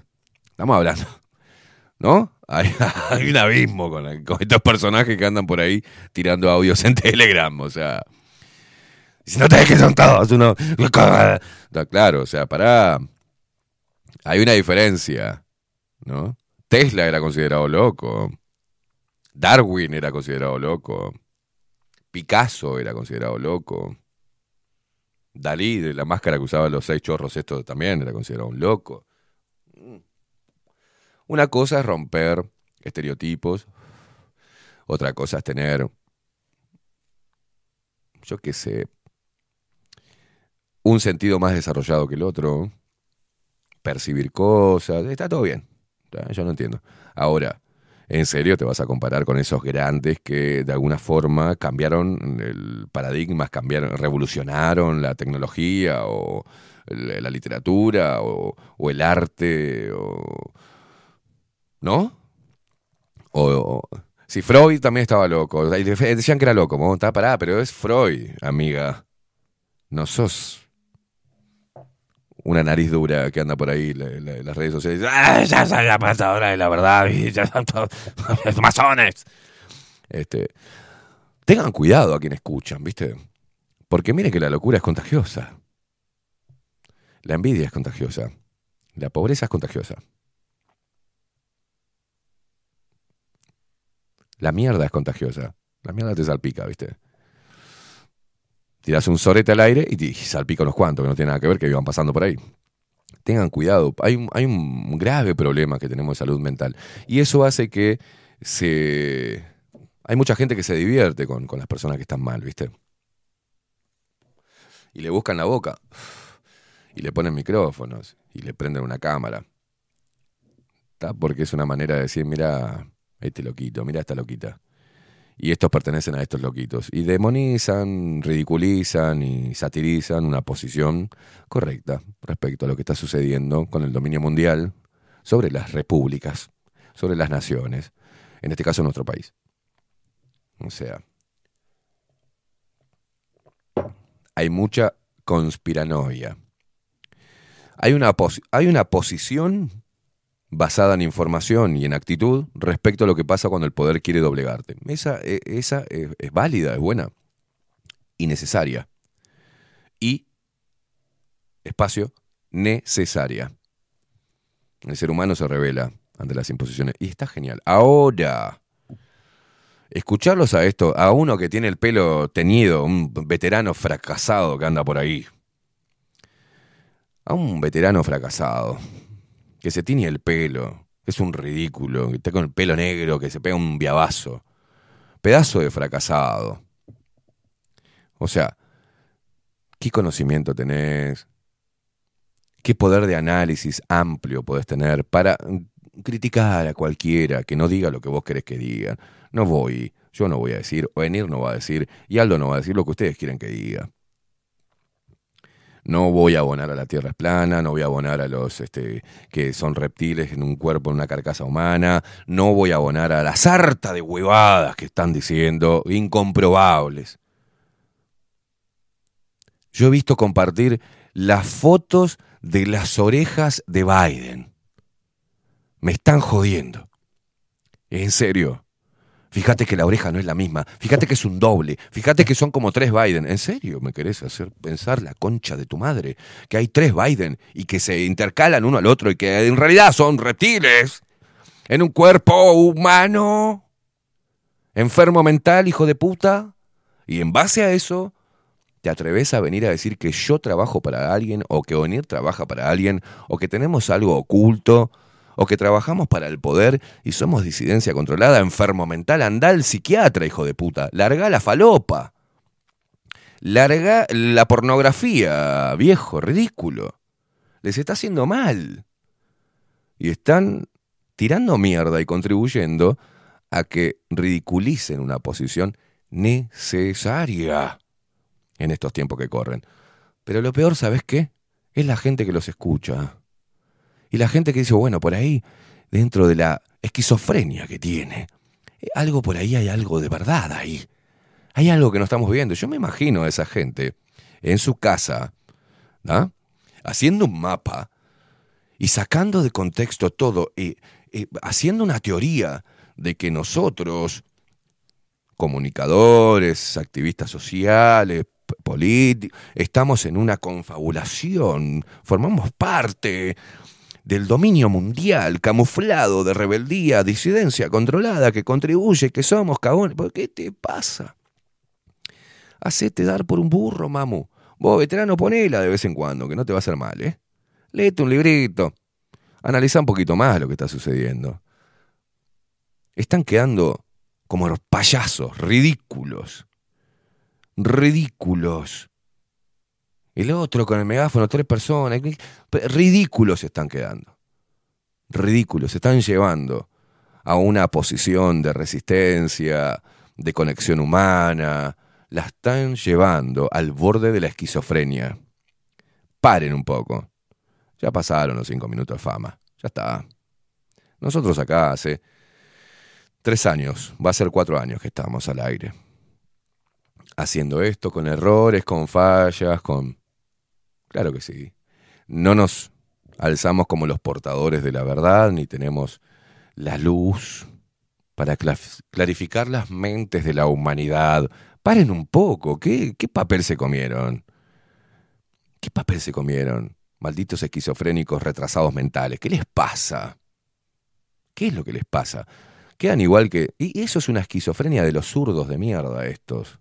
Totalmente tomados por una ideología berreta, como un clan, como una secta, que eh, vocifera en las redes sociales cualquier estupidez y sin ningún prurito te dice que sos una basura, una basofia y te desea la muerte. O sea, a ver, en serio, háganse ver, vayan al psiquiatra, hagan terapia, chicos, yo qué sé. Pero dejen de joder a la gente que no les da pelota, no tiene ganas de juntarse con ustedes porque son nocivos, son tóxicos, son gente tóxica, gente como un chicle en el zapato, es un, no hacen nada más que generar odio, división y se autoproclaman. A mí, yo no me autoproclamo. Esto sigue en pie porque sigue en pie, porque hay un equipo de gente normal, con algún cierto grado de locura, pero la, la locura de vivir, no la locura de inventar tremendas confabulaciones imbéciles. O sea, hay que parar la moto un poco, hay que bajar un poquito, hay que escucharse. Tenemos dos oídos y una lengua. Bueno, por algo será, mamu, papu, por algo será. Escúchense, escúchense. Les pido que hagan el ejercicio de escucharse a ustedes mismos y a ver si se la creen ustedes mismos. Están mal, loco. Están mal. O la droga te comió la cabeza, o la esquizofrenia y la falta de sexo te está llevando a lugares muy oscuros, ¿viste? Le digo para los iluminaditos estos que andan por ahí, que siguen tirando caca y que fueron unos malditos fracasados que no los tuvieron jamás en cuenta y encontraron en la pandemia un lugar o una razón, un par de likes locos desparramados por ahí y un nombre que se puede reconocer. Pero cuando vos nombrás una persona, tenés que ver el porcentaje de, comentarios sobre esa persona. Y yo sé que esa persona que se cree que tiene algo que la hace sentir importante, no lo quiere largar. Entonces, entiendo la pobreza de esa gente. A mí, en cierta manera, me da un poco de pena. Me da pena. Las extirpo a esas personas tóxicas de mi vida, pero me da cierta pena. Porque sé que no están actuando racionalmente, sino que tienen un desorden mental. Producto de varias cosas, en las cuales no me quiero meter. Una infancia tortuosa, este, un shock en la vida, una autoestima baja y una depresión congénita. Y bueno, son, me puede, no estoy exento de volverme loco si me pasa algo, ¿no? Yo he conocido personas muy capacitadas, que tenían una vida promisoria.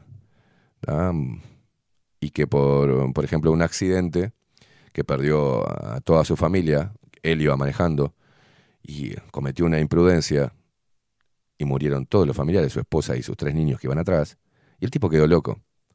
Y andaba por la calle en pleno invierno como un linchera y haciendo como unas pesitas, haciendo ejercicio con unas pesitas hechas caseras de, lata de durazno y cemento. Y era el loco del barrio, pero ese tipo tenía una historia ah, como un buen vecino, como un buen hombre, padre de familia. O sea, cualquiera puede quedar loco si te pasa algo que te, shock, te genere un shock. Pero paren un poco, o sea, paren un poco. Contribuyan. Tienen, todos tienen un talento, lo que estoy sin nombrar estoy señalando. Todos tienen un talento, desarrollen ese talento, contribuyan con su talento a los demás. No generen mierda. Es eh, la envidia que los carcome y la envidia peor es aquella que intenta destruir lo que vos tenés, no igualar lo que vos tenés, sino intenta destruirte de alguna manera. Y eso habla de las personas. Yo estoy enfrentado a los políticos y su demagogia, estoy enfrentado a los que lideran el mundo y que le vale madre tu vida. A eso estoy enfrentado. Pero no puedo crear y pensar. Puedo hacerlo en mi fuero íntimo, si quiero, pero no puedo darlo como una verdad absoluta. No lo puedo hacer. Acá no damos verdades absolutas porque no sabemos cuál es la verdad. Intentamos rascar y buscar cuál es la verdad. Y ni bien encontramos una patita, te la mostramos. Ese es nuestro trabajo. Todo lo demás, ni búsqueda de protagonismo, ni, ni mierda como la que tiran ustedes. Todos esos que nombro, y cada uno de los que está escuchando, porque a pesar de que me critican y rompen los huevos y y tienen cualquier teoría descabellada, escuchan el programa. Así que les mando un abrazo y que se recuperen pronto, que se mejoren, que se mejoren y que puedan encontrar un poco de paz, loco, en sus vidas y no intentar hacer un caos de la vida de los demás que no le dan ni cinco de bola y seguimos adelante, seguimos creciendo. El tiempo, hablaba con Ovenir, el tiempo solamente, de alguna forma y en algunos puntos que nosotros planteamos, nos va a dar la razón, en otros no, pero en varios puntos nos va a dar la razón.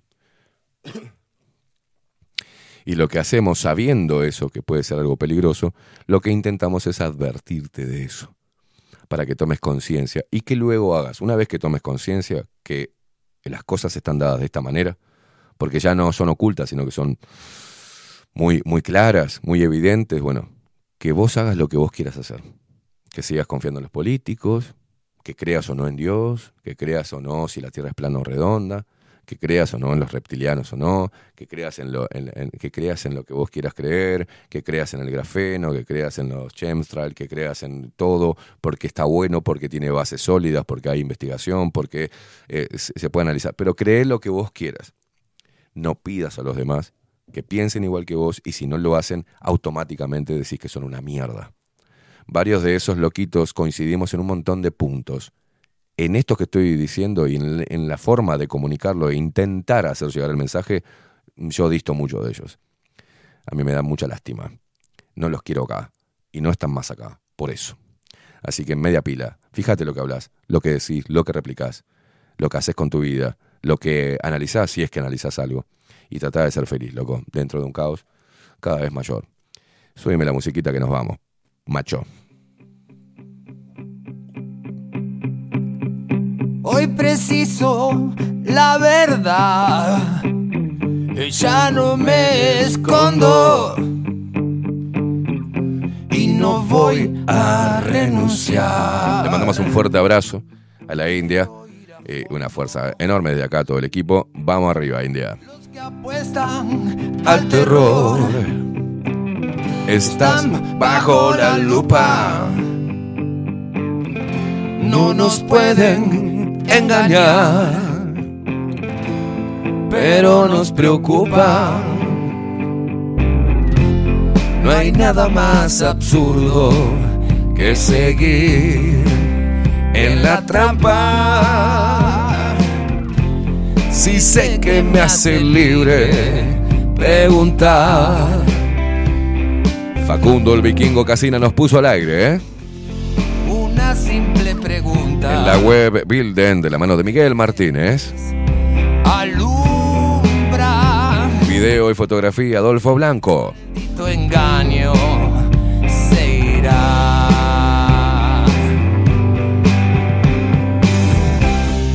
Edición de videos y operación también, Rodrigo King Kong Álvarez.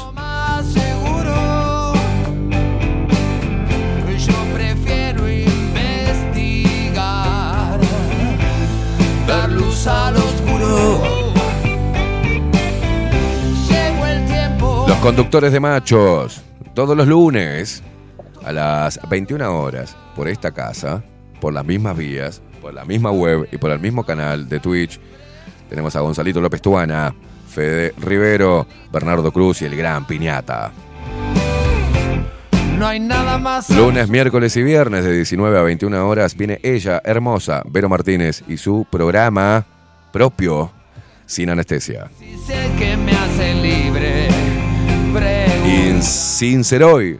Y mañana, de lunes, lunes, martes, jueves y viernes en vivo, 24-7 Express de la mano de la India Velázquez al término de Bajo la Lupa. Y los miércoles te da las cuatro columnas de la semana para que la puedas disfrutar por las mismas vías.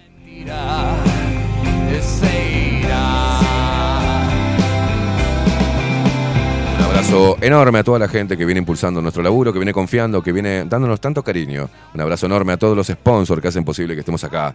Y ninguno pertenecen a la CIA, ni al gobierno, ni a ningún partido político. Son emprendedores simples, como vos y yo, y que intentan hacer y reivindicar la libertad en el periodismo y en la comunicación. Nos vemos mañana a partir de las 8 de la mañana. Chau, chau.